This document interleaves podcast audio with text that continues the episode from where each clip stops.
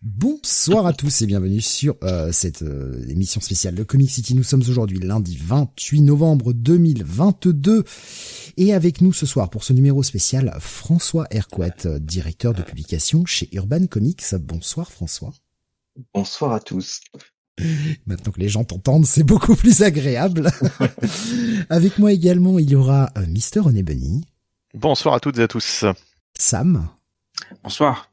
Et Don Jonathan. Salut à tous. Voilà, et là cette fois-ci, on est vraiment lancé. Alors tout d'abord, merci à toi François de nous faire l'amitié de, de venir euh, partager un petit moment avec nous ce soir pour pouvoir parler évidemment eh bien de, de tout ce qui nous fait plaisir, à savoir jeux vidéo et absolument pas comics. voilà, c'est parfait. Histoire de bien frustrer les gens, hein, parce qu'on aime ça, frustrer les gens chez nous. Est-ce qu'on peut parler des, des soldes de Steam? oui, bien sûr. Bah, le Black Friday, ah. évidemment. beaucoup, beaucoup, beaucoup, beaucoup de bons jeux euh, en, en, forme, euh, en format très réduit euh, au niveau du prix. C'est très agréable. Cap qui nous dit un vrai sujet, mais oui, c'est ça. Euh, donc le, bah, le programme de ce soir, ça va être une petite discussion totalement informelle avec François, euh, et bien sûr, vous pourrez également poser vos questions. Euh, je les prendrai au fur et à mesure, et, et puis on fera aussi une petite section fin de en fin d'émission sur euh, bah, sur les questions qui, qui, ne rentraient pas forcément dans le fil de la conversation, mais euh, je, je, mets de côté des questions que je, je reposerai à François euh, en me faisant votre voix. bah, tout d'abord, pour commencer, François, comment vas-tu? Oui, ça va très bien, très très bien. On n'a pas du tout discuté je développe. avant. non, non ça. On, peut parler santé, on peut parler de la, de la tout grâce, on peut, on peut tout évoquer. Mais oui, j'allais dire, j'allais dire déjà mensonge. Mensonge, monsieur François. Nous avons discuté avant cette émission, nous savons que vous n'allez pas bien. ouais. J'ai un grain de voix inhabituel, ouais. Ouais, non, bah, ça va aller. franchement, ça va. Ça s'entend pas. Euh, mais moi, j'avais proposé avant cette émission, hmm. François, un petit WhatsApp, peut-être. Mais c'est ce que proposait Graf, justement, un petit WhatsApp. Voilà. voilà. Les grands ouais, esprits se rencontrent. Ça va sentir. J'aurais pas dit les grands, mais oui. Ouais. Et esprit, euh, ouais. Et ouais, du, bah, du, coup, je, voilà, il y a Steve qui s'étouffe. Euh... Donc ça fait trois personnes sur cinq hein, qui sont malades. Ça. Alors, si, si, vous m'entendez quand je tousse, c'est pas bon signe parce que j'avais coupé mon micro. Ah oui, non, on t'entendait bien. Là, on t'entendait bien entendu, là. Ah. Mais on t'en vivant, c'est pas grave. Alors ça, ça me pose problème par contre. parce que moi j'ai coupé mon micro, j'ai toussé fort mais comme un sac parce que je me suis dit personne m'entend. On a fait le test juste avant, ça marchait. Ah, bon, bah je vais faire attention. Je vois qu'Alexa est aussi malade. Bon, bah c'est bien, hein, c'est... Tout le monde chope des trucs en ce moment. Non, mais 60%, 60 de, de cette émission est malade. Hein. Oui. Euh, je, je t'en prie, excuse-moi, j'ai, j'ai coupé dans ton WhatsApp. Oui, non, ça, c'est, en fait, je disais que j'allais, j'allais un peu euh, pour, euh, pour bah, quand on est on, était un petit peu dans, l'autre dans l'autre salon, je vous parlais un petit peu des de ce que je faisais il y a, il y a maintenant quoi, il y a un quart d'heure, juste avant de me connecter, j'étais sur euh, Vampire Survivors, qui me prend beaucoup trop de temps. Donc est un euh, comment est-ce qu'on pourrait dire c'est du hack and slash mais vraiment très très très très simplifié. Ben c'est c'est presque devenu un genre à part entière qui est le Survivors like. Ouais, ouais ouais, et, mais en mode idle. On, ouais, on est vraiment on est vraiment sur du euh, bah, ce que tu disais tout à l'heure, hein, du contrôle minimal, euh, c'est on, ne contrôle que la direction du personnage qui attaque tout seul. Il y a même plus besoin de se faire euh, chier à, à cliquer. Et c'est euh, bah, ça fonctionne très très bien. J'étais un peu dubitatif au début parce que c'est enfin, c'est ultra minimaliste en, en, en, termes de pixels, même en termes de pixel art pour ceux qui aiment, c'est c'est c'est minimal. Par contre, ce qui m'a vraiment euh, convaincu un peu de la qualité du truc, c'est d'abord ça a été la, la BO. Je trouve que le son, les musiques pour tous les stages, c'est euh, ultra entraînant. Enfin, c'est c'est le meilleur de ce qu'on a pu connaître sur NES et Super NES, donc c'était très très chouette. Et bref, j'y passe beaucoup beaucoup de temps. Mais quand fais pas des livres. Très addictif. C'est très addictif. Allez, on se dit, allez, allez encore un petit run. Allez. Ah ouais, ouais, ouais, c'est horrible. C'est horrible. le truc qui tient bien. Court, On se dit que c'est court, mais finalement, euh, un run, c'est ça dépend. Minutes, hein. Oui, c'est ça. Ça dépend. Si vraiment tu cartonnes, bah ouais, ça, ça peut être très court hein, quand même. Euh, je, vois euh, Cap qui nous dit je ne lis plus de comics depuis que j'ai le jeu. Mais oui, oui c'est ça, c'est ça. Et Nico Chris nous disait graphiquement ça refroidit. C'est vrai que graphiquement c'est assez pauvre, j'ai envie de dire, assez. c'est vraiment du pixel art très basique, mais c'est suffisant. C'est ouais, mm. voilà, c'est assumé, c'est suffisant.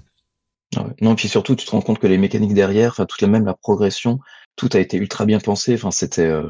Non, non, ils ont, ils ont tout à fait raison euh, de boxer dans cette catégorie-là. c'est un, un, grand jeu, un grand petit jeu. Si, si éventuellement euh, tu te sens l'âme d'en découvrir un autre, moi je peux te conseiller également Nomad Survivors, qui est à peu ah, près dans la même gamme de prix euh, sur Steam. Mais du coup, tu parlais de clones, c'en est un.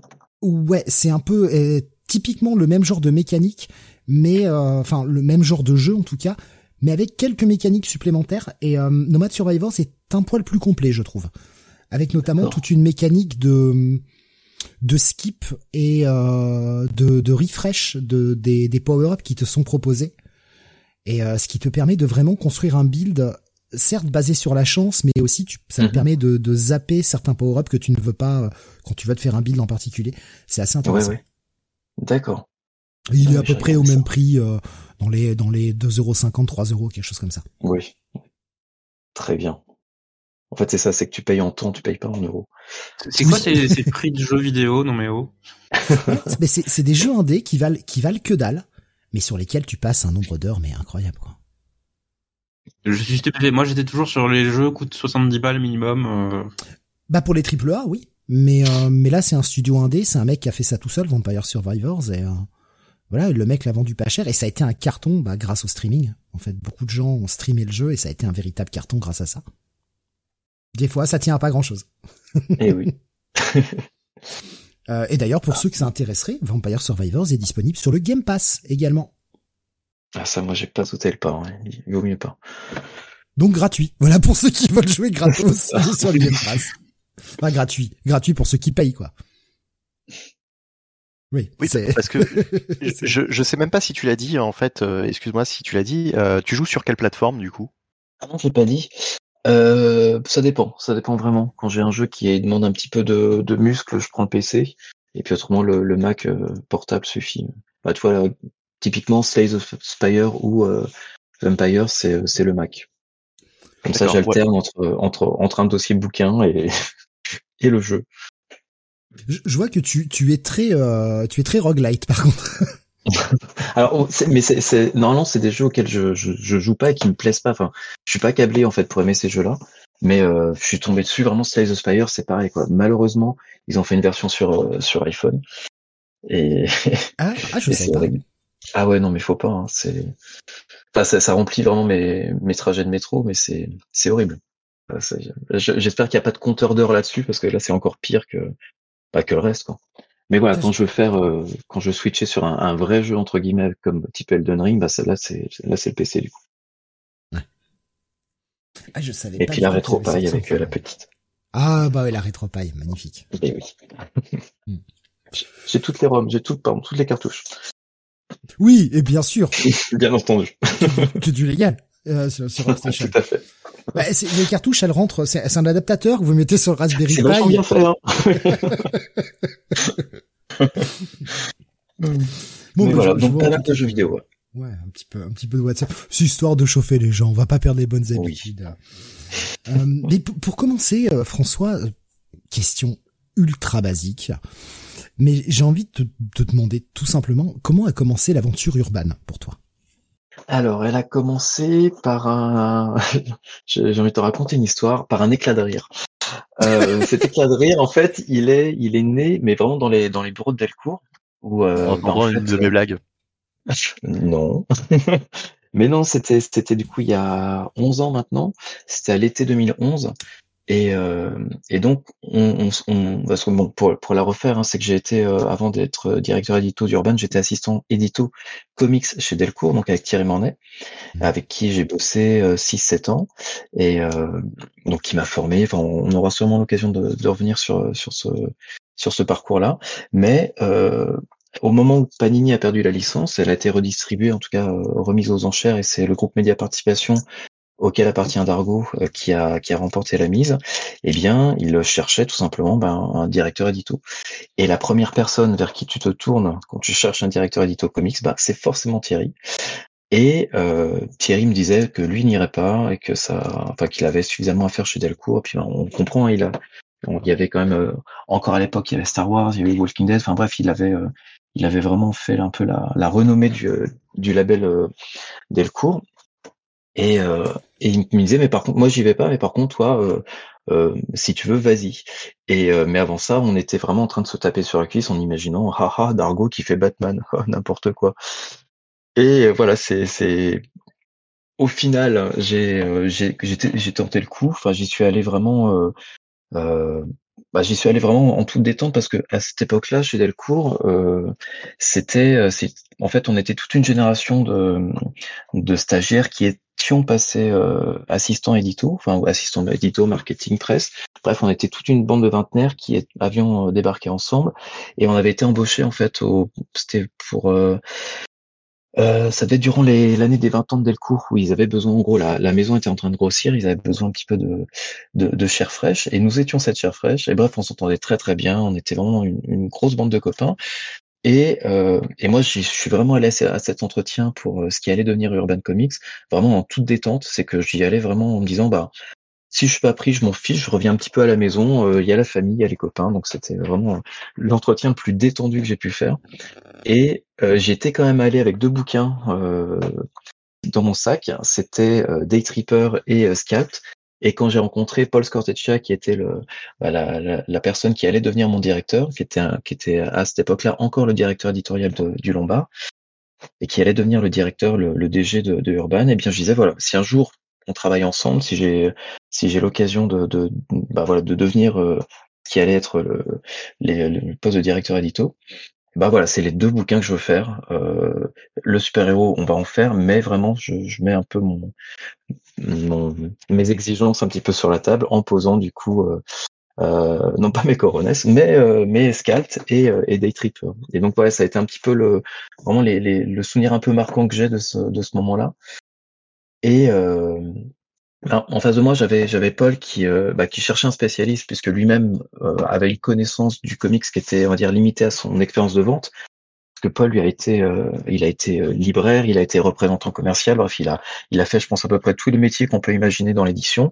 Mais le comics c'était pas forcément dans son ADN, mais ça n'empêche pas quand même de d'avoir des souvenirs émus de de Len Wayne et, Bernie Wrightson sur sur son film. Enfin, il a connu toute cette époque Ombra, dans c'était Ombrax euh, enfin bref, tout tout ce tout le on dire le, le le comics un petit peu un petit peu pocket, un truc qu'il maîtrisait bien, mais voilà tout tout le nouveau, enfin tout ce qui s'était fait euh, il y a il y a 20-30 ans là, c'est c'était plus le plus du tout le, le cas. Et bah c'était un peu ma la, la, raison pour laquelle voilà j'étais moi arrivé là. Et puis ça s'est fait au final euh, ce qui m'a m'a proposé à, à enfin, il m'a convaincu en gros de tenter l'aventure de quitter un petit peu le, le giron familial chez chez chez Delcourt et puis d'aller euh, d'aller euh, bah, mener ma propre aventure quoi. C'est vraiment ce qui s'est passé. Je peux faire une pause hein, si vous voulez sinon je peux dérouler encore pendant deux heures. Ah non non mais c'est passionnant au contraire. Justement de, de voir que non j'allais juste te dire j'étais très content que tu cites comme ça Day Tripper parce que ça fait un truc, c'est un bouquin que j'ai lu assez tardivement, parce que je l'ai lu en 2020. Mm-hmm. Donc ça fait deux ans. Et l'émotion que j'ai ressentie en le lisant, elle est toujours présente aujourd'hui. Ouais. C'est, euh, ça fait partie de ce genre de bouquin. Et pourtant l'année 2020, c'était une année où, euh, je pense comme beaucoup de monde, avec le confinement, avec tout ça, ben, j'ai eu du temps pour rattraper beaucoup de choses que j'avais. Je disais toujours, oui, je lirai plus tard, ça, je le lirai. Ben, 2020, ça a été l'année où j'ai débloqué ces trucs, euh, voilà. Et euh, ça fait partie des lectures que j'ai le plus retenues cette année-là. C'est Day Tripper, c'est un, un, de ces bouquins que je pense que je, je, classe, alors pas du tout en termes d'ambition, mais en, en termes de, de, de, capacité de relecture au même niveau que Watchmen. C'est vraiment un, de ces bouquins que tu peux euh, que tu peux relire et tu vas vraiment découvrir quelque chose de nouveau avec ce piège euh, de, de des trippers de, de, jouer du coup sur l'affect, qui fait que à quelque, enfin ça dépend, ça dépendra en fait des du stade, enfin du moment où tu en es dans ta vie, mais oui. le, le, moment où tu le lis aujourd'hui et le moment où, enfin l'état d'esprit dans lequel tu seras quand tu le reliras dans deux trois ans sera pas forcément le même. Et c'est pas forcément les mêmes chapitres qui vont en gros te tirer les larmes ou euh, enfin moi je sais que voilà c'est ce que c'est comme ça aussi que je l'ai vendu aux commerciaux quand je présentais le titre. C'est je leur disais c'est un bouquin qui m'a fait chialer deux fois. Une fois en VO et une fois en VF parce que j'étais pas la même personne parce que aussi la VF était de de, de Benjamin Rivière était vraiment excellente. Mais il y avait vraiment du coup ce, cette capacité à te à te saisir et, euh, et, là, c'est un bouquin dont je me méfie aujourd'hui. Je voudrais le relire, je sais que je vais le relire, mais entre temps, je suis devenu papa il s'est passé plein plein de choses aussi dans ma vie et j'ai peur en fait de, de, me faire prendre encore par surprise. Donc pour l'instant, c'est comme Saga. Saga, je suis devenu père euh, depuis qu'on a publié le, le, le, début et c'est vrai que je l'ai pas relu depuis. J'ai pas relu les premiers tours et ça fait partie de ces bouquins dont je me méfie un petit peu au niveau euh, au niveau lacrymal. Mais ouais, ouais, Day Tripper, ça a été une énorme claque.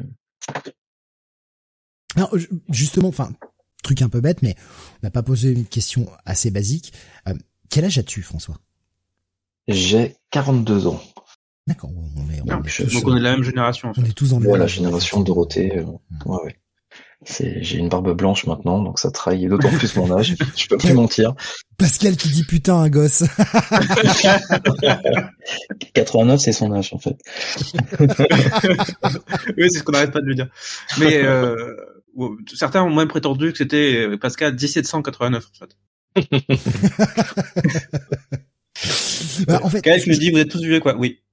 je, je, pose cette question surtout parce que ça, ça va aussi permettre de déterminer un petit peu quelles sont les lectures qui ont bercé un peu ton enfance, euh, quelle, est ta génération, et peut-être que ça mhm. permettra à certains auditeurs de, de, se repérer un petit peu plus sur ce qui a pu être tes coups de cœur, ce avec quoi tu as grandi, et, et justement éclairer un peu plus ton parcours. J'ai une question en ce sens, alors autant la poser peut-être maintenant parce que moi j'ai oublié. Je te, je te, faisais la passe, Benny. voilà. Euh, non, non, mais enfin, en plus tu pouvais pas forcément savoir que j'allais aller sur ce bah, terrain, mais si on en avait parlé. J'avais envie. Ah ouais? je sais plus. Bon, j'ai Alzheimer, ça y est. Euh, oui, euh, François, je voulais te demander euh, justement quel type de lecteur tu étais avant? Euh, quand tu étais quand tu étais petit quoi en fait euh, comment tu as comment tu as découvert les comics comment qu'est-ce que tu aimais? Et surtout euh, est-ce que tu as complètement changé de d'attente et de, de goût niveau comics maintenant? Est-ce que tu as oh, changé de de profil de lecteur en fait? C'est plein de questions, ça. Euh, Alors, synthétise, débrouille-toi. Vraiment, hein, je vais encore rentrer dans un tunnel. Euh, pas grave, c'est passionnant. Euh, quel lecteur j'étais. J'étais un lecteur. Euh, euh, je pense que j'étais curieux. Hum, il y avait pas mal de BD en fait qui traînaient. Euh, alors chez ma mère, mais aussi chez ses amis. En fait, quand j'y allais, je, je repérais tout de suite la bibliothèque et je descendais en général à peu près tout ce qui me passait sous la main. mais ça a été voilà, ça a été. bah, c'est ce que je mets, ce que je raconte souvent en fait. C'est le ma première vraiment mon premier souvenir conscient de comics. Ça a été le la version j'ai lu de, de Killing Joke qui s'appelait Sourier donc quand j'ai lu BD, euh, et que j'ai lu beaucoup trop tôt, je pense, parce que les, les angelots qui torturent Gordon, ça m'a ça m'a marqué un petit peu. Et depuis, j'ai un ah. petit peu mal avec les avec les, les, les bébés euh, jouets. Il est bien. Mais non, ça aussi, donc tu, euh, tu l'as lu trop tôt. Tu l'as lu. Voilà. Tu l'as lu à quel âge? Tu t'en souviens ou pas? Enfin, lu, j'ai regardé les images, hein, parce que je pense qu'à ce niveau-là, j'étais pas. Mais ça devait être oui, j'ai dû tomber dessus quand j'avais euh, 4-5 ans, quoi. D'accord. Ouais, non, c'était, mais sans vraiment, c'est un souvenir que j'ai, mais c'était pas une lecture consciente non plus. Hein. C'était pas, ah, je lis Batman, oh super, Alan Moore. Non, c'était pas du tout dans ce dans ce mmh mood-là. Mais tu vois, autant j'avais ça que j'avais les, euh, j'avais les, les aventures de, de de Batman, non, de, de Superman et de de Tarzan dans le même dans les mêmes recueils. Je crois que c'était Artima qui faisait ça, où t'avais une page sur deux qui était en noir et blanc. Euh, c'est pas Sejima? Peut-être Sejima? Euh, je sais pas. Sage édition, voilà. Sage, Sage édition, ouais, ouais. Oui, ça peut être Parce que j'ai un vieux, vieux recueil de chez eux aussi, euh, qui date de 82, sachant que je suis né fin 81, donc c'est un peu bizarre, et que j'ai toujours eu dans ma dans ma collection. Je ne sais pas, je ne sais pas depuis quand je l'ai en fait. Mais ouais, c'était le seul endroit où tu pouvais vraiment croiser euh, Batman, Superman et Tarzan dans le même bouquin. Quoi. C'était, c'était la fête des droits. Euh, mais voilà, en tout cas, je me souviens vraiment avoir cette euh, cette culture qui était euh, bah, qui était à la fois beaucoup de comics. Euh, ça, c'est via mon oncle parce qu'après mon oncle lui a, vraiment eu cette. bah, c'était il a il avait pas connu tout ce qui était fantasque. Enfin, il avait il a la collection des sept numéros de fantasque. Il a il a les, les tout premiers Strange et puis il a pas une collection complète, je crois, mais pas loin. Mais à côté de ça, il avait toutes les aussi. Il est, c'est un grand fan, c'est un grand fan de bande dessinée en général et qui il en avait jusque dans ses toilettes. Et ses toilettes, c'est un endroit où j'ai passé beaucoup beaucoup de temps à tout descendre en fait, vraiment à, à prendre une pile de bouquins et on, on me voyait plus de la Oui, trop d'infos. Mais non, j'étais pas en âge, hein. j'étais pas encore éveillé, on va dire. Donc c'était vraiment, je lisais, c'est pour sans rire. Et euh, mais voilà, c'était c'était vraiment super. Et je sais que voilà, chaque fois que j'allais euh, chez chez les, les, les potes de mes parents, c'était pour lire des BD quoi. J'étais trop content. Donc voilà, ça a été du euh, bah, du classique, hein, du Tintin, du Gaston, du Astérix, et, et aussi du Tardy, du Bilal assez tôt. Enfin c'est du Comès, enfin vraiment toute cette bande dessinée des années 80. Là, je me, je me suis refait, euh, je me suis récupéré sur Rakuten les premiers Manu et les, et les premiers euh, Lucien. Ah, on, a eu la même jeunesse, hein, c'est incroyable quand même. Ah, ouais, ouais. Quand tu cites tous les trucs, euh, Adèle Blanc-Sec aussi, puisque tu parlais oui, de ça, ouais. j'ai appris à dessiner avec avec Tardy. Ouais. Ah, c'est dingue parce que je les, je les ai regardés 150 fois avant de, avant de savoir lire, quoi. Pareil, enfin c'était c'était vraiment mes premières BD, quoi. Alors, c'est marrant parce que ça, c'est là où parfois, tu vois, tu as l'impression de connaître des BD depuis que tu tout gamin, mais en fait, tu te rends compte que tu ne lisais que les images et pas les textes, évidemment. Mais je me suis, euh, j'ai relu un, Gaston euh, à ma fille euh, cet été, et en fait, je me suis moins amusé que le plaisir que j'avais eu dans mon souvenir. En tout cas, je pensais avoir plus un, plus avoir un plus gros kiff à le relire un Gaston aujourd'hui. Et au final, non, je, je pense que quand j'étais gamin, je me faisais mes histoires où je comprenais qu'à moitié les, les, textes, mais au risque de de, de, de, de, de blasphémer, j'ai pas trouvé ça super drôle en fait quand j'ai relu euh, quand j'ai relu Gaston. Alors j'ai toujours un affect énorme. C'est moi, c'est le dessin. Enfin, ça m'a, ça a vraiment habité ma, ma, mon enfance.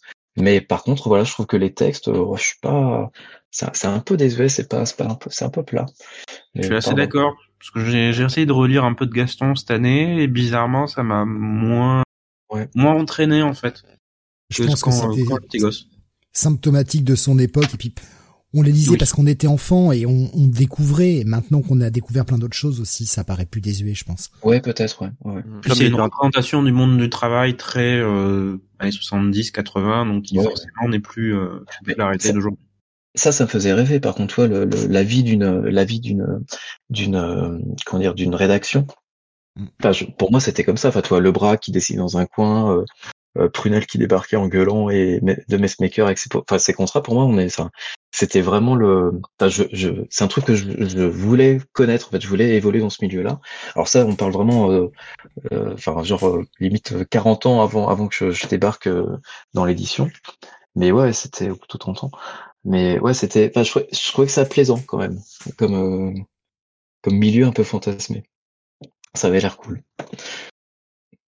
Et c'est c'est pas tout à fait comme ça, mais c'est pas loin. Enfin, il y a, quand même des moments où on, peut retrouver un peu de ces esprits-là, de cet esprit un peu. Euh, alors pas ça 68 heures et euh, on n'a pas un Gaston qui traîne pour nous pour nous inonder tous les tous les étages, mais on retrouve parfois un peu de de bah de de bonne humeur. Enfin, on est tous en fait dans, je parle des personnes qui bossent dans l'édition.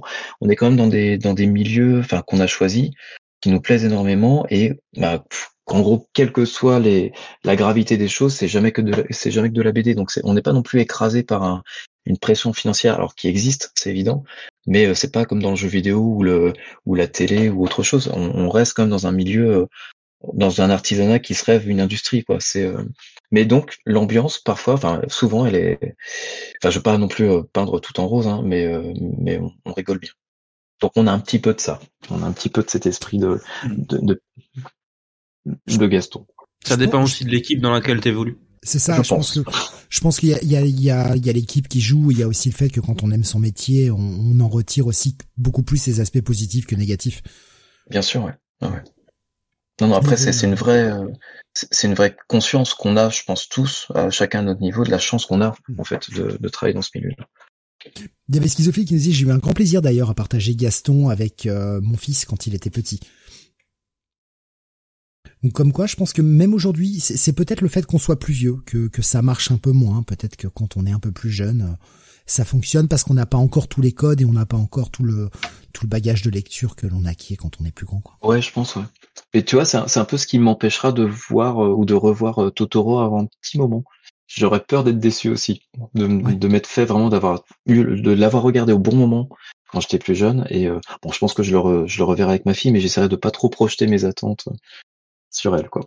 Ouais. Ce qui est marrant parce que j'ai eu le parcours inverse avec Totoro.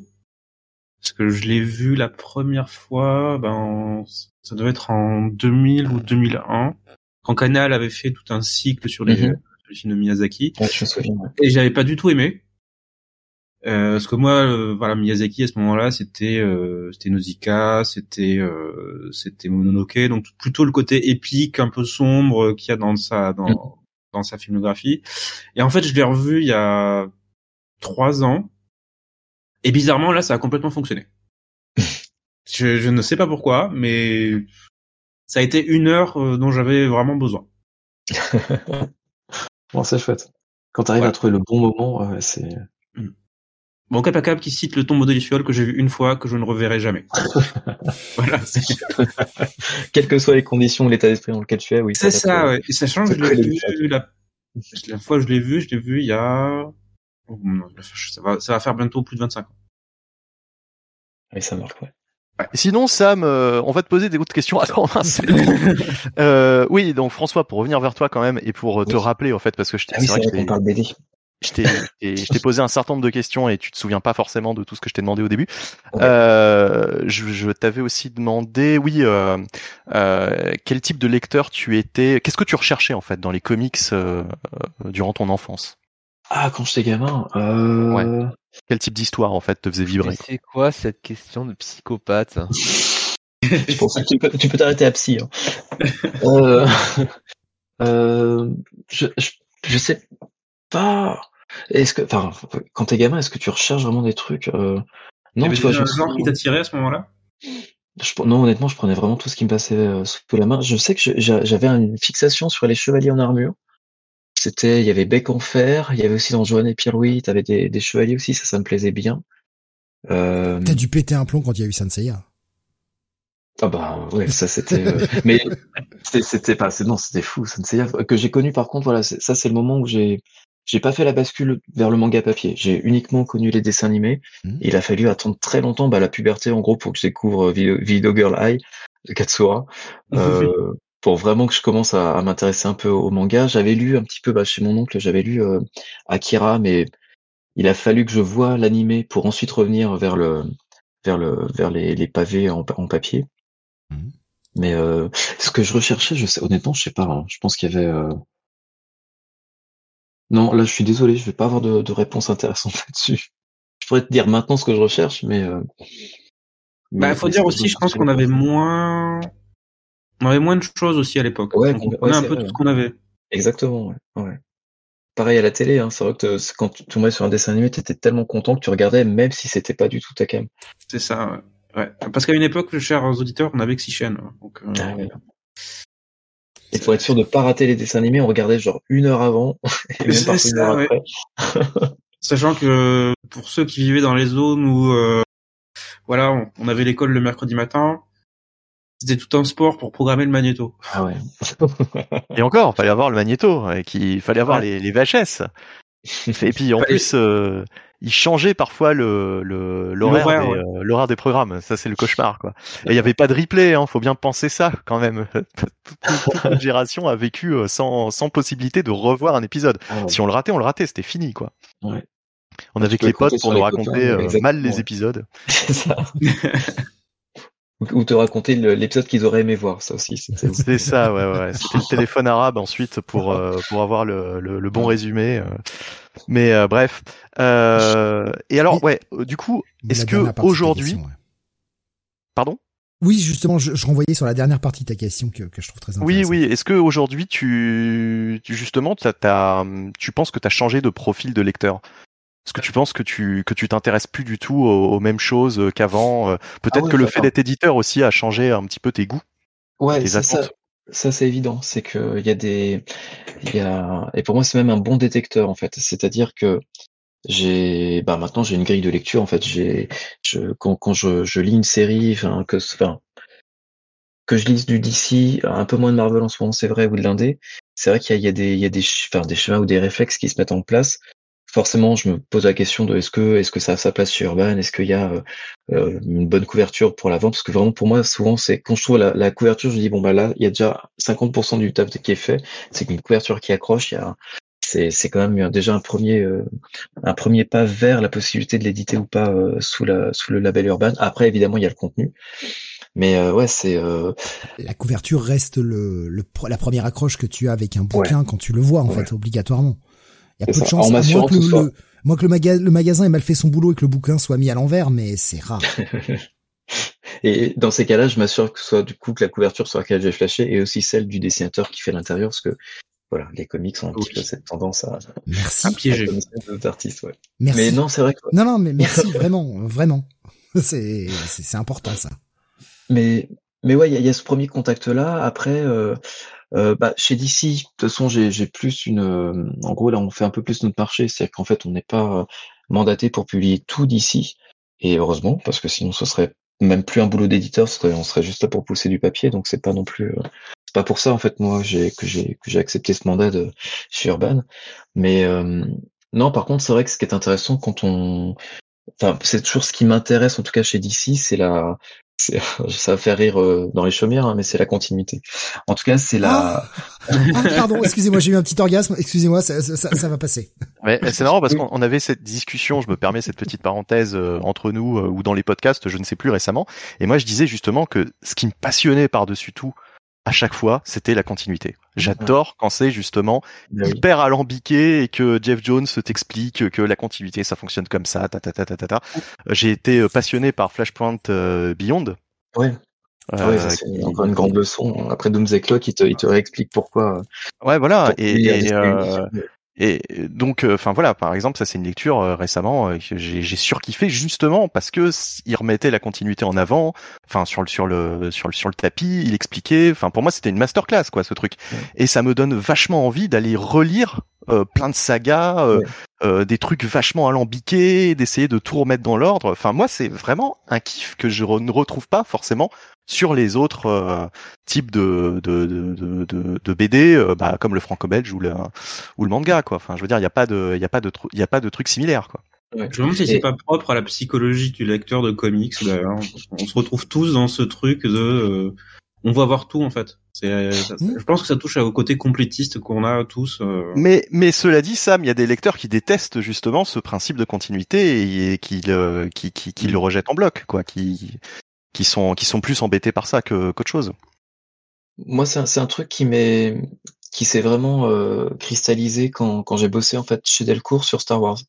Parce que Thierry avait euh, a, vraiment eu cette euh, je trouve ce flair de, de structurer un petit peu l'offre de Dark Horse à travers des timelines. Hein. Les, les, les, timelines qu'on a mis dans nos premiers bouquins, elles viennent pas de nulle part. Mais vraiment, il y avait cette, en tout cas, ce besoin de structurer l'offre de Star Wars chez DC et enfin chez DC, mais via le prisme moi de ce que j'avais appris aux côtés de Thierry. Et, et j'étais, j'aimais Star Wars comme tout un chacun. J'ai, j'ai, j'ai, regardé de multiples fois la première euh, trilogie, ou on appelle ça la prélogie maintenant. Mais euh, je trouvais que justement, à part sur cette base-là, tout l'univers étendu qui s'était développé chez Dark Horse était passionnant. Alors, j'ai pas lu les romans, je me suis uniquement euh, concentré sur les comics, mais bosser dessus, ça m'a, ça m'a passionné en fait. Et même quand parfois le dessin était c'était franchement franchement compliqué. Ben j'y allais quand même. Je me souviens de tout ce qui était euh...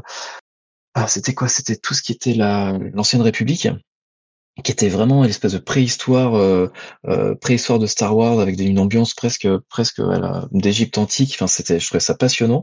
Le dessin était vraiment compliqué. Heureusement il y a les couvertures je crois qui étaient de Duncan Fegredo qui donnaient un petit peu une cohérence à tout ça mais je trouve, enfin voilà, aller chercher les, euh, tout l'effort et tout le détail que les auteurs mettent pour euh, justement faire en sorte que l'ensemble tient.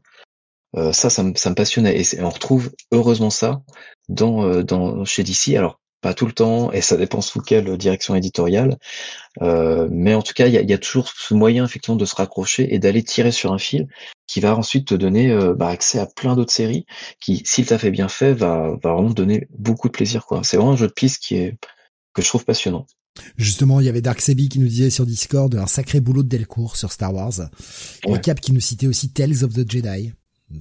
Exactement, ouais. ouais. Qui viennent combler un petit peu tout ça. C'est euh, donc voilà, en tout cas, moi, c'est ce que j'ai voulu remettre un petit peu en avant quand je suis arrivé chez, chez Urban, avec cette nécessité en fait de mettre un peu de lisibilité et de structurer l'offre de DC, pas juste publier des bouquins parce que le dessin était joli. C'est moi, c'est cette réflexion que je me suis faite il y a, il y a, il y a quelques années en fait après après Urban, en regardant ce qui avait été déjà été, ce qui avait été publié par les précédents éditeurs français.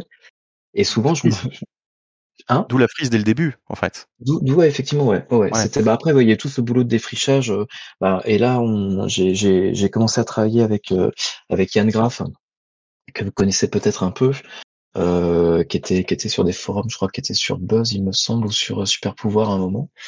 Et, et donc, qui, est, qui avait été, qui avait été libraire, qui est, bon, qui est, qui est un, un, on dire une, sommité en termes de, connaissances comics et euh, qui est un véritable expert. Et c'est vrai qu'on on, s'est vraiment éclaté en fait à, à, construire, à poser vraiment les rails de, des différentes collections, enfin que ce soit des collections thématiques comme euh, je sais pas comme signature qui se concentrait vraiment sur les auteurs et du coup qui allait faire tout un run mais de manière très complète euh, sur sur tel ou tel auteur à bah, aux collections chronologiques donc qui ont commencé avec nous avec DC Renaissance qui était le New 52 on, on, comment dire, quand on remontait un petit peu le temps on allait sur du classique en gros de 85 à 2011, et ensuite on allait sur l'archive. Enfin, bref, on a vraiment, euh, on a vraiment euh, balisé un petit peu tout ça pour, euh, bah, pour juste mettre une, une, à notre sens une, une lisibilité qui n'existait pas jusqu'ici. Parce que moi, quand, quand je voulais attaquer du DC en, en, français, c'était ultra compliqué. C'était parfois une époque où Internet n'existait pas, donc il fallait aller regarder dans les dans les ours pour savoir en gros quand était publié ce que j'étais en train de lire, qu'est-ce qu'il faudrait que je lise après, avant, et vraiment, c'est, même avec Internet, c'était ultra compliqué. Et c'est cette frustration-là, en fait, que je voulais un peu, euh, euh, bah, que je voulais, euh, euh, à laquelle je voulais remédier, quoi. Je voulais vraiment avoir quelque chose qui soit, enfin, que le, le lecteur que j'ai été, l'expérience que j'ai eue et la, qui était quand même de piètre qualité sur l'univers d'ici, bah, que qu'on la retrouve plus, quoi. Que ce soit vraiment quelque chose de, corrigé. Et à notre petite échelle, on a essayé un peu de réécrire l'histoire là-dessus. Et euh, ben, on fait ça du mieux qu'on peut. Après, c'est vrai qu'avec la masse, moi, je me rends compte qu'au bout de dix ans, ben, on a beau euh, structurer les choses, ben, il y, a, y a quand même, euh, il faut quand même à chaque fois raconter un petit peu, ben, remettre en avant en fait cette cohérence-là, parce qu'elle a tendance à vite disparaître sous le sous la pile de bouquins. Euh, après, puis il y a parfois des auteurs qui font très bien le taf. Hein. Je trouve que ce que fait Williamson à partir de, de Infinite Crisis, lui, on peut vraiment dire que il, joue pour son équipe. Quoi. C'est, euh, il, il, essaie de tout connecter, alors avec parfois certaines facilités dans les scénarios, mais au moins je trouve qu'il a, il a ce mérite de valoriser l'apport de chacun, sans forcément celui, lui, se mettre trop en avant. Mais il va réussir à réintégrer, alors parfois un peu au forceps, toute la, tout l'omnivers euh, l'omnivers de enfin le, de, multivers de, de, Snyder avec les euh, avec les apports de Morrison avec enfin vraiment je trouve qu'il y, y, a un taf là-dessus qui est euh, on parle de, de on parle de la en gros de la de la des compétences de Geoff Jones. À nous rappeler un peu la, la structure chronologique de DC je trouve que Williamson a aussi peut, peut aussi être cité quoi. Au moins au moins pour l'effort. Au moins saluer pour l'effort. Bah, on a souvent, cette discussion hein. ouais. ouais en, en mission, c'est souvent dit avec Bonnie que c'était un peu le successeur de Jones dans sa dans son approche très cohérente et euh, structurée de l'univers DC. Mm -hmm. ah, je trouve qu'il y, y, y a, cette euh, il y a cette volonté en plus de rendre les choses à peu près à peu près accessibles. Je trouve vraiment qu'Infinite euh, Frontier avait en plus cette euh, cette très bonne idée, parce que là, c'est là où je vois son apport, c'est de, de faire se rendre compte aux, aux, simples humains en fait qui habitent dans l'univers d'ici de l'existence en fait d'un multivers. Rien que ça, enfin, je trouve que déjà c'était, on fait descendre la caméra au niveau de l'homme de la rue, et ça, ça change tout en fait. C'est dommage qu'on qu'on n'ait pas passé plus de temps avec euh, la population dans, dans les bars et dans les euh, dans les rues, parce que c'était après on repart vite dans les pics. Jonas, c'est un peu perturbant. Je vais arrêter moi le, le chat là. ça a été que, que, très peu euh, que très peu abordé par euh, par les auteurs et généralement par Williamson où on voyait euh, euh mettre faire parler en tout cas des, des personnes lambda de, de, de, cette, de ce multivers et, et des problèmes que ça leur posait des problèmes de, de grandeur et de, de se sentir écrasé non, c'est, c'est, moi, je trouve que c'était là pour le coup, c'était vraiment innovant et je trouvais que même c'était aussi une espèce d'encre humaine pour un, pour un lecteur qui débarquerait en disant ah ouais c'est vrai que c'est c'est un peu chaud et je me rends compte que pour les, les simples humains de, dans l'univers d'ici c'est aussi un peu compliqué à, à mm. comprendre. Je trouvais que là il y avait une vraie passerelle et une vraie main tendue. C'est un côté Marvel. Que...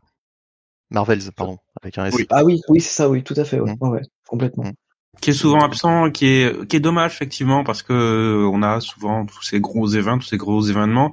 Tu te dis mais comment dans cet univers fictif les gens normaux en fait peuvent continuer à fonctionner alors que mince la côte est a disparu, euh, il y a un trou dans l'océan, enfin une invasion alien, un truc, un machin. Euh... Il y avait justement sur le chat par rapport à ce que tu disais sur les frises, etc. Il y avait Isoka Parker qui nous disait honnêtement le travail éditorial d'Urban m'a bien pris par la main pour m'accompagner dans mes premières lectures comics. Et il y avait Cap Cap qui nous disait de même. C'est avec Urban que je me suis mis à DC et que je me suis mis sérieusement aux comics. Et justement, j'ai encore une petite question qui fera la transition parfaite avec ça. Euh, vous avez commencé donc à publier DC en français avec les New 52. Est-ce mhm. que ça a été un avantage du coup de commencer avec les New 52 ou est-ce que ça a été une énorme tannée finalement? Ah non non, c'est une bénédiction. C'est ça. Ouais. T'imagines, tu commences, tu proposes. Alors, on, on, a, on avait fait des tomes de transition un petit peu, je crois. On avait fait des diptyques. Parce que vous aviez quand même 52 séries, il fallait choisir quoi. C'est au début, ah c'était bah ça la difficulté. Oui, lire des comics, oui, oui, oui, c'est dur comme métier. Non, mais c'est même un, c'est enfin, déjà c'était un plaisir de découvrir le truc en direct parce qu'on avait été, euh, on avait été à la New York Comic Con qui a été notre première convention euh, avant même de sortir nos premiers bouquins, c'était en octobre 2011, on voit toujours.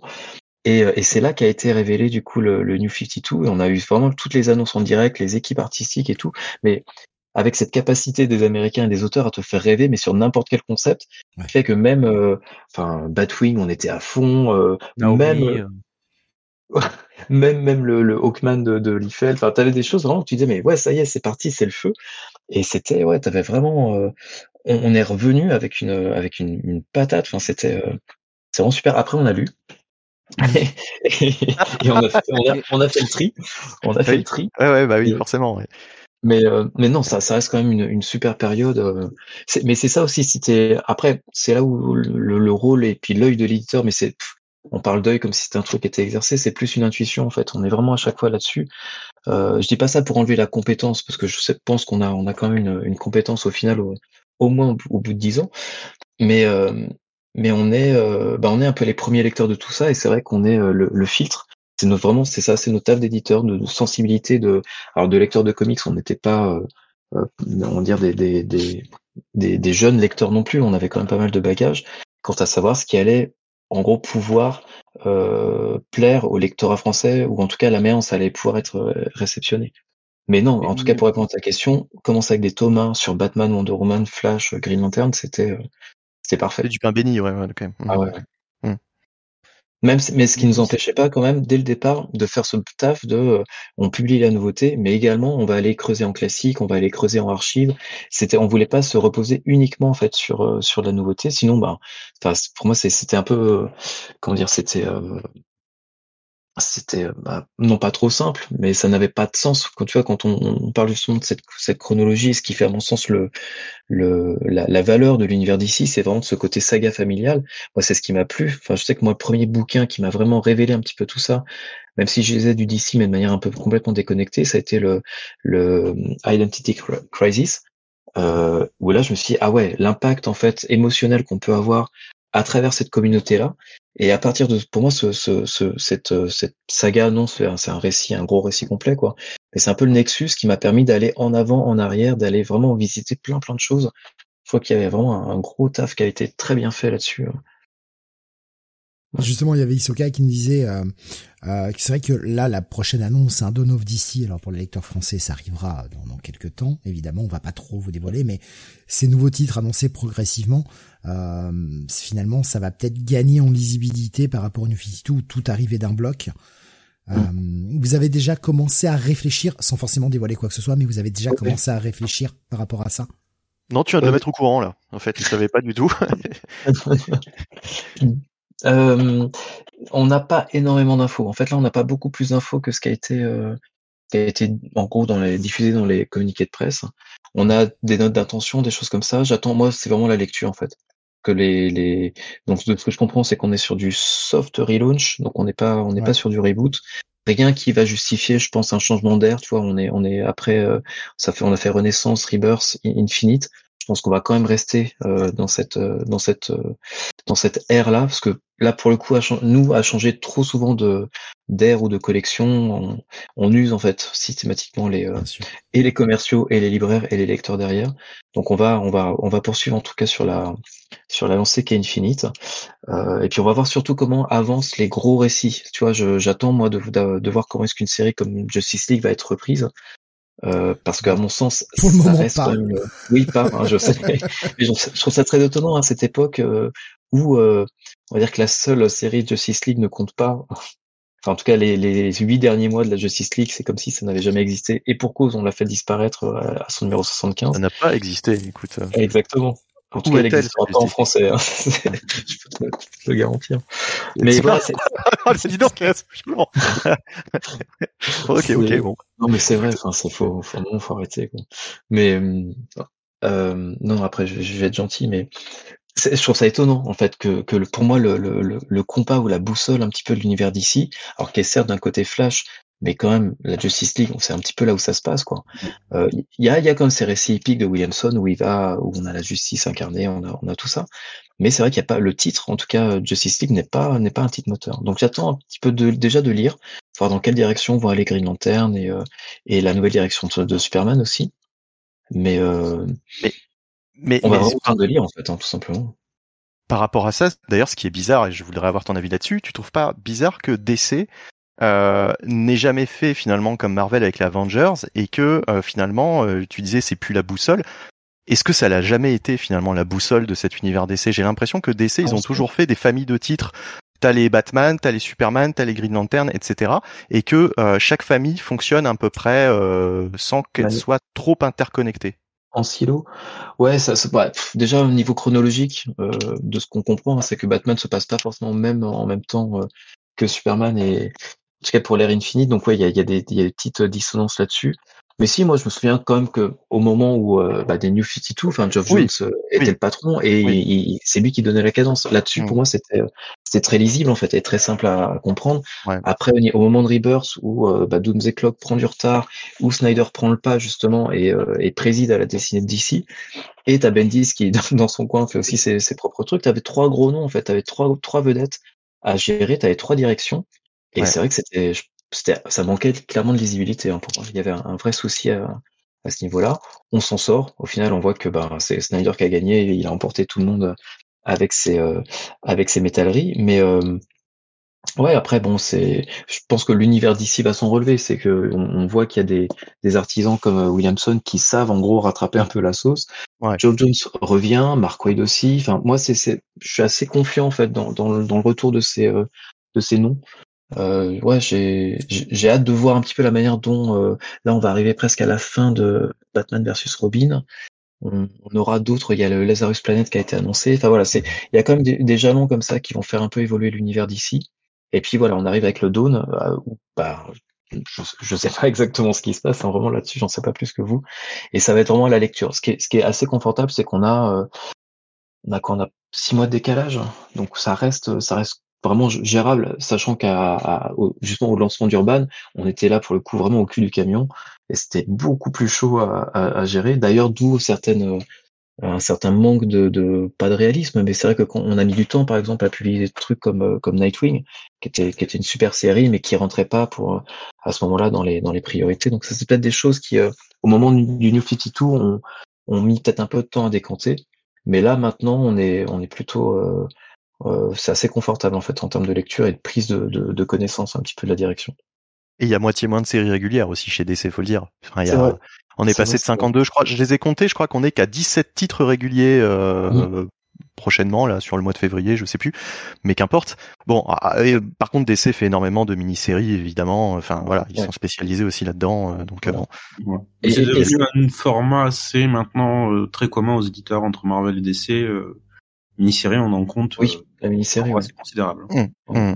Et, et d'ici à cet avantage de, ben pour en gros, de, pour on peut contenter tous les tous les les accros comme nous à la à la chronologie, mais aussi t'as le Black Label qui est là vraiment c'est c'est la, mmh. la récré euh, pour tous les auteurs. Moi j'ai vraiment en plus redécouvert Williamson que je pense pas aussi drôle. Euh, alors je vais vous faire crier, mais moi son run sur Flash m'a m'a un peu tombé des mains. Ah ouais, je suis pas, ouais, je suis pas non plus un, un énorme fan du, du, personnage, je le connais pas très très bien au final. Euh, mais euh, par contre, son Rogues, il était oh, euh, magnifique. Ah oui, ah oui, ah oui, excellent Rogues. Ah ouais, Beaucoup de cœur dans les émissions. Ah ouais. Et je trouve ça chouette, enfin, du coup, que, que le, le, Black Label puisse permettre vraiment ce genre de respiration à des auteurs qui sont pourtant bien dans leur dans leur leur, leur couloir ultra épique avec, avec les, les Dark Crisis et compagnie. Mais derrière, bah, il va il va te pondre un, un, un heist story. Enfin, c'était non, ça fonctionne super bien. Puis en plus, voilà, le, le, couple fonctionne bien. C'est quand Léo Max avec un style vraiment quasi franco-belge. Les premières planches là dans le bar, dans le rat des, des super vilains, qui est un espèce de, de, cliché quand même de, de un peu de point de départ d'histoire, mais c'est tellement bien fait. Enfin, on aurait dit même en termes de dessin, les couleurs, on dirait du franco-belge. Quoi, c'est du canardo. C'est euh, enfin, c'est ouais, ça m'a vraiment beaucoup beaucoup plu. Et ça, c'est en gros une juste une une comment dire une nuance de ce que le Black Label peut proposer. Quoi. C'est, non, c'est vraiment là une très grosse réussite commerciale, mais surtout, à mon sens, créative. Justement, quand tu parlais de, bah justement des, des, séries que tu lisais euh, et qui, qui, te donnaient envie, moi, je, je, me demandais quel est, euh, qui sont tes interlocuteurs chez DC en fait? Est-ce que tu vas plutôt dialoguer avec les éditeurs ou plutôt avec la branche commerciale euh, du marketing chez DC pour Alors, ce que tu veux peut-être publier ou pour avoir euh, pour avoir une visibilité sur la suite? Le, le, marketing à mon niveau peu, parce que ça reste là, à la limite, ce serait euh, Charlène, euh, Charlène Lecal, qui est notre chef marketing, qui là est plus en, en il se parle à, à, base de PowerPoint, donc ça c'est un peu leur leur, langage. Euh, moi, sinon, je, je rigole, hein, mais c'est vrai qu'on est quand même pas mal en, en, contact avec Warner France, notamment, mmh pour essayer de, bah, simplement de, de, bosser ensemble et puis de, de, de, faire en sorte que les que les, les, promos des uns et des autres soient, soient un peu cohérentes et, et euh, le plus efficaces possible. Moi, mes interlocuteurs, ils sont, euh, en fait, sont les, les personnes qui, c'est l'équipe qui gère les droits internationaux ou les droits internationaux, même en, en bon français. Euh, et euh, qui, bah, qui valide en gros notre plan de publication, qui euh, avec qui on discute et surtout qui depuis euh, depuis quelques années maintenant, c'est pas forcément le cas avant, mais nous permet d'avoir un accès un peu plus simple ou simplifié du moins au, à l'édito. C'est que on, vu qu'on travaille pas mal en amont, euh, on, ça nous permet également de valider certaines pistes, euh, de, de, valider certaines certaines idées, d'être cohérent en fait avec ce que DC va faire. C'est que quand on a un doute, là par, par exemple on parle de Dawn DC, moi j'attends des informations un peu précises ben, je sais que l'édito va, va réagir un petit peu là-dessus, sachant que le boulot de l'édito, c'est d'abord la priorité de l'édito d'ici, c'est de sortir leur bouquin, eux, pas forcément de répondre à l'éditeur français, euh, espagnol, italien, euh, en gros à toutes les sollicitations qu'ils peuvent avoir. Donc les droits étrangers, en tout cas les personnes des droits étrangers, font un peu le filtre par rapport à ça. J'ai pas le mail hein, de d'un euh, enfin d'un Mark Doyle à l'époque ou ou des ou des éditeurs de, de chez DC, mais je sais qu'il y a une parole rapportée, la question est posée, j'ai la réponse de l'éditeur, et ça nous permet, de, bah même en termes de contenu, d'arrêter un peu les contenus euh, très en amont, parce que là, en plus, la situation en termes de, de production, notamment en termes d'appro papier, nous demande en fait de travailler très très en amont, et du coup de définir les paginations, et donc de définir le contenu. Et ça, faut, voilà, on peut pas rajouter euh, un cahier de 32 pages, euh, même trois mois avant l'impression, quoi. Ça, ça, c'était possible avant, maintenant c'est de la science-fiction. Donc c'est très très contraignant à ce niveau-là. Et heureusement, du coup, d'ici nous donne accès en fait à ces infos édito. Donc là, c'est ouais, ça c'est ultra pratique. D'accord. Ah, vu que le, sujet est, est, un peu amené sur la table, c'est un sujet un peu incontournable du moment. Euh, à quel point euh, la, crise du papier vous a mis en difficulté ces, ces, derniers temps? Enfin, à quel point vous a impacté et vous a peut-être fait un peu prendre de retard sur euh, sur certains projets qui étaient prévus ou dû revoir peut-être une, stratégie de publication un peu différemment En fait, c'est surtout organisationnel. C'est que c'est ce travail en amont là où normalement on, on, enfin, on prend deux fois plus de temps ou plutôt deux fois plus de marge en termes de temps par rapport à ce qu'on fait. Donc c'est vrai que les, on a moins d'occasion de se retourner. C'est quand on se dit ah, merde, il y a, euh, je sais pas, il y a, il y a, il y a 10 pages de bonus. Euh, est-ce qu'on peut les mettre ou pas? Est-ce qu'il est encore temps? Est-ce que tu, quand on demande à nos fabricants, est-ce que tu peux trouver le papier? Enfin, là-dessus, on a clairement un manque de souplesse. Ça c'est, ça c'est évident. Euh, après, il y a un impact bah, qui là pour le coup est, sur au niveau du prix oui. qui fait jamais bonne presse. Hein. C'est vrai que les, en plus pas de bol, avant la l'augmentation de prix due au papier, bah, on avait revu nos, nos, nos, nos, prix un petit peu à la hausse de 50 centimes à 1 euro, je crois, sur certains titres. Et pas de bol après, euh, enfin genre 8 mois ou 9 mois après, en juillet dernier, on a dû augmenter d'un euro. à cause du à cause du contexte. Donc ça c'est vrai que les bah voilà sur quand tu as un prix un, papier qui prend entre entre 30 et 60 euh, on parle du papier, mais il y a la colle et il y a aussi la, pâte à papier qui est importante et le, et le carton. Bref, c'est toute la chaîne prend cher et prend plus cher. Donc ça c'est un petit peu ça c'est un peu contraignant. Euh, mais autrement, on va dire que voilà, faut juste être, plus précis et on a moins de marge de manœuvre pour se retourner, pour vraiment pour euh, modifier quelque chose. Bah, un exemple très concret, hein, c'est quand quand j'ai sur un, du Batman Chronicles, j'avais des paginations qui pouvaient monter à 688 pages. Euh, et en fait, bah non, en fait, le, le, le coût du papier fait que euh, non, non, mon bouquin de presque 700 pages, il est pas du tout rentable, quoi, même à 35 euros. Donc c'est euh, là-dessus, j'ai dû, j'ai dû revoir le, la stratégie. Donc ça, c'est toujours un peu frustrant quand vraiment les, des conditions euh, externes te, te permettent pas de faire ce que tu avais en tête. Ben, on va dire que de la contrainte naît la créativité, donc faut être très très créatif. D'accord. Euh, justement, j'ai vu passer. Euh, bah, bah, je t'en prie, Benny, vas-y. Ah non, bah, ça, ça, dépend. Euh, parce que là, c'est vraiment un. J'ai un gros sujet à aborder, mais je sais pas oh, si on va l'aborder tout de suite ou si tu veux enchaîner avec des questions peut-être des auditeurs euh, pour, un, pour un petit peu alterner. En, en même temps, parce que c'est un sujet qui est revenu plusieurs fois par les questions des auditeurs. Euh, déjà, est-ce que tu es satisfait des retours sur les Chronicles, sur ce début de, de gamme? Est-ce que les retours sont satisfaisants? Est-ce que vous en êtes content Peut-être ça a dépassé vos attentes même euh, oui, on est content, on est content et c'est la raison pour laquelle on va, euh, on va élargir un peu le spectre on va on va quitter les ombres de Gotham pour euh, pour euh, attention attention attention. Non, mais non non je, je vais rien annoncer ce soir. Attention attention attention pas d'annonce. c'est les questions qui reviennent mais après enfin vous doutez bien chers auditeurs que évidemment euh, il y a quand même des choses auxquelles François pourra pas forcément répondre hein, bien sûr. en tout cas en tout cas en tout cas, c'est en projet, voilà. ouais, c'est même, même plus qu'en projet, c'est en, en, train de se faire. Et en fait, vous en savez, là, je, je, sais pas si ça se fait, ça hijack un petit peu le, le podcast, mais en fait, c'est des informations que j'ai, euh, en fait, j'ai brossé l'année 2023 ou le début 2023 avec Arnaud Tomasini de, de First Print slash Comics Blog, et c'est vrai que là, euh, euh, il y a un peu plus d'informations qui seront disponibles à partir du 5 décembre ah. euh, sur First Print à ce niveau-là. Donc voilà, ça, je l'ai fait là, un peu la, la, primeur de ces infos-là. Mais ça, de toute façon, c'est que des bonnes nouvelles. Donc ça va être, euh, ça, ça va bien se passer. Mais oui, en tout cas, en tout cas, là, je trouve que la réception du, du format, du concept a été, euh, bah, été ultra positive, que ce soit de la part des lecteurs, de la part des libraires, de la part des commerciaux, parce que c'est aussi important de convaincre la première personne qui va porter ta, ta voix, bah, c'est le commercial. Donc je, pense que le, alors j'ai pu leur faire peur en disant on va faire la, la, la, la série Ultime Batman, on va tout publier euh, dans une seule et même série. Donc ça a fait rire et un peu rire jaune derrière, mais je leur ai expliqué après la démarche que nous on n'allait pas commencer en 1939 et que tout, tout allait bien se passer.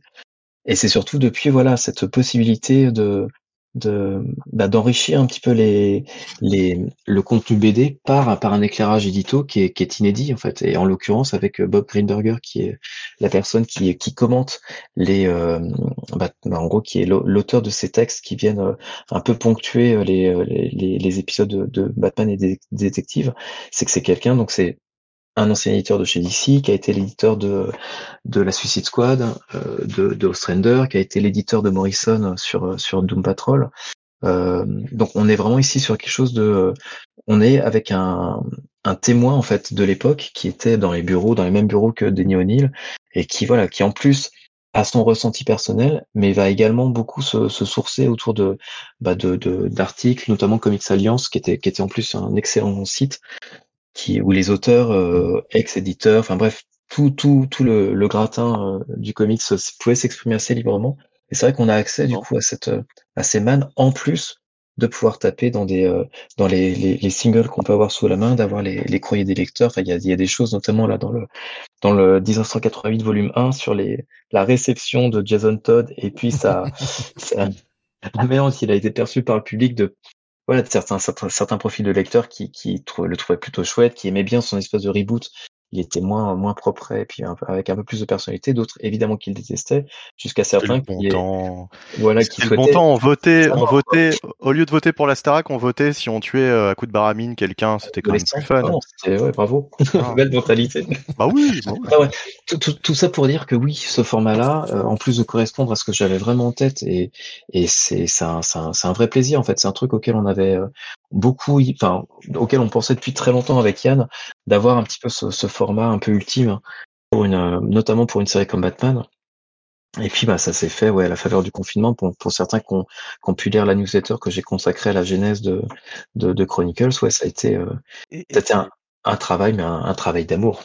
Est-ce que tu t'es inspiré un petit peu de ce qu'ils ont fait? Euh, Alors pour le coup, c'était Glénat avec les les, les Donald peut-être. Ah oui, oui, oui c'est même c'est clairement. Parce que enfin c'est enfin euh, je enfin voilà, on va pas se mentir, c'est euh, quand on regarde, il y a il y a tout, il y a la frise, il y a etc etc. Enfin c'est un peu la, la même. Ouais, c'est la, la, même idée, mais, mais c'est très bien, justement, ah c'est très bien d'avoir fait ça enfin pour euh, pour un pour un pour un comic book, quoi. C'est euh. exactement pour avec cette euh, avec cette volonté affichée de faire rentrer en fait Batman au même niveau de de popularité en fait et de reconnaissance au niveau patrimonial que un, un Donald, qu'un Picsou, qu'un Mickey Mouse. Pour moi, c'est on est sur une icône quand même qui est qui nous enterre à tous, hein, oui. Mais euh, mais pour moi, c'était vraiment lui rendre justice que de l'inscrire dans cette euh, dans cette euh, patrimonialité là. Et mmh c'est ce que je, compte faire aussi avec d'autres personnages de chez DC. Ouais. Voilà, sur, le chat, hein, j'ai vu passer plein de propositions. Il y a du Superman, il y a du Wonder Woman, il y a du Justice League. Voilà, on rappelle, hein, vous le saurez le 5 décembre sur First Print. voilà, quelques jours, il y a quelques, jours à attendre. Il y avait Tommy justement qui demandait sur YouTube comment avez-vous réussi à avoir Bob Greenberger pour l'édito des Batman Chronicles? Ah là là, alors ça c'était assez simple. Il a suffi d'envoyer un mail et demander l'accord de DC et puis ça s'est fait en fait. Et en fait, Bob, je me souvenais que j'avais, euh, c'était quoi C'était dans la cible de Deadshot, enfin un DC Nemesis qu'on avait fait sur Deadshot. Et, et en fait, j'avais vu que dans les dans les dans les, je crois que c'était les singles, j'étais tombé sur une, une, une, série de singles où il était, bah, il commentait énormément en fait les, euh, bah, les, les, ce qu'il publiait. Et je dis bon bah il doit, il doit avoir, avoir pas mal de choses à, raconter.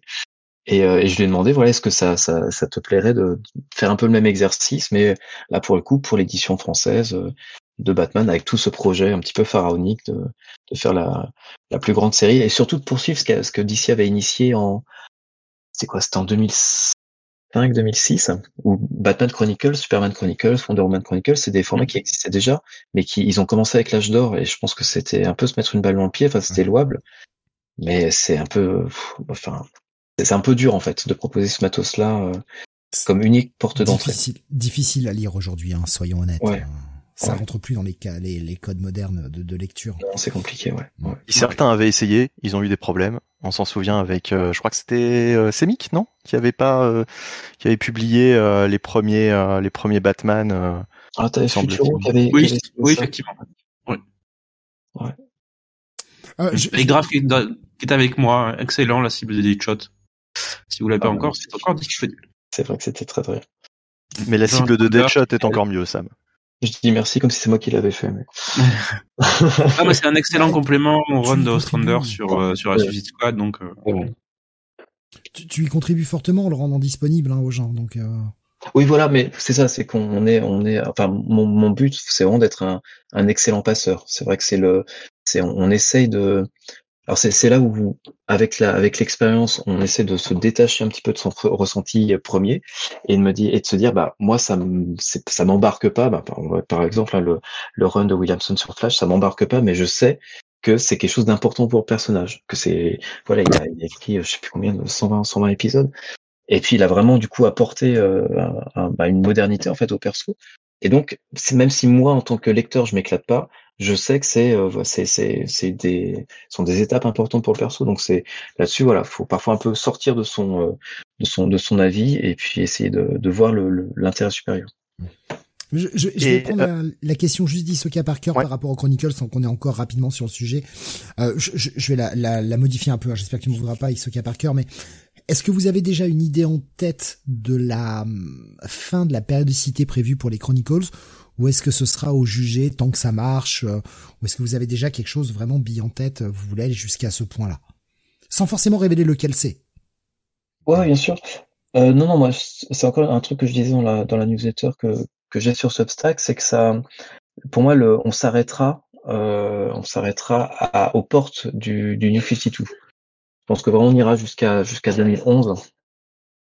Ça, c'est un peu la, la, limite. Et puis surtout, moi, ce qui m'intéresse, c'est de faire machine, machine arrière c'est vraiment au fur et à mesure que le matériel sera disponible, parce qu'il n'est pas toujours non plus. Hein, c'est vrai qu'on là on a commencé en 87 parce que Matos est aussi dispo, et puis ils ont relancé tout leur euh, tout ce qui était Dark Detective et Cape Crusader. Ça nous a vraiment permis, enfin sur les séries du coup Batman et Detective Comics, ça nous permet d'avoir du matos qui est, qui est, qui est accessible et imprimable, plutôt que d'aller scanner du, euh, du single. Enfin c'est euh, c'est quand même assez confortable là-dessus.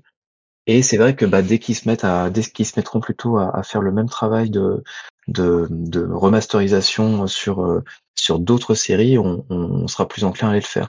En fait, pour moi, Chronicle, c'était aussi une manière de de bah, en fait comment dire, on, a testé. De, par exemple, sur sur Batman, moi, la, la, la dernière expérience qu'on a eue et qui a pas été très concluante, ça a été des, des runs importants comme euh, euh, c'était quoi C'était Meurtrier et fugitif de, de Ruka Brubaker, euh, qui euh, bah, qui s'est pas vendu du tout en fait. Ça, je me suis rendu compte que là, bah, on, on arrivait en fait à un, non pas un désintérêt, mais je pense qu'on perdait euh, la vue d'ensemble. C'est que c'était c'était c'était un, trois bouquins qui étaient euh, qui pouvaient sembler être un peu perdus dans le même si on mettait une timeline, même si on faisait le taf à côté. C'est vrai qu'on on, manquait un petit peu de de lien et de, de, de cohérence malgré le projet hein, qui, qui, se lit très bien. Après, faut, faut accrocher au dessin de, je crois que c'était Scott McDaniel. Mais je trouvais que là, on arrivait, très bien. mais, mais on arrivait un petit peu à la, un peu à la limite en fait de vouloir publier tout Batman. Euh, et je me dis, il faut faire quelque chose d'autre. Il faut vraiment essayer d'englober euh, cet arc-là. Il aurait fallu voilà l'accompagner de manière euh, éditoriale, de manière beaucoup plus solide euh, et beaucoup plus euh, complète. Et c'était parce que toi derrière on, avait encore euh, Venom à faire, on avait euh, qu'est-ce qui nous restait à faire? Enfin toi toute cette période qui euh, qui est un peu qui précède un petit peu Nightfall et qui qui l'étend derrière. Pour moi il y avait vraiment cette un petit peu cette frustration de de pas de pas inscrire ces, ces fresques là dans quelque chose de beaucoup plus beaucoup plus large euh, et qu'on marque vraiment l'évolution du personnage. Et pour moi Chronicles vient vraiment un peu combler ça, donner vraiment cet esprit d'ensemble à, à, ces grands arcs là euh, et puis aussi, il y a aussi une, une, une contrainte, enfin une contrainte. Une, euh, là, c'est clairement c'est un signe de, de un signe de, de, de notre époque. C'est que par rapport à cette crise du papier, ça nous permet aussi de répondre à ces besoins de garder en fait ces, des runs comme No Man's Land, dont je sais qu'il manque des, des, des tomes, euh, enfin, en tout cas qui ne sont pas réimprimés. Et en fait, ça permet, parce que en gros, si on réimprimait aujourd'hui le tome qui doit manquer, être le tome 4, je crois que le tome 1 aussi doit être manquant. Euh, si on les réimprime aujourd'hui, on va se taper des stocks pendant très longtemps. Parce qu'en gros, les, euh, le, niveau de rotation, c'est-à-dire que le niveau de vente à la semaine de ces titres-là, maintenant, il est très bas. No Man's Land s'est bien vendu à son époque, mais maintenant, on va dire qu'il n'y a plus de nouveautés. C'est pas quelque chose qui, euh, qui tourne énormément. Et aujourd'hui, si on voulait relancer euh, ce tome-là, enfin faire une réimpression à, à 2000, 3000 exemplaires, on va se les bouffer pendant pendant 5 ans, quoi. Donc ça, ça, ça, ça, ça, ça a un coût de stockage, de tout ça, et, et, une certaine aussi avance de fonds que vous devez faire à l'imprimeur, et sur lesquels vous n'avez pas de rentabilité, ce qui est logique. Au moment, c'est un marché compétitif, faut être, faut être clair. Quoi. Voilà, là clairement, on n'a aucun intérêt financier en fait à, euh, mais ça, moi, ça m'arrache la, la, gueule de dire ça, hein, à, à, réimprimer No Man's Land tel quel.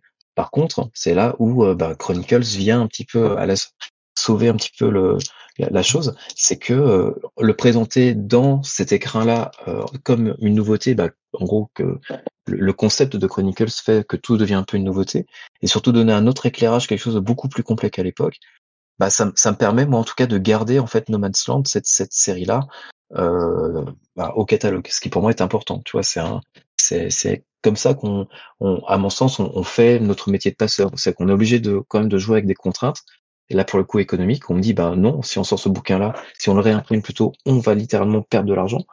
Euh, mais par contre, voilà, si on arrive à en faire une nouveauté, bah, la mise en place est différente, le tirage est ajusté, le, euh, voilà, donc on, là, on est un peu plus euh, solvable, on va dire. Puis en plus, il y a la plus-value éditoriale. En plus, en plus. Voilà. Parce que c'est vraiment deux livres en un, je trouve, cette, cette gamme. et, juste, oui, pardon.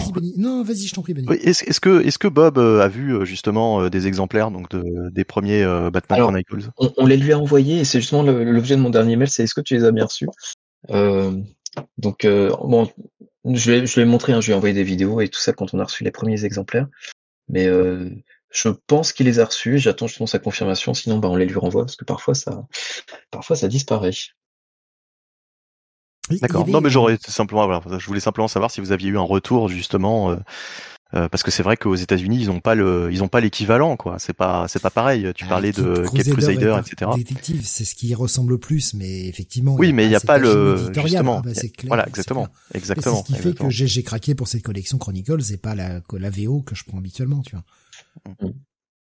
C'est, euh, enfin, vraiment, le bouquin est ce que, ce que je considérais proche de la perfection. C'est, c'est pas juste pour faire de la lèche. Sincèrement, j'ai vraiment adoré le format. Donc, euh, et y en a beaucoup. Enfin, on a eu beaucoup de retours sur le Discord. Tu les as peut-être vu passer, mais les gens sont relativement euh, très contents de, de cette édition-là. Et mhm. euh, on abordera une autre de vos collections tout à l'heure, qui, qui une collection nouvelle. Ah, devinez, devinez de quoi je parle. Qui, qui a un bon succès et j'ai l'impression qui, qui, qui plaît beaucoup aussi. Ouais. Il y avait une question alors de de, de Pascal, euh, ah, pas le même. Pascal son chiffre. Euh, je je sais pas si tu pourrais y répondre si tu ne peux pas. Euh, les craintes, il y a absolument pas de d'obligation hein, bien sûr. Euh, il demandait est-ce est-ce que tu pourrais parler de combien c'est à peu près un tirage classique au niveau des titres, euh, à peu près combien euh. d'exemplaires? Je sais pas si c'est quelque chose de de, de, de, de révélable ou pas. Hein, ouais, bah non, justement, ouais, ça fait un peu partie des, des, des données stratégiques que je peux pas forcément, euh, forcément divulguer. ouais. Euh, aucun problème. J'essaie de euh, voir trois jokers. Voilà, c'est je, j'en sors ma vanne. On l'avait pas entendu celle-ci. Oh bah dis donc. oh bah oui, bah, surprise. Moi, je, je, je te la criais mentalement cette vague. euh, non, j'essaie de quand même de voir comment on peut. Euh...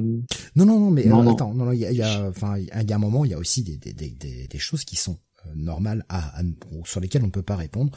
Nos auditeurs sont grands, ils comprennent, hein, il y a, y a aucun souci. Bien essayé, Pascal. De chez euh, Panini. Justement, euh... Pardon, je, je, le temps que ça arrive à mon cerveau. Il y a un décalage horaire avec Discord. Je disais qu'il y a un décalage. euh, justement, autre petite question qui, qui, va embarquer sur autre chose. Une question de Tommy que j'avais vu passer sur YouTube qui demandait est-ce qu'il y a, parce que tu es lecteur du coup, euh, tu, tu, nous le disais, hein, et tu as des projets qui tiennent à cœur. Est-ce qu'il y a des choses qui étaient prévues finalement, mais qui ont été mises au tiroir euh, euh, parce que c'était pas le bon moment, parce que finalement vous pensiez que ça ne marcherait peut-être pas, pas le public, ou peut-être une autre qui une autre raison, hein, peu importe laquelle c'est, mais euh, qui, ont, été un peu des crève-cœurs pour toi de finalement de te dire bah non, on va pas le sortir, ça.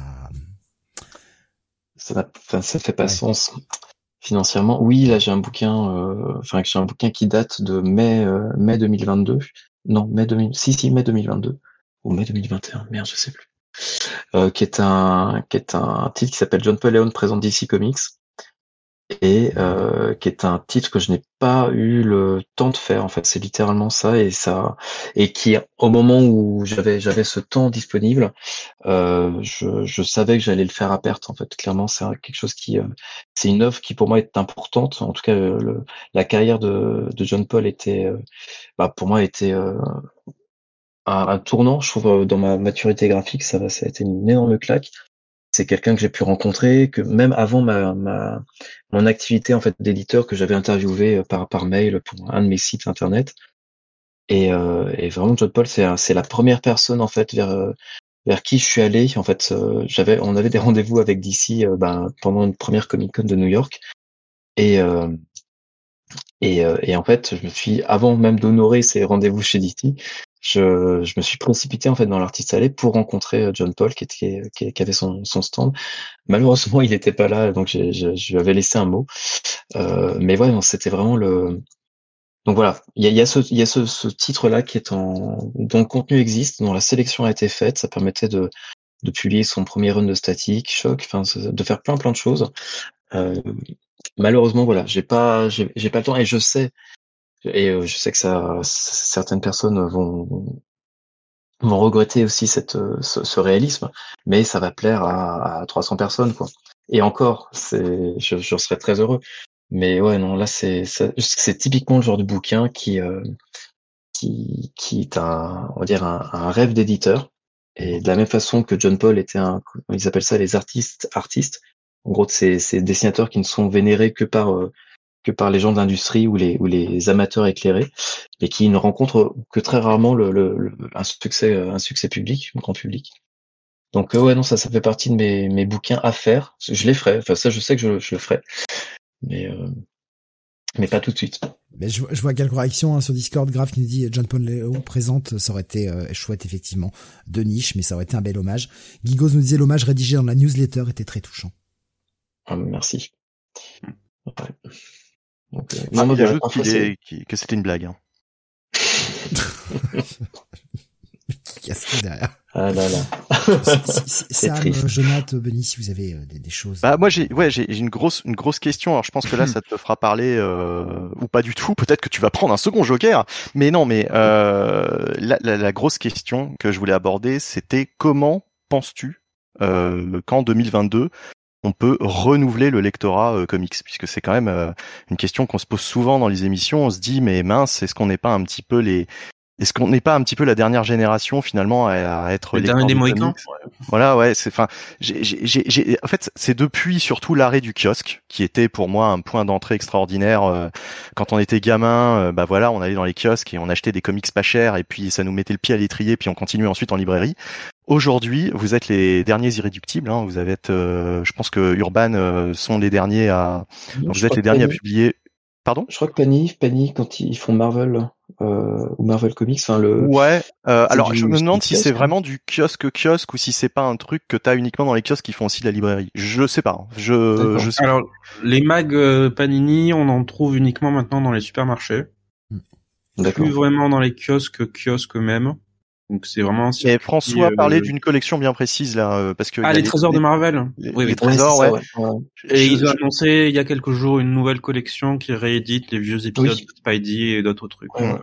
Et je je sais pas en fait, je, je ne sais pas à l'heure actuelle si ça se trouve vraiment dans tous les kiosques, peut-être, euh, peut-être. Dans ce cas-là, vous êtes bon, il y a encore ça, mais mais ça fait très très Star Wars. Et, et, Star Wars, je pense, ça existe plus, je sais plus. Ah bon? Si ça, si c'est si c'est pas sorti des kiosques entre temps. C'est possible. Ouais. Mais euh, mais enfin voilà, donc il y avait cette porte d'entrée là euh, qui était quand même assez extraordinaire et euh, peu peu coûteuse. Euh, maintenant que ça a quasiment disparu, euh, bon, est-ce que est-ce que en tant qu'éditeur, tu t'imagines des solutions pour pour renouveler donc ce, ce, lectorat quoi, pour attirer des nouveaux lecteurs, les fameux nouveaux lecteurs? Déjà faites des enfants, plein, et expliquez-leur l'amour du comics. Forcez-les vers des comics. sans les dégoûter, c'est pas facile. Hein. Non, mais Lego c'est pas mal avec ça. Moi, j'ai, je sais que ma petite là, elle connaît très bien Spider-Man et, et, tout le bestiaire de Batman grâce au Lego. Donc allez-y, ça, ça marche. Euh, non, bah l'une des, des réponses, euh, c'est vrai qu'avec la disparition du kiosque, pour plein de raisons, euh, mais l'une des principales euh, commence par un gros P. Euh, c'est euh... pas alors pas PET. Hein. L'affaire est relativement publique, hein, donc. Euh... Ah, tu peux le lire. De toute façon, on, sait tous. Enfin, tu peux. C'est euh, Prestalis, euh, voilà. Oui, voilà. c'est la... Mais ce qui, qui a touché, d'ailleurs, on le dit, on le répète pour ceux qui ne sont pas au courant, ça a touché tout le vraiment. de la distribution, ouais.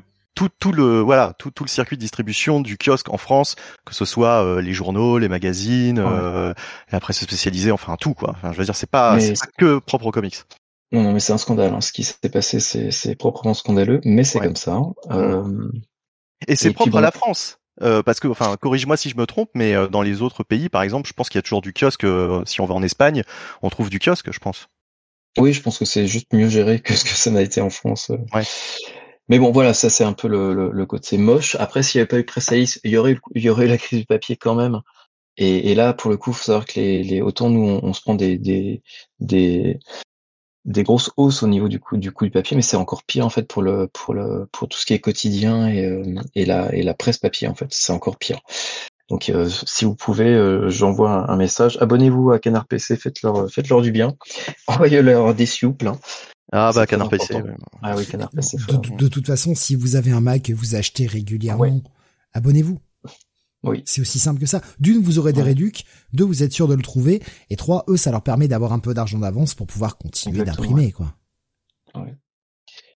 Et euh, mais par rapport à revenir au kiosque, en fait, par rapport à cette, euh, donc ce qui a été longtemps décrit comme un, comme un, un point d'accès ou une porte d'entrée. Euh, en fait, on le disait tout à l'heure en rigolant, hein, est-ce qu'on n'est pas les derniers des Mohicans Mais ouais, moi, je, je connaissais plus de gamin en fait qui allait euh, sur du kiosque et qui commençait euh, sa carrière de lecture de, de, de, de, lecteur de comics comme ça. Moi, je j'ai commencé avec du, avec du Strange en, kiosque et c'était vraiment le un, un, rituel avec mon grand-père qui me prenait ma petite BD et c'était voilà, c'était les RCM, c'était les les VI, enfin c'est tout ce que Semic et Lug un petit peu avant pouvaient sortir. Mais maintenant, enfin même même au moment où euh, moi je l'ai vu quand, quand je bossais chez Delcourt, on faisait les chroniques de Stone, on faisait euh, on faisait Top Comics, on faisait tout ça. Le, le kiosque ça ça allait pas fort non plus hein, c'était pas euh, mm. on garde je pense une image d'épinal et on veut en fait on veut garder vivace ce, ce souvenir là.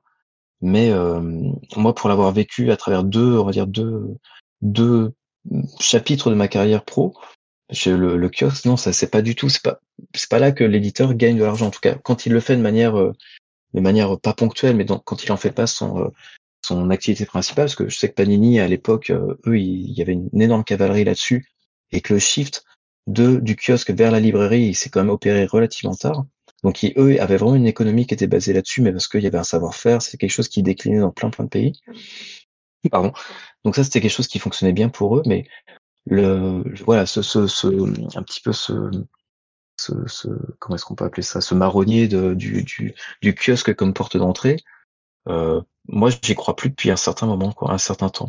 Donc notre meilleure euh, réponse à ça parce que c'est effectivement important de garder en fait le comics accessible et de faire baisser le ticket d'entrée parce que mine de rien moi je, je pense qu'il y, y a, deux côtés en fait pour faire euh, rentrer des, des nouveaux lecteurs des nouvelles lectrices c'est la médiation, c'est en parler, c'est ce qu'on fait là ce soir, même si là on est un petit peu dans, entre nous et entre entre velus et peut-être velus UES, mais on est on est on est là parce qu'on aime le comics depuis euh, depuis longtemps ou parce qu'on a vraiment un intérêt euh, un petit peu poussé.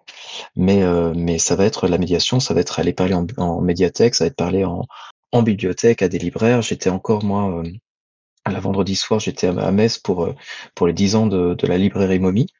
Euh, et donc voilà, ça nous a permis, notamment avec euh, Arnaud Tomasini, de faire une, une interview sur qu'est-ce que qu'est-ce que le comics indé. Enfin, du coup, d'essayer d'intéresser les gens et de leur expliquer un petit peu euh, notre notre travail d'agitateur culturel au niveau du comics. Donc, il y a ce côté média médiation, je veux dire médiatique, non, on n'en est pas là.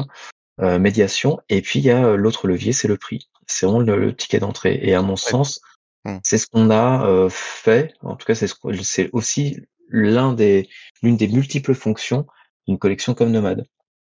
Où on se retrouve du coup, alors le réseau n'est pas le même parce que en gros les kiosques faut, faut maintenant un petit peu oublier, mais en, librairie tu as une offre qui est euh, à mon sens raisonnée, raisonnable et avec un, un plan en fait de, de, de en fait de développer en fait une habitude de lecture. C'est qu'on n'est plus sur du one shot, on n'est plus sur, sur de l'opération commerciale, on est sur du Thomas de super-héros mais pas que, parce qu'on a aussi du coup du, du vertigo qui va permettre d'avoir vraiment ce côté feuilletonesque et peut-être de euh, bah peut-être voilà de, de toi de découvrir des, des, des auteurs que bah, que dont n'aurais pas forcément soupçonné l'existence et de, de créer en fait cette habitude de ah tiens euh, j'ai bien aimé le euh, je sais pas qu'est-ce qu'on va prendre bah, le voilà le transmettre de Warren Ellis bah, qu'est-ce que Warren Ellis a fait d'autre et du coup d'aller un petit peu euh, d'aller un peu agiter ou, titiller la curiosité par par le prix en gros c'est voilà vous venez pour le prix vous restez pour le contenu.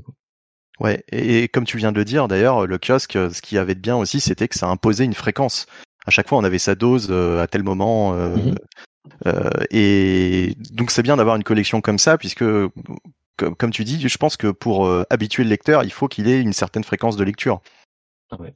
Il faut qu'à plusieurs moments dans l'année, ils se disent tiens, voilà, il y a une nouvelle salve d'Urban Nomad qui va sortir. Qu'est-ce que je me prends quoi cette fois-ci quoi et, même si j'ai certains, certains libraires qui me disent non mais ça, ça sort pas assez vite, les bouquins existent déjà, vous devriez nous mettre euh, tous les deux mois euh, une nouvelle, série. Je mais en fait, on est encore dans une phase d'expérimentation, c'est qu'on attend de voir déjà comment le, marché, le public, les réseaux font, enfin, accueillent un petit peu cette offre-là. Avant de vraiment lâcher la cavalerie, ça a été déjà un énorme, un énorme coup, même en termes de communication, parce qu'on est, euh, on est euh, ce que me disait Charlène justement, c'est que Nomade, ça a été le plus gros lancement depuis le lancement d'Urban. C'est-à-dire que vous, vous avez peut-être vu, mais il existe des euh, des, euh, des tourniquets, vraiment ce qu'on appelle le mmh. APLV permanente. Vraiment, c'est un c'est quelque chose qui n'est pas en carton, qui va pas casser au bout de au bout de six mois ou qui sera acheté. C'est que c'est vraiment du coup un vrai meuble que qu'on on a on a proposé en fait aux libraires pour du coup avoir cette ben, une, un endroit pour accueillir. Alors ce format qui est un petit peu particulier, hein, qui aurait parfaitement sa place dans les rayonnages manga, mais on n'en est pas encore là. Et c'était pas le but parce que c'est vraiment ce que j'ai beaucoup lu, c'est ah oui, euh, Urban veut faire du manga. En fait, ce concept-là, c'est né, euh, c'est né il y a, il y a facile 4-5 ans, donc on n'était pas encore euh, au moment de la du, deuxième âge d'or des mangas. Ah, je sais pas. Moi, le, le manga, je trouve que c'est un peu, euh, un peu réducteur. Pour moi, c'est vraiment un mi-chemin entre les deux, quoi. On est des collections avec des prix qui sont plus qu'abordables. Plus qu'abordable parce que enfin quand tu prends l'exemple que tu prenais hein, de, de, de transmettre qui, qui publié en 5 tomes à 7,90 le tome bah, franchement si vous aviez pas les versions grand format euh, et que vous avez envie de tenter la série il y a pas meilleur mmh. coup en fait. En plus bah pour, pour les avoir pris moi-même euh, c'est ultra lisible. Le format le rend ultra lisible effectivement c'est un peu plus petit qu'un qu'un format classique et c'est normal mais honnêtement, on perd pas en qualité de lecture. Je suis pas obligé de plisser les yeux comme un dingue pour arriver à lire. Je, je me force pas, quoi. Mm. Donc vraiment, c'est une véritable réussite. Hein. Merci. D'ailleurs, mais on... ouais, vas-y. Non, ouais, j'allais dire, tu avais peut-être connu ça. D'ailleurs, euh, je, me rappelle de ça au fil de la discussion, mais euh, quand j'étais gamin, euh, à un moment donné, il y avait les Blake et Mortimer qui étaient sortis en format poche. Je crois que c'était peut-être chez j'ai lu ou je j'en sais rien en fait, mais c'était assez assez étonnant. Euh, et du coup, j'en avais lu pas mal, euh, pas au format franco-belge, mais au format au format poche comme ça, quoi. Et euh, c'est un format qui avait complètement disparu, j'ai l'impression. Enfin, je, je sais pas, hein, je je lis pas énormément de franco-belge non plus, mais j'ai l'impression que c'est un truc qui n'avait pas été fait depuis X années. Et je trouve que justement, c'est une bonne idée. Enfin, moi, je vois pas du tout le, le comment dire l'influence des mangas. Euh, je pense que c'est, euh, je pense que c'est une fausse, une fausse idée, ça. Et, quand bien même, enfin, si vraiment les, enfin, moi, ça me pose aucun problème non plus. Hein, c'est que la vérité, elle est pas là. C'est qu'on l'a pas fait pour, euh, pour faire, pour surfer sur la vague du manga. Mais si ça en profite aussi, moi, ça, ça me va, hein, honnêtement. Plus les gens qui se mettront en comics, mieux ce sera pour nous, hein, pour nous tous, bien sûr, en fait. Bien sûr, ouais, Non. totalement. Mais c'est, voilà, après, c'est, c'est quelque chose ici qui a quand même été, alors, tu l'as peut-être pas vu, Benny, mais c'était en, en, je crois que ça fait 3-4 ans maintenant que Casterman a cette opération-là de, de sortir leur, leur best-seller un petit peu en poche. Ensuite, ça a été Futuro et après, ça a été Dargo qui a, qui a embrayé le pas. On n'est pas du tout sur le même public. Hein. C'est vrai qu'en termes de vente, euh, bah là, pour le coup, on est, on est, on est bien au-delà. Euh, C'était un peu ma, ma, ma, petite gloriole personnelle, c'est de me rendre compte que sur, sur ce contenu, en tout cas sur le contenu comics, on intéressait beaucoup plus de monde. Ouais. Et c'était, c'était assez, euh, même étonnant de voir. Alors, je trouve que les, les, les retours et la, la, la, bienveillance en général autour de l'accueil de cette collection-là a été euh, euh, m'a surpris en fait parce que je suis en général d'un d'un comment dire d'un allant plutôt optimiste, mais euh, je me disais bon, il y a, y, a, y a, ça coche quand même pas mal de choses euh, qui peuvent froisser, on va dire, notre lectorat naturel notamment voilà Watchmen ne se lit pas comme ça ça n'a pas été fait pour ça enfin bref il y a, y a, tout en fait euh, je, et j'entends hein, moi-même euh, je préfère lire Watchmen en grand format mais c'est vrai que si j'ai pas la thune ben c'est en fait c'est à mon sens le, le, bon le bon entre deux en fait c'est qu'il y a forcément des concessions à faire pour ce prix-là. Euh, on va dire que le, le form factor, vraiment cette espèce d'équation qui fait que le, le, le, le prix, en tout cas où l'objet est, est, cohérent avec le prix, qui est lui-même cohérent avec le contenu, nous a semblé atteint. En fait, c'est vrai que quand on a vu les, les bouquins arrivé au bureau, il y avait une espèce de, consensus en disant bah ouais en fait ça, nous convainc. Et quand on a en fait les les euh, on a on a fait imprimer euh, euh, les, les enfin Watchmen en fait qui était un petit peu notre notre bêta testeur pour voir si ça passait. Et quand on a vu vraiment les, les bouquins arriver bien en amont de la vente bah en fait ça validait le concept. On dit si Watchmen passe le reste devrait pas trop poser de problème et ouais, ça, ça, a été très très convaincant là-dessus. Et je trouve que c'est le plus rude, hein, faut hein. Watchmen, c'est c'est c'est le ah plus rude des deux, des, des, de tous, pardon. Euh, pour moi, c'est le plus rude. Je le trouve très lisible euh, à la lumière du jour, en fait. À la ouais, lumière, ah, mais je suis d'accord. Euh, à la lumière euh, j'allais dire synthétique, mais enfin en tout cas la lumière électrique, un peu plus un peu plus compliqué pour moi, mais euh, je suis plus vieux aussi et j'ai des yeux de merde. Donc euh... ah, voilà, c'est un très bon détecteur de de de, de presbytie, euh, la collection de mais, mais bah disons que c'est c'est pas que c'est pas lisible, c'est que ça me fait forcer plus. Par contre, à la lumière du jour, et j'ai été vraiment le premier surpris, à la lumière du jour, il y a, enfin je, je ne force pas quoi. C'est euh, mmh. extrêmement simple à lire. Et je, voyais plein de gens. Hein. J'étais, Graf me disait, j'étais dubitatif sur Nomade, mais le résultat force l'admiration. Qu'est-ce que j'ai vu passer? Un schizophile qui disait Nomade m'a permis de me lancer dans Fable, alors que le grand nombre de tomes m'avait fait hésiter jusque-là. Et en fait, moi, ce que je trouve, ce que je trouve bien aussi avec cette collection, c'est que comme tu le disais par rapport au format, oui, c'est pas le format d'origine, etc. Mais peu importe. À la rigueur, personne déjà vous fout un flingue sur la tempe pour acheter ça. Et deuxième chose, le format normal, entre guillemets, le format comics, existe. Donc en gros, vous avez le choix entre les deux éditions. et puis maintenant, tu peux lire Watchmen à la plage. C'est ça aussi, c'est la. Non mais le, fait de pouvoir amener des comics en vacances, mine de rien, je trouve ça, je trouve ça super parce que à moins que tu lises en numérique, mais lire en numérique, on n'aime pas tout ça. Enfin c'est, on préfère toujours lire au format papier. Hein, je pense surtout les gens de notre mhm. génération. Euh, donc euh, euh, je me rappelle il y a des années, à chaque fois que je partais en vacances, je partais avec une valise de comics et c'était impossible à transporter. C'était parce que ça, ça pesait bien trop lourd. Là maintenant, tu peux quand même emporter énormément de lectures pour assez léger, on va dire. Euh, avec cette euh, cette gamme et, euh, et, tant mieux quoi, tant mieux. Et, ouais, et ouais, pardon, tu dire un question qui fâche en fait. tu m'avais dit que qu'on pouvait, hein, mais ah oui, ça a été beaucoup de beaucoup de retours des, des gens et je pense que tu vois où je vais euh, par rapport à Urban Link et par rapport à la sortie de Something euh, is Killing the Children. qui n'a pas été très bien perçu. Euh, bah non. Alors, non, non, mais après, j'ai longtemps cherché. Vous avez appris vos erreurs, vous les avez ressorties en format plus grand pour ceux qui le voulaient et ceux qui euh, voulaient La, version plus petite, bah, long. Euh, quelle, quelle, a été votre approche en fait pour choisir ce type de collection au final? Pour pour créer euh, Nomad Pour créer non, bah, par rapport à Something is Killing justement. Ah d'accord. Ah bah oui, ben là bah, je peux, on peut revenir sur le sur la, la mauvaise intuition originelle en fait, c'est qu'en créant Link, donc on, on, allait dans de la BD young adulte, euh, qui était à la base une offre que développait euh, DC à ce moment-là, et, puis on voulait aussi la nourrir de bah, d'un dé tout simplement. Et en fait dans notre tête, euh, puisqu'on n'avait jamais fait de BD young adulte, on pensait que les lecteurs de young adulte étaient un peu plus on va dire edgy. Je pensais, on pensait vraiment qu'on était sur du, du 14, 25 plus quoi. C'était en termes d'âge.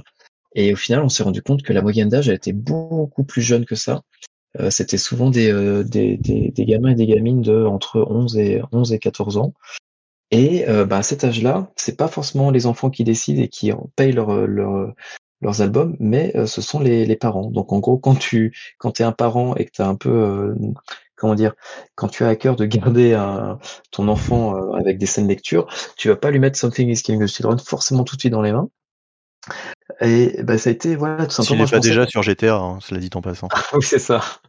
Mais mais je, voilà, c'est une vraie pour l'instant, pour le coup, c'est une vraie euh, c'est une vraie mauvaise intuition. Je pensais vraiment que ce, le, public était en était là en fait pour euh, euh, ou était capable en fait de, de ben, d'adhérer en fait à cette offre-là. Et le fait est que non, en fait, ces, ces lecteurs et ces lectrices n'étaient pas là. Et ben, en tout cas, les parents faisaient barrage, ça c'est sûr. Mais euh, non, puis après, ça a été aussi des, des mêmes d'autres difficultés en termes de, de, réception même de la collection par les libraires. C'est vrai que le, on nous disait oui, le young adulte en littérature on connaît, mais en BD on sait pas quoi en faire, qu'on peut pas pousser les murs.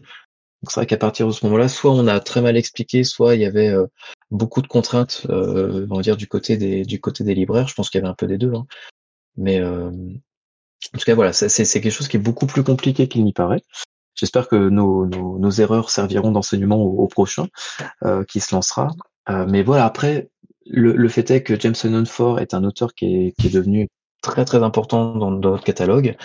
Euh, c'est aussi quelqu'un qui, je pense, mérite notamment que cette série-là, Something, soit, bah, voilà, et simplement soit accessible au plus grand nombre.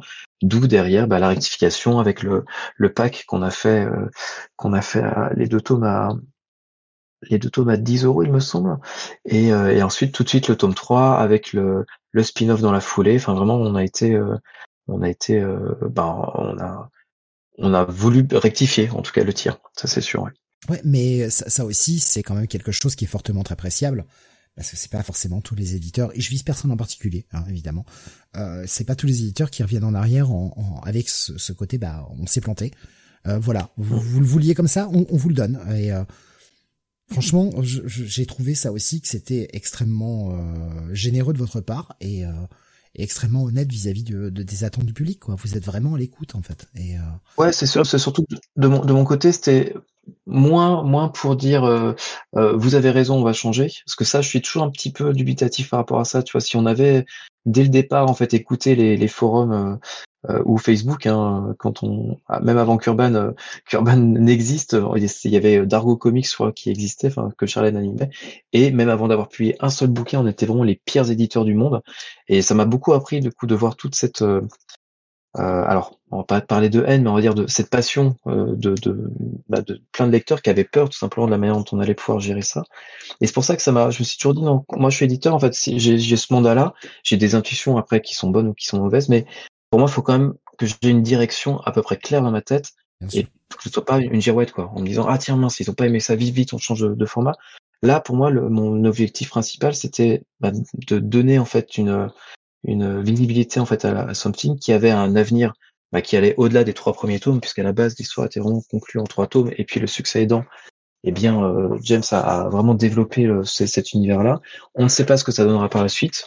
Peut-être, enfin, je sais qu'il y a des développements cinématographiques ou en tout cas séries télé, et je voulais pas simplement être resté sur cet échec-là en disant bah désolé, boum, on n'arrive pas, euh, on, laisse tomber. Non, surtout avec la place qu'allait prendre James dans notre euh, dans notre catalogue, c'était important de garder ce titre-là et, lui le mettre dans les meilleures conditions possibles. Quoi. Donc vraiment, j'avais à cœur la survie du titre au, sein de notre au sein de, nos, catalogues. Et c'est vrai que Indies était, on va dire, c'était le format naturel. Hein. On va pas on va pas se le cacher. Et puis pour euh, rebondir par rapport à ce que tu viens de dire, euh, c'est vrai que euh, tu parlais des, des, gens qui étaient sceptiques au début de au début d'Urban. Euh, même nous, hein, au début, on a eu on a eu des doutes, mais justement, en fait, ce qui est cool, c'est que euh, au début, on n'avait qu'un nom, on savait pas, on savait pas qui tu étais, on savait, enfin, on savait pas qui était vraiment derrière Urban Comics. Et c'est pour ça que c'est cool d'avoir une émission comme ce soir, parce que je pense qu'il y a plein de gens qui vont te découvrir, etc. Et ça va les mettre, à mon avis, beaucoup plus en confiance. Quoi. C'est toujours bien d'avoir on, voit, on voit que t'es un amoureux des comics, que tu t'y connais, etc. Enfin, je veux dire, c'est, vachement rassurant aussi d'avoir la parole d'un éditeur. Euh, euh, ne, doutez pas en fait des gens qui, qui font, euh, qui font les comics. Alors après, à des divers, des degrés divers, mais on est tous, hein, de ceux que je connais. Hein, je vais juste parler de ceux que je connais. Il n'y a pas un seul imposteur. Hein. on est tous, si, il y en a, ils sont que ah, ou, je les connais pas. Mais bon, il y a, y a, effectivement des, des, des, des éditeurs que j'ai jamais ou très peu rencontrés, donc je pourrais pas m'engager pour eux. Mais c'est vrai que l'ensemble, hein, que ce soit que ce soit Sullivan, euh, alors Nicolas Beaujean, je, je l'ai jamais rencontré, mais à, à, l'écouter et à voir aussi comment il euh, comment il bâtit son catalogue, je pense on est évidemment devant quelqu'un qui, est, qui est amoureux des comics. Alors euh, rappelle, rappelle chez qui du coup, parce que les, les, gens vont pas forcément savoir. Ah pardon, alors Sullivan c'est iComics, Mmh euh, Nicolas Beaujouan, c'est 404 Comics. D'accord. Mmh. Euh, on peut parler de Florent de Gletagne aussi pour pour Bliss. Enfin, c'est Thierry Mornay hein, pour euh, si, si je ne cite pas Thierry, je ne cite personne. Enfin, ouais, on, a tous ces profils-là en fait de, de gens, bah, de gens passionnés. On n'est vraiment pas là par hasard. C'est rarement le cas hein, dans l'édition d'avoir quelqu'un qui, bah, qui est là pour pousser du papier et qu'on a qu'on a un peu rien à foutre du contenu. Ça c'est c'est l'exception. Je l'ai pas encore rencontré. Mais euh, après, il y a les, les décisionnaires au-dessus. Ça, c'est toujours, euh, c'est toujours une, deux mondes différents. Mais en tout cas, ceux qui sont chargés de bâtir les, les lignes édito, non. enfin, on peut tous faire des erreurs. Et moi, le premier, hein, j'ai pas été, euh, j'ai pas été le dernier à mettre une page en double dans le premier, dans le premier tome de Sandman. Mais Enfin, je l'ai pas mise, mais ça c'est une autre histoire. Mais euh, voilà, on fait tous des bourdes. Après, voilà, si on publie 15 000 bouquins et que ben on a un taux raisonnable de bourdes, bah, ça fait quand même plus de bourdes dans un catalogue. Enfin voilà, mais c'est on est on, est humain. J'ai l'impression de prendre la défense de, de, ces pauvres éditeurs. Mais on fait tous des conneries à un moment ou à un autre. Ça c'est c'est juste euh, le message qu'il faut retenir. Et euh, on est voilà, on n'est pas pas plus parfait que quoi qui que ce soit. Le problème c'est qu'effectivement on bosse avec du matos qui passionne en fait ceux qui le ceux qui le lisent et que le passionné est rarement prompt à, à, la, à, la, tolérance.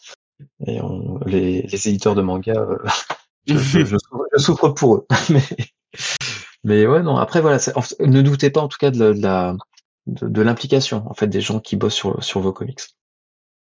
Euh, ouais. Oui, ah, j'ai entendu une voix de quelqu'un qui voulait s'exprimer. Oui, euh... j'aimerais poser. Euh... Ah bah vas-y, vas-y, vas-y, vas-y. Bah oui, j'aimerais poser deux questions euh, à François. Alors, la première, euh, j'aimerais savoir si quand tu dialogues avec DC Comics, euh, est-ce que tu as une certaine indépendance vis-à-vis des titres que tu que tu publies, tu peux publier chez chez Urban? C'est-à-dire, si par exemple tu as envie de, de, publier des trucs d'autres éditeurs, de chez Boom Studios ou de chez euh, de chez euh, IDW, chez mhm. d'autres voilà d'autres gros éditeurs, des franchises comme ça, est-ce que d'ici quand même, vu que c'est quand même la majorité de ton ton catalogue, est-ce qu'ils ont un est-ce qu'ils ont un droit de regard là-dessus? Et deuxième question, je vais en profiter, c'est est-ce que toi, quand tu euh, quand tu fais ton, ton édition, quand tu penses au titre que tu publies publier, est-ce que tu te mets à la place du, lecteur? Est-ce que tu dis que euh, ça, ça va pas, euh, ça va pas marcher quoi? Est-ce que tu dis bon voilà, vu le public qu'on a en France, euh, vu le lectorat qu'on peut avoir, il y a certains titres, je sais que je vais pas les publier parce que euh, ça va pas marcher. Est-ce que, ce que t'as, voilà, c'est ces deux questions que je voulais te poser. C'est ces deux questions très intéressantes. T'as pris ton temps, mais elles sont très intéressantes. Euh, N'exagérons rien. Hein, euh. Rappelle-moi juste dans, dans 10 minutes la, la, deuxième question, parce que je crains que je vais de la, de la zapper et ce sera, sera, sera, pas de la censure. Euh, mémoire de poisson rouge, bonjour. Euh, alors, est-ce que DC nous impose, ou en tout cas nous, nous, nous demande de ne pas publier? Non, parce que ça se serait vu déjà. Euh, et puis surtout, bah, on s'appelle pas DC Comics France, on s'appelle Urban Comics, et ce côté du coup hein, d'indépendance dans la ligne édito, elle est, euh, elle fait partie de notre ADN. C'est qu'on est là, on est des, des, partenaires de DC pour le territoire français. On est en aucun cas une succursale de DC. Ça c'est très important et c'est ce qui nous permet justement de, bah, d'avoir une liberté de, de, de, ton, mais aussi quand, quand, on, quand on, dans nos échanges avec eux, hein, c'est qu'on est, euh, euh comment dire, même en, en, termes de sélection de titres. Alors il y a des titres qui font consensus quand on, ils nous proposent un Batman Fortnite. On va pas faire non non mais moi je suis pas joueur ça m'intéresse pas non non là il est hors de question de ne pas publier Batman Fortnite ça c'est une évidence euh, et puis même, je trouve que, enfin, ça c'est pas pour euh, pour vendre ma cam, mais c'est pour ceux qui ont pu le lire et ceux qui jouent à Fortnite. Euh, même ceux qui jouent pas comme moi à Fortnite, ben, je trouve que c'est plutôt cohérent en fait comme euh, comme produit parce que là pour le coup c'est vraiment un produit. Mais on sent qu'il y a, il y a une il y a une vraie une vraie intelligence et une vraie passion derrière. Donc ça c'est c'était assez étonnant comme expérience de bosser sur les Batman Fortnite. Et, euh, et, voilà, donc on n'est pas tenu en plus de tout publier de, de, de chez DC, mais ça, ça je l'ai déjà dit. Mais par contre, non, pour le reste des, euh, des, des, achats de droits qu'on peut faire ailleurs, chez Image, chez Boom, chez Dark Horse, non, il n'y a pas de, il n'y a pas du tout d'ingérence de la part de DC là-dessus. Et voire même, hein, moi, c'est ce que je leur, je leur vends aussi, c'est que quand on a, euh, quand on a pu publier euh, notamment Saga de Brian Kevon, bah, le succès de Saga a évidemment aidé euh, Y, Ex Machina, euh, Pride of Baghdad, tous ces titres-là à, à, se revendre derrière. Donc c'est aussi un travail d'auteur que l'on fait. C'est à chaque fois ce que je leur ai dit, c'est que on fait un travail de, ben, on travaille notre catalogue d'auteurs. C'est que qu'on soit qu'on soit sur du Batman ou sur sur du sur du Doom Patrol, on vend aussi le, le travail de Grant Morrison. Et le travail de Grant Morrison se retrouve dans plein plein d'œuvres, alors moins en indé en ce moment, mais euh, ou alors j'ai pas réussi à avoir euh, Klaus, mais euh, mais notre travail en tout cas, qu'il soit mainstream, rejaillit forcément sur la production indé de cet auteur-là, mais inversement, c'est que ça nous permet vraiment d'avoir de faire cet aller-retour et que bah, comme l'indé aujourd'hui vient revitaliser un petit peu le, le mainstream, euh, et c'est également vrai pour pour dans le sens inverse. Donc là, on est vraiment, je pense, dans une bonne intelligence. Et puis maintenant, euh, Image, euh, Image euh, euh, d'ici eux-mêmes, quand ils publient une, une compile de, des Swamp Thing de Brian Kevon, mettent et l'impriment, hein, c'est même pas un sticker, ils disent par le créateur de saga. Donc voilà, je pense que chacun comprend que quand il s'agit de faire de l'argent, on, s'assoit un petit peu sur sur ces sur ces sur ce type de position là, mais plus non, plus sans blague à part, non pour nous on est vraiment sur ce catalogue d'auteurs là, et ça ils l'ont très bien compris depuis le début. D'accord. La deuxième question, je te confirme que je l'ai complètement oublié. Aimes-tu les ah, oui. c'est simplement euh, par rapport au, euh, on va dire euh, à votre catalogue, on va dire d'ici, on va rester chez chez, chez DC. Il y a certains titres bon, que nous on, on, on, lit en VO, qu'on a lu en vélo, VO il y a des années, des années, qui sont comment dire où clairement on sent que ça va être euh, difficile pour toucher ah euh, tout le tout le tout le enfin la majorité du lectorat. Donc est-ce que vous quand vous vous éditez ça, est-ce qu'en amont vous vous dites non ça c'est malheureux, mais euh, on peut pas le publier. À l'inverse, on va être obligé de publier un truc un petit peu plus couillon parce que ça vend plus. Est-ce que vous avez ce, ce, ce genre de, de, réflexion en amont euh, voilà. Oui, oui, oui. Oui, il y a, y a, effectivement des titres qui, qui ne trouvent pas le chemin de la publication française. C'est que je, en tout cas pas quand on parle de librairie, hein, quand on parle de cartonné ou de bouquins qui, euh, ben, qui vont rester. Euh, clairement, tu vois, le Deathstroke Inc. Euh, qui, est, qui est fun à lire, mais qui graphiquement c'est c'est c'est une plantade en fait en termes de, de vente si on le propose en cartonné. Ça c'est euh, c'est c'est on dire au bout de dix ans, je je enfin vraiment j'aurais pu le dire aussi au début, mais c'est vrai que il y a des dessins qui sont très compliqués. Euh, tu vois, le enfin le il y a, y a ouais il y a, y a, effectivement plein de cas comme ça. C'est c'est évident. Euh, Qu'est-ce qui pourrait euh, illustrer le cas inverse de bouquin couillon? Euh... Bon, j'en ai quelques-uns en tête, mais bon. bah, bah vas-y, dis-moi, dis-moi. Non, hein. Vous avez republié Lobo versus The Mask. le traumatisme de la rétro euh, Non, je, je, bon, je, je vais être un petit peu, un petit peu taquin pour changer. Oui, oui. Euh, mais euh, je pensais, par exemple, au, au, Batman de James Tynion Ford, voilà. ouais, mais ça, mais oui, mais ça, c'est, ça, c'est, non, clairement. Et puis surtout, enfin, ça aurait été une erreur même économique ou financière. Ça s'est très très bien vendu. Alors, vous n'êtes pas les lecteurs et clairement moi non plus. C'est pas le run du tout de, de, de Batman et même le travail de James que je préfère. C'est un exemple hein, que je prends. Hein. Ouais, bien sûr. Mais mais mais le fait est, en fait, c'est ça, c'est que c'est pour l'avoir euh, vécu un petit peu au sein de la de, de l'équipe édito, euh, c'est un run qui a beaucoup plu en interne aux plus jeunes d'entre nous parce que des personnages hauts en couleur, parce que des personnages euh, facilement cosplayables. Enfin, il y a, y a, plein, il y a tellement de, de choses qui peuvent nous échapper à nous vieux cons. Je rêve de me déguiser en Miracle Molly, effectivement, tous les mais, mais, quand je regarde sur les forums euh, VF, j'ai l'impression que le run de, de Tanyon 4 a plutôt bien fonctionné. Après, bon, je sais pas, je suis pas, je suis pas chez Urban, mais euh, j'ai l'impression qu'il y a eu une bonne réception euh, globale, quoi. C'est plus notre petit cercle euh, je pense, ouais. je, je, pense, et auquel auquel je souscris euh, euh, de, de, de temps à autre. Hein, c'est, je pas, je m'en cache pas du tout. Hein, a pas de, je, je, je, ne mets pas au nu tout tout ce que l'on fait et tout ce que DC produit. C'est d'ailleurs, je pense aussi l'intérêt d'avoir aussi un, un, avis à peu près euh, euh, à peu près honnête sur sur ce qu'on fait, à défaut d'être objectif, hein, parce que là on parle quand même toujours en, grande subjectivité. Mais non, non, c'est clairement, c'est là où c'est important aussi de se, dire, de, de, sortir de soi en tant qu'éditeur, de pas publier que ce qu'on aime, parce qu'il y a parfois des choses qu'on passerait auprès de, euh, à côté de, de, gros succès. Et voilà, notamment le tout ce qui est Joker War et les, les premiers Batman Infinite, c'est quelque chose qui fonctionne très bien. Après, j'irai pas tester jusqu'à jusqu'à jusqu'à publier euh, euh, un punchline, mais euh, mais ouais non, c'est c'est et oui.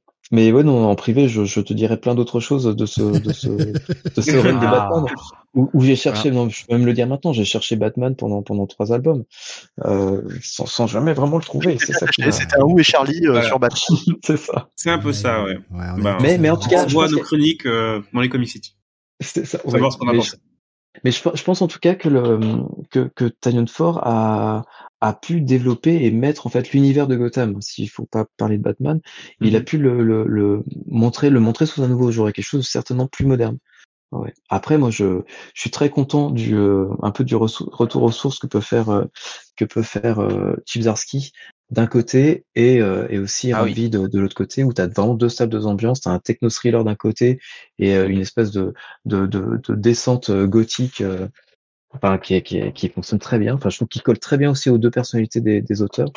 Et il y a deux directions là, qui sont très très très cohérentes, je trouve, sur les sur les personnages. Oui, d'accord. Alors justement, bon, la, la, question de Jonathan on mène vers euh, vers ce, cette question que j'ai vu revenir un millier de fois, donc je, je peux pas ne pas la poser, mais qu'en est-il de Superman? Ah, est-ce qu'il va bien? Est-ce qu'il est bien rentré sur Krypton la semaine dernière? Euh, ça a été euh, quelque chose qu'on a vu repasser un million de fois, donc je me permets de te poser la question parce que peut-être que est toujours plus jeune que lui. Euh, faut, faut peut-être euh, préciser un peu la question, Steve, parce que en fait, disons le le désamour en France, en tout cas pour Superman, est-ce que c'est quelque chose que vous vivez vous, euh, que, que, vous, que vous ressentez dans, dans, dans les ventes, ou est-ce que c'est peut-être de votre côté une volonté de pas forcément y aller. Euh, voilà, je, je, vais, je vais, je vais faire large et puis après comme ça tu vas pouvoir. Ouais, non, juste, juste pour, pour pour adresser euh, l'entièreté du problème, moi j'ai été hyper surpris euh, apparemment de la mévente de John Byrne sur euh, sur Superman, puisqu'il mhm. semblerait que John Byrne en VF, bah, ça vende. Donc j'ai pas compris pourquoi ça ne. De manière récente, ouais. Avec les Fantastic Four. Avec les Fantastic Four et avec Alpha Flight, semble-t-il. Et Alpha Flight, ouais, mais des choses qui ont été publiées qui ouais, des choses qui ont été publiées en fait dans Strange, dans en fait, qui, en fait, il y a un affect en fait avec le, notamment des, lecteurs qui ont, des, des, gens comme nous qui ont qui ont plutôt pris ces bouquins du coup? Et des gens et des, et des vieux lecteurs qui ont conseillé, qui ont pu conseiller des vieux, enfin les anciens, enfin merde, les, euh, les jeunes. Je pense qu'on est sur un, avec Marvel, on est sur un affect mais qui est tellement différent de, de des personnages de DC. Alors il y, y, a plein, enfin c'est une question qui est, qui est qui est à multiples étages.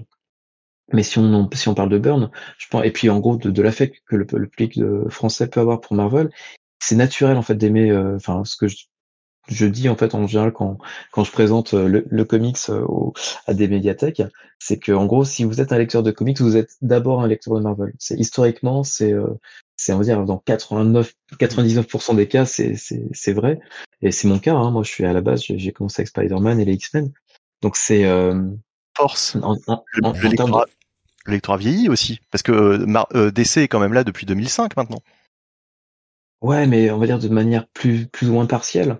Et surtout, enfin, je peux pas dire qu'avant 2005, il y a, enfin avant 2012, il y avait il y avait rien, mais c'était c'était pas forcément évident de, de suivre euh, DC de manière un peu. Ça, il y avait Strange. je m'envoie des, des fleurs. Euh, non, je pense tout simplement c'est un affect qui, qui reste à construire. Alors malheureusement, en plus, quand on, quand on parle du cas de Superman, on vient avec, faut remonter, je pense, aux années 50 et au mouvement US Go Home qui a qui a qui a précédé ou qui a plutôt euh, qui est qui était après le en gros la libération de la France par les Américains, le plan Marshall, en gros merci lors des Américains, le général de Gaulle qui dit euh, voilà euh, merci pour votre ordre mais on n'est pas non plus un protectorat des États-Unis. Tout ce mouvement où alors je pas si on n'avait pas fait des autodafés de de, de, de, comics en France, mais en tout cas l'esprit était un petit peu dans ce sens-là, où tout ce qui était américain, tout ce qui portait une bannière étoilée était euh, était bouté hors de nos frontières. C'est alors ça, ça, ça valait pour tout, hein, ça valait pour euh, pour pour la musique, pour la culture et pour les personnages dont certains avaient même la bannière étoilée en costume quoi. Donc que ce soit Captain America ou Superman, les deux personnages ont pas un, ont, pas comment dire un historique très simple en fait avec euh, avec le avec le lecteur français, puisque Superman, en gros, et il souffre de, de toutes les tares. Il a toujours tort. C'est soit c'est le c'est le boy scout un peu un peu bonnet, euh, soit c'est l'impérialiste américain. Donc il, il, gagne jamais vraiment Superman. il a vraiment fallu. Euh, il y a certains récits qui fonctionnent bien. En fait, à contrario, euh, en fait Superman, tout le monde a une idée à peu près claire de qui est Superman, de ce qu'il représente, de ses limites et même dans des limites de son intérêt. Mais quand on euh, quand on vient un petit peu euh, brouiller les pistes, euh, mettre Superman dans la peau d'un euh, d'un d'un agent de la mère patrie russe, quand on en fait un dictateur dans Injustice, voilà, quand on vient changer un petit peu la règle du jeu par rapport à ce personnage-là, là tout de suite, ça intéresse beaucoup plus. Red Son, c'est le titre qui a vendu le plus. Derrière, Injustice a cartonné aussi, parce qu'on va transformer un personnage qui est bon à la base en dictateur, avec euh, en gros il a toutes les enfin, toutes les bonnes raisons je vais pas excuser euh, ce qu'il a fait mais euh, en gros il, a été un peu traumatisé mmh. mais on se rend compte que et puis même on avait vu avec Kingdom Come et notamment la couverture qu'on avait choisie au début avec un, un Superman un petit peu dépressif euh, voilà, ce, ce visuel d'Alex Ross où Superman est vraiment dans, entre en, espèce de clair obscur et ben tout de suite ce récit là a fait beaucoup plus écho qu'un euh, qu'est-ce qu'on avait fait? On avait fait le les origines enfin Superman les origines de, de Mark Waid qui pour moi est un je, je voulais et DC n'a pas voulu mais je voulais l'appeler Superman année 1 parce que j'étais un peu un peu un peu foufou euh, quand il y a dix ans. Euh, ce récit-là a moins marché qu'un euh, voilà que, que les trois récits que j'ai pu citer là. Donc il y a il y a cette euh, cette vraie difficulté à vendre Superman en France mais avec l'Air Rebirth et notamment l'écriture de Peter Tomasi à la fois sur Superman Rebirth et sur Super Sons, là, il y a un truc qui est magique qui s'est passé, c'est que le, titre a atteint des scores qu'il avait jamais atteints, euh, parce que, à mon sens, on, ben déjà, enfin, il y a le, il y a l'écriture de l'écriture de l'écriture pardon de, de, Peter Tomasi, il y a les dessins en fait qui étaient de, de Gleason, les débuts de Jiménez là-dessus. Ah, ça fonctionnait Et bien. puis il y avait, ouais, et puis le fait de replacer Superman à sa place, à savoir en tant que père de famille, père de sa propre famille, en plus avec les ce qu'avait fait Jurgens et euh, et euh, et Lee Wicks dans euh, alors si Convergence a pu Ah, accoucher oui, de quelque chose de c'était bien American Alien. et et il y avait également y a- non c'était pas American Ah oui, Alien non, c'était- l'autre Alien, série. euh, euh, euh, ouais. Oui, oui, oui. Je, je- bah ah, c'est Superman Convergence je crois que c'était euh, t'avais juste deux deux épisodes peut-être qui venaient du coup euh, réinscrire le Superman dans la continuité de Rebirth Ah, c'était avec euh, bah C'était pas Reborn familiale. C'est pas Reborn Euh, non, c'est Reborn, c'était c'est le crossover. euh, Ouais. C'était le, le correctif. Ah, on voit les experts comics hein, ce soir, bravo Ah, hein. non, mais le, le nom m'échappe, mais je, je vois dont tu Comme chaque semaine, parles, hein. c'est- c'est c'est magnifique. Enfin, cette, cette série était trop Et, bien. Quoi. et c'est là, et c'est là-dessus que Tomasi est parti pour écrire son Superman Rebirth, où t'as, voilà, t'as, c'est- moi, tout m'a intéressé dans, dans Superman Rebirth. Et, et ça s'est vraiment vu dans les ventes. Il y avait un truc qui, euh, qu'on n'avait jamais vu. J'aurais aimé que Peter Tomasi reste euh, sur la série et j'aurais aimé que, que John reste un adolescent.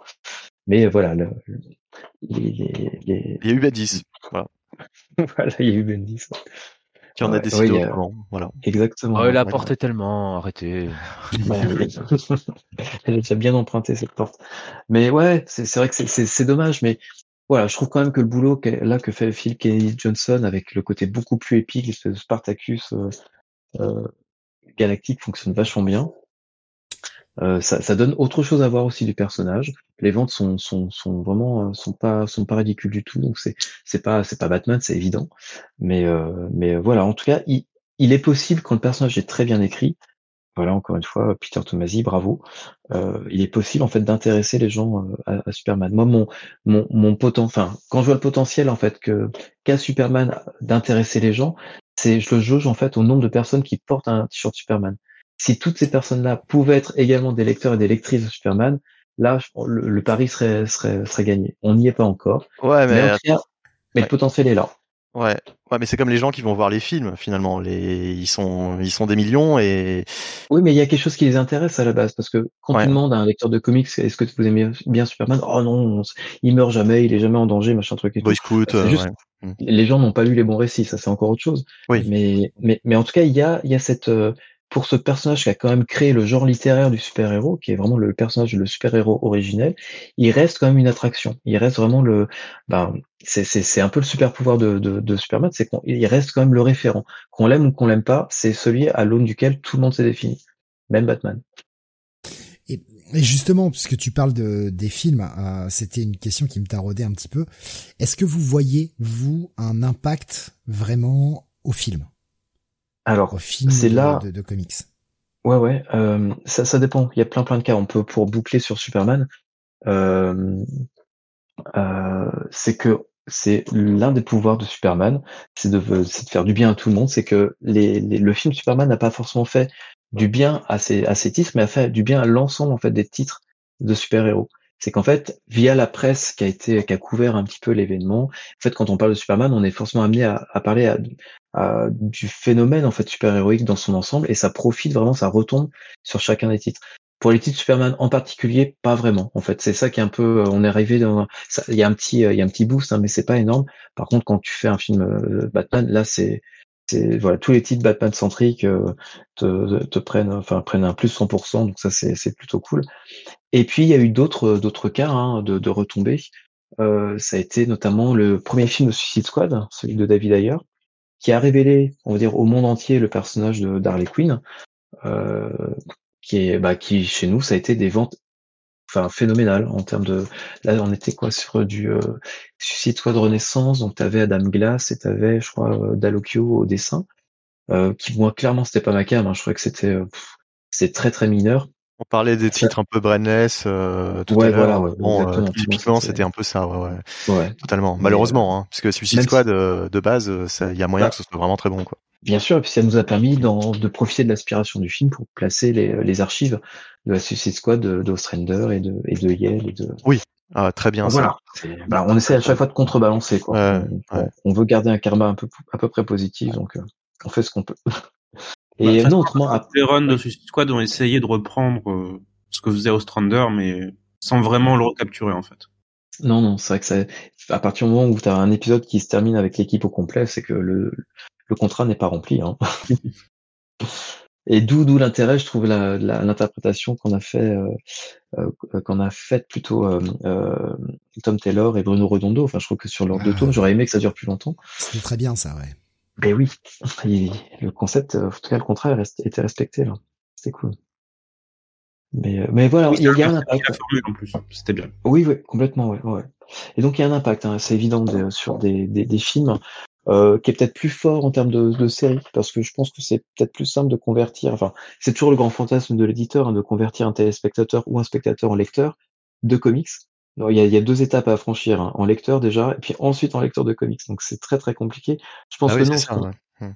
ce qu'on a le plus de chances de toucher, ce sont les gens qui se rendent déjà en librairie, qui, qui poussent euh, au moins une fois par mois à la porte d'une librairie et qui là peuvent être conscient qu'un personnage comme Harley Quinn existe, comme euh, euh, je sais pas moi un, un Riddler, maintenant qu'il a vu The Batman, ce, genre de choses. Mais s'ils sont des gens qui, pour qui la BD c'est quelque chose de complètement alien, il y a peu de chances qu'on on les, on les, on les convertisse là-dessus. Donc non, moi je, je, vise plutôt les lecteurs de bande dessinée et de manga, plutôt que le grand public en fait qui, euh, qui se rue par, par millions en fait en salle. Justement, je voudrais faire une transition. Ce sera vraiment ma dernière grosse question de la soirée. En plus, après, je te fous la paix.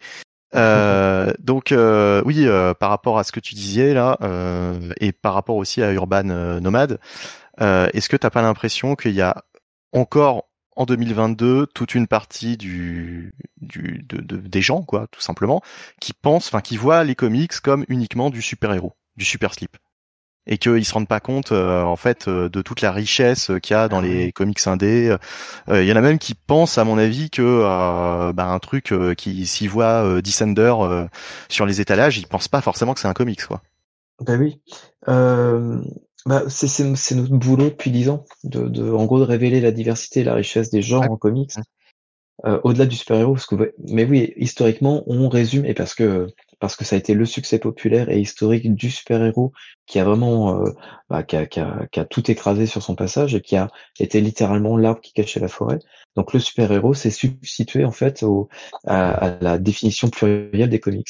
Donc voilà, maintenant en France en tout cas, comics égale super-héros. Donc ça c'est un peu notre notre notre travail de montrer justement à travers euh, à travers ouais les, les gammes indées, les gammes cultes, enfin en gros tout ça, euh, de tout ce travail-là, de montrer la, cette diversité-là. C'était tout le taf qu'on a fait en 2022 de, euh, de rajouter, alors c'est des trucs qui sont un peu cosmétiques pour le lecteur, mais de rajouter les genres en, en C4. C'est que même sur du, nos bouquins super-héros, on vient te mettre un genre principal et un, et un genre mineur. Enfin, c'est voilà, tu as euh, à partir de, à partir de Infinite, en gros, on a vraiment classé un petit peu tous nos, tous nos, tous nos bouquins comme ça.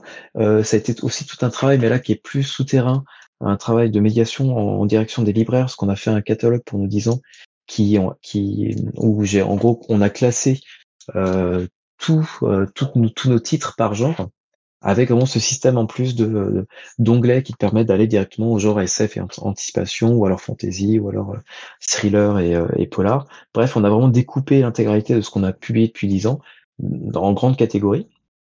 Donc ça permet déjà de révéler un petit peu cette diversité-là.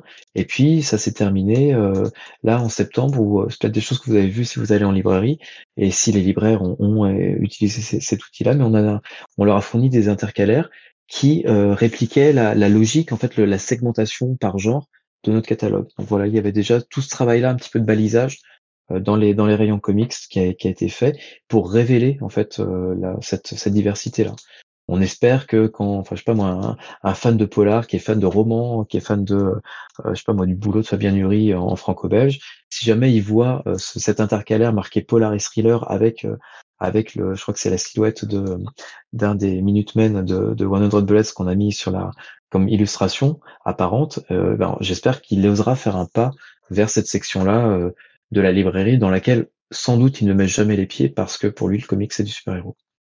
Voilà, ça c'est un travail mais de, de fourmis et on, prêche vraiment dans le désert. Donc ça nous amène, hein, euh, que ce soit dans Nomade, une, une, une collection qu'on veut ultra populaire euh, dans la dans la dans l'accès par le prix notamment, va pas mettre que du super héros. C'est ouais, ça, mmh on, a, quasiment euh, à 50-50 du euh, bah, plein d'autres genres et du super héros, mais également tu vois dans dans d'autres collections qu'on a lancées récemment, c'est euh, c'est les, les grands formats urbains dont on a euh, gommer le, la mention de comics.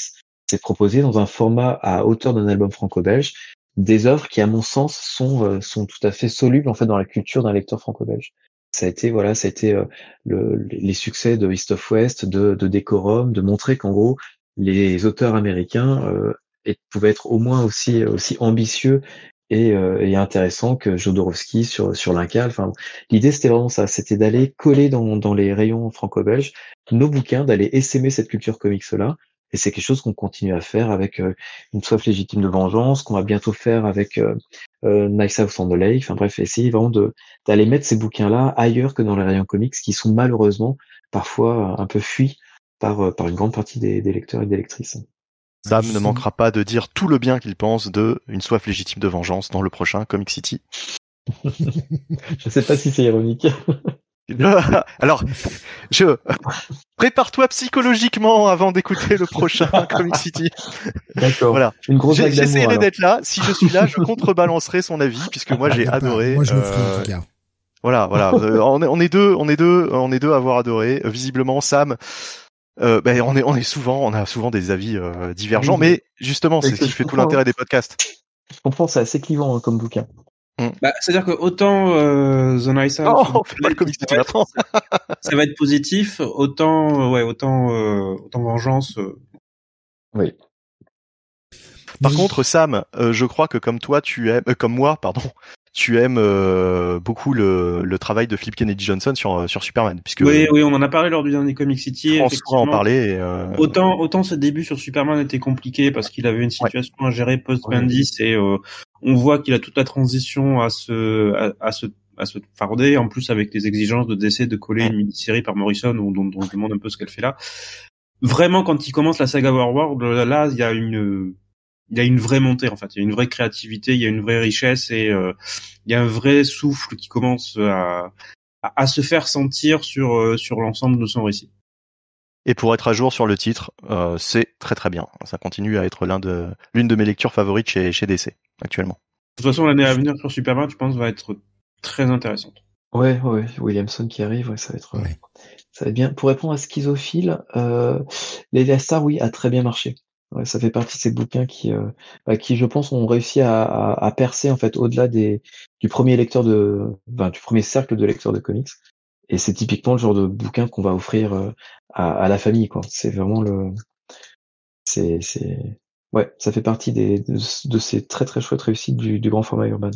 Bon, moi, ça me fait plaisir parce que ça faisait partie de mes euh, sorties préférées de l'année dernière. Mais, qui, qui a cet aspect euh, justement moins comics comme on l'imagine. C'est ce que nous disait Isoka Parker également. Hein. Il, y a, il y a encore du taf hein, sur le, le fait de, faire accepter le comics au grand public. Euh, mes collègues de la salle de prof aiment la BD, mais les mangas et les comics, faut pas déconner. Oui, voilà, ça s'arrête là. ouais. Il nous citait un exemple hein, tout à l'heure hein, de ce qu'il avait entendu euh, aujourd'hui même ou hier, je ne sais plus, dans un Cultura où les parents disaient non, on va pas lui acheter du Marvel, c'est pour les enfants, on va lui acheter des mangas plutôt. Ah là là. Voilà, Mais en même temps, il y a une évolution. Hein. Il y a une évolution parce que vraiment à notre époque, euh, enfin justement, c'était quand Dorothée passait à la télé, c'était euh, vraiment le. On... allait finir sataniste. Hein. C'était la, la prochaine étape. Rôliste sataniste. C'est le cas. Hein.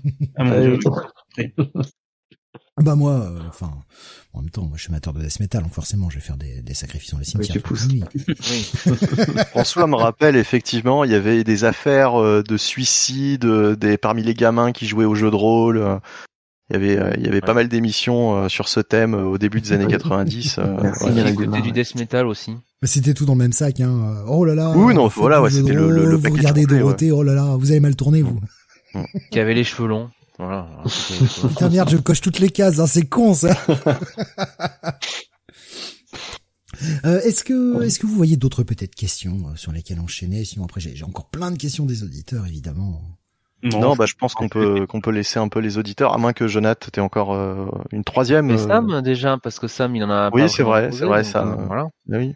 Non, c'est bon, je pense qu'on peut passer aux questions des lecteurs. Ça, ça, va être un petit peu tout, puis évidemment, hein, ça vient. Euh, et encore une fois, euh, il y, y, aura sûrement des questions. Je les ai mises de côté. Il y en a certaines. Je me doute que la réponse est on ne peut pas répondre. Mais euh, voilà. Presque de joker, hein, cela dit, hein, sur les trois. Hein, sur les tout à l'heure, donc. il y a déjà par rapport à ton pseudo sur sur Discord, hein, Nehru, euh, schizophile, qui demandait pourquoi Nehru, est-ce que tu es descendant du premier ministre indien? Ah, ah, alors il y, a, il y a deux choses, il y a deux sources. Déjà, il est mal orthographié, hein, mais ça c'est, c'était moi à l'époque. Hein, j'étais pas, j'étais pas très attentif au cours d'histoire. Mais oui, le, côté non aligné, c'est quelque chose qui me, qui m'avait, qui m'avait bien séduit. Et puis au-delà de ça, j'avais, euh, en fait, j'avais, euh, alors de manière un peu paradoxale, mais j'avais créé un personnage de jeu de rôle qui s'appelait euh, Nehru, qui était un marcheur au pied de silice, qui était un esclavagiste bah, voilà, qui était dans un univers de fantasy, mais voilà, qui était un esclavagiste repenti et euh, voilà, un, marcheur du désert.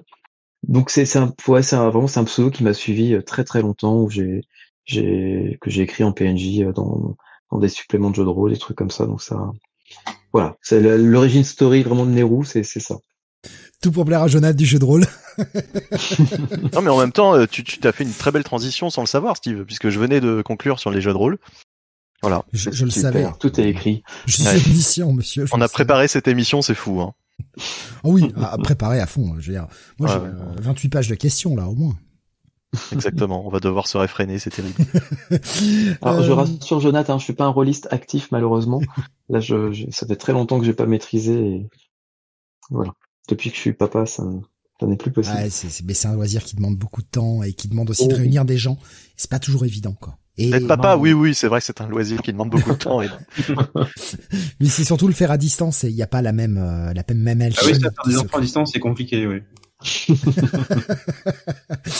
euh, sur un tout autre sujet, Nico Chris nous posait une question tout à l'heure. Alors là, tu, tu y vas comme tu peux, hein, évidemment, mais euh, il nous disait qu'il nous a fait la remarque qu'il y avait aucun comic book dans le top 200 des ventes de livres euh, ou saga, peut-être. Euh, est-ce que peut-être un commentaire par rapport à ça quelque chose que, que vous avez remarqué Il y a peut-être euh, une amélioration, des, des, choses qui, qui vont dans, le, dans le bon sens?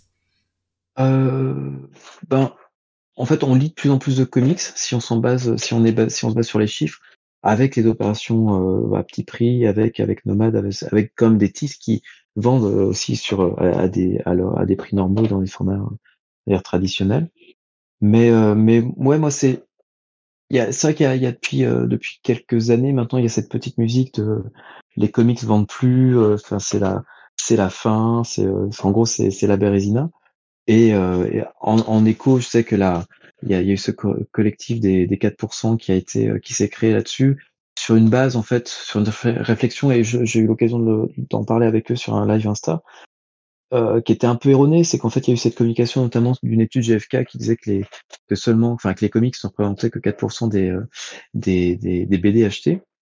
En fait, on parle surtout de super-héros quand on parle de ces 4% là, euh, et on, on, et me dire donc moi ma réflexion c'est que bah, si le super-héros qui est quand même, on le rappelle, qui est un sous-genre puisqu'on connaît le, le comics, on sait qu'il revêt plein plein de genres différents, et que le comics, euh, le super-héros en fait est un sous-genre, si ça représente 4% pour un sous-genre, je trouve que déjà c'est pas mal. Et surtout, en fait, dans cette définition du, du comics, on, on, oublie complètement que euh, bah, qu'il y a plein de comics en fait euh, qui ne sont pas comptabilisés. C'est en fait n'est défini. Ouais, tout à fait. Les Simpsons, Calvin et Hobbes, euh, Karl Barks, enfin les les les Picsou, les euh, les Mickey, tout ça. Enfin même moi ce que j'aime chez de les façon plus récente, un truc comme Walking Dead. Hein. Et Walking Dead oublie, quand même... oublie que, ce, que c'est du comics au départ. Quoi. Oui, mais c'est comptabilisé par contre. Walking par contre, c'est comptabilisé quand même en comics. Ah, ça, ça, reste comptabilisé dans ça, d'accord. Ouais, ouais, ouais, si, c'est quand même. C'est alors bon, ça a été très gros à un moment, ça l'est moins maintenant. Mais euh, mais en fait, ça, GFK se base sur ce que leur disent les éditeurs. C'est qu'en fait, quand un, un éditeur comme euh, Monsieur Toussaint Louverture, et c'est pas du tout pour l'accuser, hein, chacun fait bien ce qu'il veut, mais quand euh, Toussaint Louverture décide de, de, de, mettre le roman graphique de Émile Ferris, donc moi ce que j'aime c'est les monstres, de ne pas le mettre en comics c'était très et le mettre en, bande dessinée, et eh ben, ben c'est autant de ventes de comics en moins qui sont comptabilisées. Donc voilà, c'est parfois il y a, y a, ce genre de distinguo. Donc nous sommes les 4%, en fait, euh, je pense qu'ils sont plutôt autour de 8. Mais euh, voilà, ça c'est euh, c'est c'est pour moi une, une, base de réflexion qui est un peu plus intéressante déjà que que que, que de dire que le comics est en perdition, que c'est c'est la fin des haricots. Non, je, si moi clairement si je si je me lève Enfin non, je me lève pas en fait. Si, si je pars avec ce, ce constat-là de base, euh, je, j'arrête de faire ce que je fais. Quoi. Moi, je vois vraiment le potentiel de tous ces lecteurs qui achètent chaque semaine, bon, ces centaines de lecteurs qui achètent chaque semaine Killing Joke ou Sandman ou, euh, ou Watchmen. Pour moi, il est là le potentiel en fait. Si on a réussi à les accrocher sur ces bouquins-là, Alors oui, tout le monde n'est pas Alan Moore ou, Neil Gaiman ou Brian Kevon, mais en tout cas, il y a un lectorat qui est potentiellement intéressé par le reste de, de, de ce qu'on peut proposer. Donc après, à nous de trouver les bons chemins, les, les, les bonnes formes, le bon discours. Enfin, il y a énormément de facteurs. Mais je suis pas inquiet en fait. C'est c'est de la même manière que euh, quand on est arrivé sur le sur le marché, quand Urban a été créé et qu'on a sorti nos premiers bouquins en 2012 et puis après l'ascension qu'on a connue pendant pendant 4-5 ans, euh, c'est un moment en fait où on où les libraires déréférençaient le manga pour y mettre du comics. Et maintenant on est dans une phase un petit peu inverse où euh, bah, du coup le, le, le manga explose c'est, c'est, en fait, c'est des, ce sont des points, ce sont des cycles. Tout simplement, c'est que ça reviendra et, et même si ça revient pas, c'est qu'en en tout cas, on est quand même sur une base de lecteurs qui, euh, qui suffit pour, euh, pour, pour continuer à développer le, le, le, le secteur. Et je pense que vous en êtes conscient, hein, c'est qu'on on a, on est vraiment dans un âge d'or, en tout cas en termes de, de, de l'offre comics, on n'a jamais connu ça. Ah, c'est, c'est quelque chose qui est, qui est, qui est pléthorique. On va même euh, quand je vois le, le catalogue de, de, Delirium, enfin pour moi qui est, qui est, qui est vraiment représentatif de, de, bah, de l'âge d'or dans lequel on est, c'est qu'on peut littéralement proposer des choses comme Nexus, des choses comme euh, les, les des, des, des, bouquins qui auraient été impensables il y a euh, il y a dix ans en fait. Donc non, je trouve que au contraire, je trouve qu'on est euh, c'est enfin en tant que je serais lecteur, je serais, je serais très content. Je serais, alors je verrais mon budget un peu grévé si ma passion était, était, était euh, uniquement lié aux comics, mais euh, ouais, c'est c'est pour que le c'est pas mal de, de, raisons de se réjouir. Après, c'est notre taf d'éditeur d'aller euh, d'aller porter la bonne parole et de pas se fatiguer, quoi, pas d'abandonner en chemin. Mais comme tu le disais, hein, c'est ce, qui, ce, qui est ce qui est fou, c'est qu'on n'a jamais eu autant en France. Mm. Et avec la possibilité de lire vraiment ce qu'on veut. On peut aussi bien lire du récent, on peut aussi bien lire de l'indé, on peut lire de l'underground, on peut lire du roman graphique, ou on peut lire aussi des rééditions du vieux matériel. Quoi. On n'a jamais eu autant de choses disponibles sur le marché. Euh, d'ailleurs, ça doit être un casse-tête pour arriver à faire vivre vos bouquins finalement, parce que comment arriver à, dire au libraire mettre en avant telle telle chose par rapport à telle autre? Déjà, bah ils ont même pas la place d'arriver à tout mettre en rayon, quoi. C'est parfois mm, c'est mm, mm. compliqué, quoi. Ah oui, puis après, tu as un turnover des bouquins qui reste pas plus euh, une semaine, deux semaines après c'est en retour. Enfin, c'est c'est, c'est vrai que là-dessus, là, là pour le coup, l'explosion de la scène euh, comics, c'est à partir de quoi? Ça devait être euh, 2000, 2015 euh, peut-être avec l'arrivée de Glénat, je crois que c'était 2015 ou 2016. Euh, où là il y a vraiment eu une explosion en fait, une atomisation un petit peu du de bah, de l'offre, euh, où du coup les des, des, offres qui pouvaient se retrouver chez trois éditeurs vont se retrouver chez quatre, cinq, six, sept, puis et plus. Et c'est vrai que ouais, ça forcément ça ça malheureusement ça n'a pas euh, fait augmenter la taille du gâteau, mais ça a divisé en fait en, euh, en, autant de parts en fait un, gâteau qui est resté de la même taille. Donc ça c'est un peu moi le, le, le constat que je fais, c'est que je pense que chaque éditeur qui arrive doit euh, euh pour euh, doit avoir de cheviller au corps vraiment le, la, la, la, volonté de développer en fait autre chose, d'avoir vraiment une offre qui soit pas, qui va pas répliquer ou dupliquer ce que propose déjà un éditeur en place, mais va au contraire enrichir, en fait, aller vraiment dans des chemins que que d'autres éditeurs déjà installés n'ont pas n'ont pas euh, n'ont pas comment dire n'ont pas arpenté. Et c'est euh, pour moi c'est important, enfin, du coup que chaque éditeur ait vraiment sa voix et qu'on soit pas juste avec euh, ben, des, des, des pousseurs de licence ou des choses qui ont qui auraient pu paraître ou être publiées chez d'autres éditeurs déjà installés. Quoi. Pardon. je m'étrangle. Euh, ne meurs pas. Question, euh, Meilleure intervention de la soirée hein, de ta part. voilà, c'est bon, c'est sorti. Alors petite question Rafale, tu peux botter en touche à chaque fois parce que il y a plein de questions qui sont revenues sur est-ce que vous allez publier ça, est-ce que vous allez publier ça, etc. Allez, la liste du Père Noël. Je, te les pose. Tu tu bottes en touche si tu veux, évidemment. Euh, ça va partir dans tous les sens. Hein. Ça peut pas en commencer. Profiterez-vous du mois de mars avec Jeff Jones euh, à l'honneur pour publier les suites de Shazam Rebirth Nous demandait Isoka Parker? Peut-être bien. Voilà. Euh, je continue, hein, je, je en envoyais comme ça plein. Euh, Grave qui demandait, y a-t-il du Jonas Strander de prévu chez Urban mmh, Comme Spectre, Spectre, ou Firestorm, par exemple. Non, non, non, non, pas dans un futur proche. Même moyen. Euh, une publication des débuts de la JSA par John Segoyer est-elle prévue? Et si oui, quand? Mmh. Évidemment, encore une fois, tu peux t'en touche quand tu veux. Hein, ce, ce, serait super. Euh, Pascal, qui, qui je, je, la pose parce que je sais que celle-ci l'attend. Euh, question un peu troll, nous dit-il, mais euh, prévoyez-vous de publier The Invincibles de Morrison avec des notes explicatives? Il l'a écrit en majuscule, c'est pour ça que je l'écris. S'il vous plaît, merci. Euh, oui, oui, quand, quand on s'est mis, euh, euh, enfin voilà, quand on s'est mis à publier un peu de Grant Morrison, pour nous, il était évident qu'on allait faire euh, l'intégralité. Alors, ça prend son temps parce que c'est évidemment pas un bouquin prioritaire en termes en termes économiques. Oh, mais oui, c'est prioritaire tout court. Pardon. Oh, excusez-moi, excusez-moi, j'ai glissé. Pardon. mais oui, c'est des choses qui, qui paraîtront à terme. Ouais. Ah, c'est très clivant hein, comme, comme série. Oui. Bah, vous avez quand même bien remonté euh, une grande partie de sa bibliographie là quand même. Voilà. Ouais. Patrol, Animal Man, euh... voilà. Pour le côté un peu plus euh, indépendant. Euh. On y va brique par brique.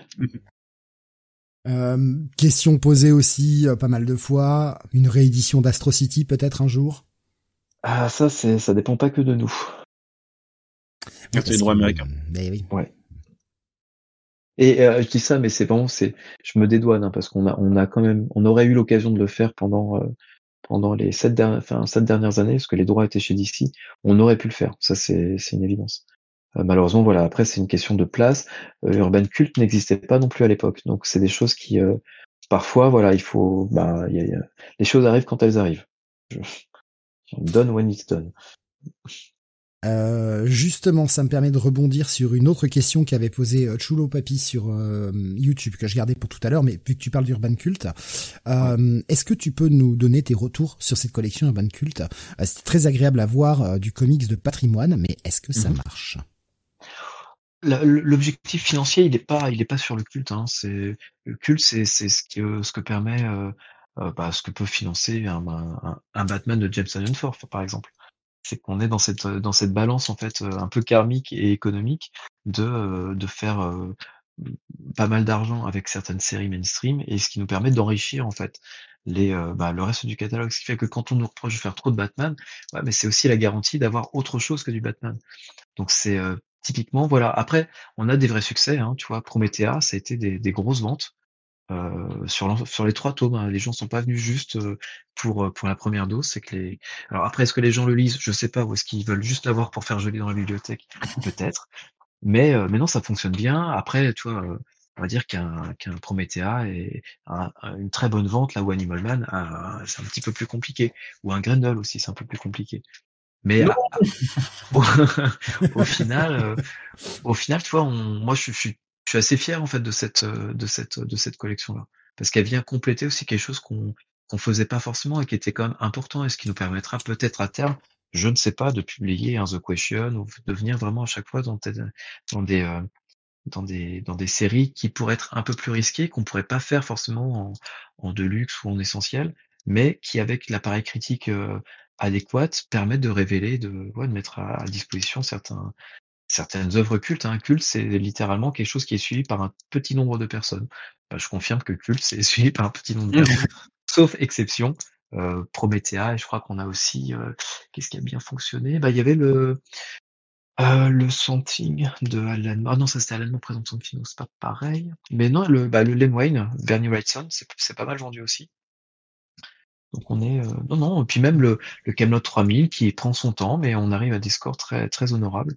Donc euh, ouais, non, c'est pour moi on est on est à l'équilibre hein, sur ces sur ces titres-là. Et justement, pendant qu'on parle de, de, séries un peu cultes comme ça, il y avait Dark Sabi qui nous posait la question également sur Discord, avec le retour d'Agar du Nord volume 4 et l'arrivée de Pim Pam Poum en mmh. décembre dans la collection Urban Strips. Est-ce que ça augure d'autres séries un peu nostalgiques slash patrimoniales en 2023 ça c'est c'est au, au, coup de cœur. Là euh, clairement euh, à Gare du Nord c'était le c'était un souvenir d'enfance de, de, de Paul Scantetia donc le, le DG.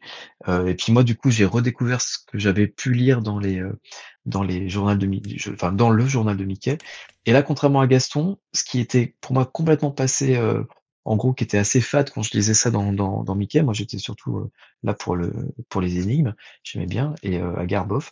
Et ben en fait, j'ai redécouvert ça et je me suis pris une claque. En gros, toute l'équipe qui a bossé sur les bouquins, euh, sur les hagards, c'est vraiment pris une claque parce que c'est ultra progressiste. Enfin, c'est très en avant sur son temps. c'est vraiment une, énorme redécouverte et je remercie Paul du coup de nous avoir remis le pied à l'étrier là-dessus. C'était un vrai vrai plaisir. Et puisqu'on parle de strips, j'encourage vraiment les gens à découvrir, si c'est pas encore fait, euh, Cul-de-sac de Richard Thompson, qui est vraiment là pour le coup le choix de l'éditeur. Si vous voulez me faire plaisir, jetez-y un œil. C'est du strip. Vous en lisez trois quatre euh, euh, pages en, en, librairie. Vous dites que l'éditeur d'Urban vous a donné l'autorisation si jamais le libraire vous embête.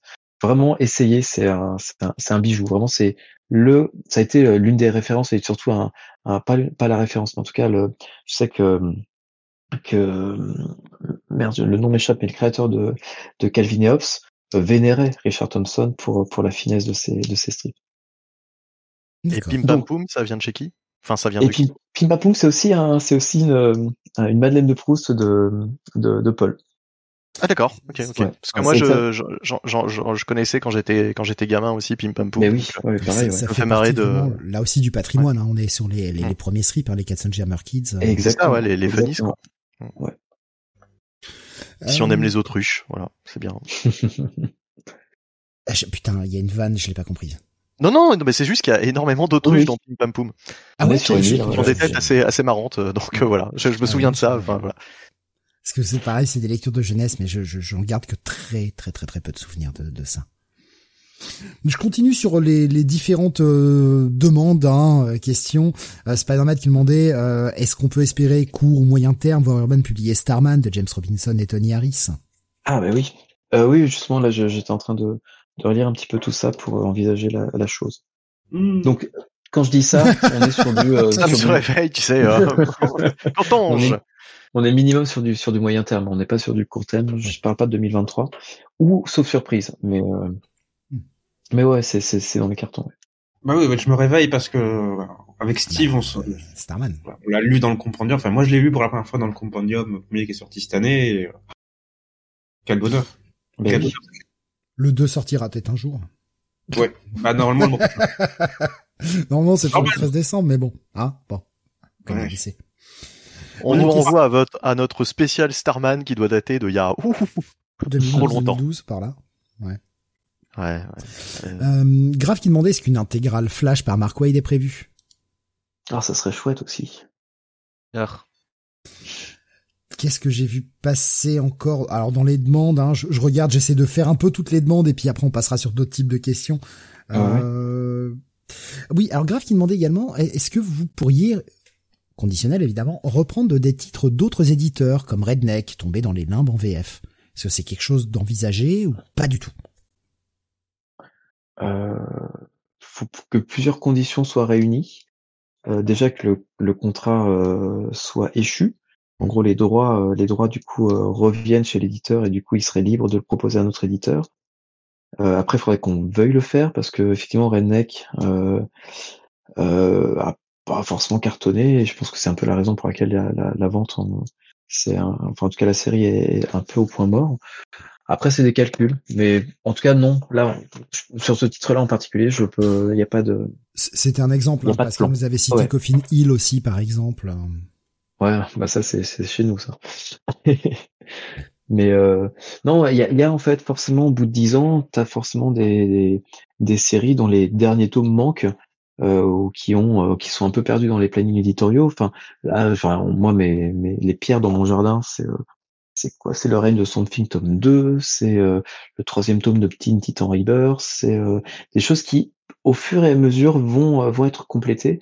Mais c'est juste que en fait, ces bouquins-là, en plus dans le contexte où chaque bouquin compte, et quand le papier compte si cher, ça coûte si cher, ça, ça compte encore plus. Il y a des priorités en fait, et, et ces bouquins-là, malheureusement, ne sont jamais des priorités. le règne de Something, je peux vous garantir qu'il a été présent dans chacun des plannings depuis la publication euh, du, du, premier tome. Mais malheureusement, il y a un moment où on fait un choix et ça peut pas être euh, ce bouquin-là euh, au lieu d'un autre. Donc il y a vraiment des réalités économiques qui font que ben, certaines séries vont mettre vachement de temps à se terminer. Moi, j'ai à cœur quand même d'aller de, de, jusqu'au bout. Hein. C'est pour ça qu'on aura, on mettra aussi un terme ou plutôt une conclusion à, à, des séries qui traînent un petit peu en longueur, notamment cette année. Et dès que je peux, voilà, je, je, je complète. Mais voilà, ça n'arrive pas, ça, en tout cas, ça n'arrive jamais assez vite pour les gens qui suivent les, qui suivent les séries. Euh, Shade the Changing Man, c'est envisageable, mon dégraphe. C'est envisageable. Alors tu parlais du marché papier, euh, il y a eu des, il y a eu deux questions, notamment de Nico Chris, euh, concernant le numérique. Euh, Oui. Est-ce que le fo- format digital style Kindle des comics urbains fonctionne? Et est-ce qu'une offre digitale proche du Marvel Unlimited serait possible en France? Alors. Je te fais les deux d'un coup. hein. Ouais, ouais, bah oui, on va, on va comme ça, on va, on va, on va couvrir le domaine du numérique assez rapidement. Le, le numérique n'est pas, en tout cas, si je le dis violemment, je dis que ce n'est pas un marché. En tout cas, c'est pas un marché sur sur lequel l'éditeur va gagner de l'argent. C'est au mieux un outil de promotion qui peut accompagner, euh, qui fera, voilà, qui complétera un peu une offre et qui fera plaisir à ceux qui qui lisent euh, sur tablette. Mais euh, non, clairement, c'est pas. euh, c'est, ça, ça n'est pas un marché. Moi, je l'ai compris euh, quand, bah, à partir du moment où Walking Dead avait été dispo, était dispo sur, euh, euh, sur, sur, sur euh, Flute, cette plateforme commune à tous les éditeurs. Isneo Isneo, merci. En plus, ça, ça, c'est ça, ça, ça fait partie du groupe. Je devrais le savoir, mais je, je voyais les chiffres et en fait, c'était, c'était, c'était vraiment pas, enfin, c'était pas fou, quoi. Donc après, c'est aussi- une époque où on va dire le taux d'équipement des ménages français n'était pas en tablette graphique, notamment, était pas très très haut. Mais c'est-à-dire que même même aux États-Unis, en fait, ça a vraiment marché, mar- marqué le pas là où c'était le, le, le marché qui était le plus en progression. Donc voilà, ça et de là à lancer du coup une offre euh, à la Marvel Unlimited, il y a voilà, c'est c'est des c'est des questions qui se posent, hein, qui se posent encore euh, du côté DC et tout, mais pour l'instant il n'y a pas de il y a pas de mouvement clair. Pour, pour aller euh, Ça c'est la belle langue de bois. Ouais, mais pour aller un petit, bon, après, on comprend aussi, hein. Enfin, je veux dire, il y y a des choses aussi qui ne sont pas communicables et il y a des choses aussi sur lesquelles on n'a pas de recul. Alors, justement, je pose cette question. J'attends pas forcément une réponse. Tu pourras peut-être pas y répondre, mais Mhm. on le sait, euh, DC euh, nous vend depuis maintenant des Ah années bah oui. euh, Bah oui, son bah oui. catalogue numérique, euh, toujours pas Ouais. disponible en France. Euh, Ouais. Est-ce que c'est quelque chose avec pour, pour lequel vous avez été consulté chez DC par rapport à votre ad, etc. Euh, ou est-ce que ce serait que de l'anglais? Est-ce que vous seriez partie prenante dans ce genre de choses? Vous avez peut-être même pas été approché du tout par rapport à ce, ce projet-là. Euh, ouais, là, je vais mettre un joker parce que on a forcément, c'est des choses qui sont, qui ont été en discussion, qui le sont et qui le seront. Donc, c'est juste pour dire que le, le, le plan pour l'instant n'est pas arrêté, mais il y a, y a y a des volontés en tout cas. On va voir si les directions feront que, enfin, seront suffisamment, euh, euh, comment dire, permanentes pour que euh, ça, ça arrive à terme. Mais pour l'instant, En, en tout cas, moi, je, suis- je suis rassuré qu'il vous ait, euh, qu'il vous ait, enfin, qu'il vous ait, Ouais. vous ayez eu des dialogues avec eux par rapport à ce projet-là, et qu'ils le fassent pas un peu entre guillemets dans votre dos, euh, bah, de par votre ad, etc., qui sont bonnes. mm, mm, mm. Euh, c'est bien aussi que vous soyez consulté. Enfin, vous êtes quand même là implanté sur le marché en France depuis maintenant plus de dix ans. Donc, euh, Ouais. Et puis on, est vraiment partenaire. hein. J'en parlais au début du podcast, mais c'est vraiment une notion qu'il faut garder en tête. On n'est pas du tout euh, un féodé en fait à DC. C'est l'un et l'autre en fait. On, est interdépendants. Ils sont dépendants de notre succès aussi. Enfin c'est là-dessus. On bosse vraiment en très bonne intelligence et ce depuis le début. C'est vraiment le, je trouve le, moi ce qui m'a le plus euh, rassuré entre guillemets quand on a commencé à échanger, c'est que ben, ils nous ont dit très clairement, ben nous on sait pas faire. Euh, on, a vu comment certains éditeurs se sont ont essayé de s'éditer directement en France. Ben, on a bien compris que c'était euh, un marché qui était très très spécifique, très particulier.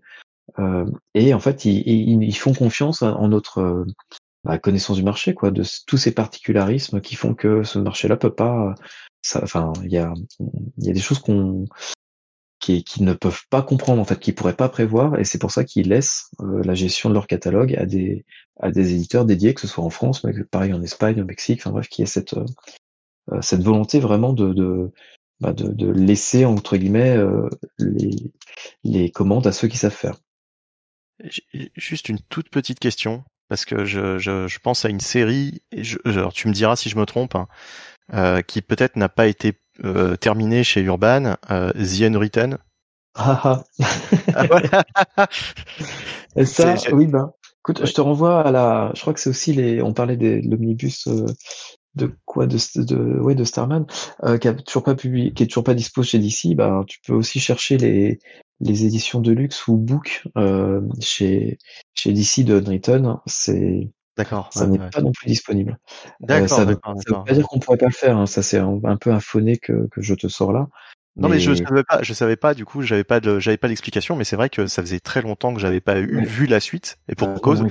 Donc ok, ok, d'accord. Non, non, mais d'accord. En gros, ça, nous, ça, nous, demande en fait le même investissement qu'une série comme Sandman. Ouais. Sauf que la, la, la, renommée fait que Sandman, c'est ouais. un, un no-brainer. Sur Unwritten, il y a, y a vraiment autre chose à, à faire et c'est aussi un boulot. Euh, ce qu'on en avait parlé avec Jérémy Vaness, donc qui était le, enfin qui est le traducteur de la série, et euh, c'est ça, ça demande un investissement euh, de sa part, de toute personne qui touche à ce bouquin, qui est énorme en fait, et qui est, incompatible pour l'instant avec l'économie dans laquelle on est. Ça c'est. Bien sûr. Ouais, hmm. Donc après, moi, je, je, je, je veux dire, je, encore une fois, je, c'est un, un, titre que j'aimerais mener en fait à son terme, mais qui fait pas partie des, des priorités, quoi. Et pour te dire, en plus, c'est vraiment parce qu'on aborde ce sujet, mais c'est un titre auquel j'avais même pas pensé moi-même depuis depuis depuis des mois, quoi, en fait. Mm-hmm. Mais c'est comme comme tu parlais là d'un seul coup des titres non terminés, je me suis dit tiens, c'est ah bizarre et cette histoire que j'avais adoré les, les premiers tomes et, j'avais pas souvenir d'avoir lu la fin de ce truc. Et je me dis bah non, en fait, c'est jamais sorti. On y croyait parce qu'on a sorti le, bah, le Thomas qui était pas du tout inédit parce que Panini avait publié l'équivalent en, en, deux TPB. Mmh. Et on a sorti rapidement derrière le 2 en disant bah, c'est pas grave, le, premier a pas trop fonctionné, mais le, le deuxième, les gens sont là. Euh, non, on les attend encore en fait. C'est ouais, c'est vraiment dommage. Bah si vous nous écoutez, lisez ce bouquin, bordel. C'est bien, ah, Je confirme, je fais partie des rares qui ont acheté le tome 2. Ouais, ouais, c'est très bien, mais c'est vrai qu'en VO c'est pas c'est pas simple. Hein. Ah bah justement, justement, à plus forte raison, il faut pousser pour avoir la VF parce que quand il parlait de justement de la traite de Jérémy Manès, c'est vrai que c'est c'est pas c'est pas un bouquin facile. Ah ben Jérémy Manès, il est quand même balèze hein, pour euh, pour trouver les, les bonnes trades, les bonnes tournures aussi pour euh, conserver les, les vannes, etc. C'est pas c'est pas évident. Euh, Jonathan, tu, euh, ouais. tu, tu, avais une question. oui, parce que François parlait du fait que des titres comme comme Batman, enfin voilà, des, des, des, gros titres comme ça, blockbuster, leur permettaient derrière euh, de tester des trucs euh, un petit peu plus euh, qualifiés d'underground, des choses comme ça. Et en fait, j'aurais voulu savoir si chez Urban, alors tu vas me dire c'est une question peut-être un peu conne, mais il n'y a pas eu à un moment donné euh, l'idée peut-être de promouvoir des, des auteurs français voilà, pas forcément des comics américains, mais voilà des auteurs qui, qui, en France qui voulaient faire bah, du comics, pas forcément du franco-belge. Euh, parce qu'on voit que ça se fait au niveau des, des mangas, mais euh, euh, voilà, promouvoir des, des éditeurs, des, enfin, des auteurs qui avaient des histoires racontées en comics, voilà, sur du super-héros, hein, je sais pas, ou n'importe quel genre. Mais est-ce que Urban a pensé un peu, voilà, entre guillemets, donner sa chance à à voilà d'autres auteurs, français qui ouais. faire du, du comics de super-héros? Oui, mais enfin, tu vois, enfin, autre chose que enfin, est-ce qu'Urban aurait voulu, voilà, éditer, euh, comment dire, quelque chose, enfin, de même un, un comics, quoi, ça que je veux dire, mhm. quoi, français. je, je, je m'exprime mal, hein, évidemment, pardon, mais. Euh, non, alors pour l'instant, c'est avec moi. Enfin, si on si on reste, euh, euh comment dire, borné au, au genre super héroïque, c'est vrai qu'on a pu recevoir des, des projets de créa de bah de, sur le, bah, enfin, qui nous raconte des histoires de super-héros. Et malheureusement, alors il, il, frappe un peu à la mauvaise porte parce que je suis, moi, je, je moi le comics de super-héros, en tout cas, je l'imagine, su, enfin surtout surtout américain ou anglo-saxon.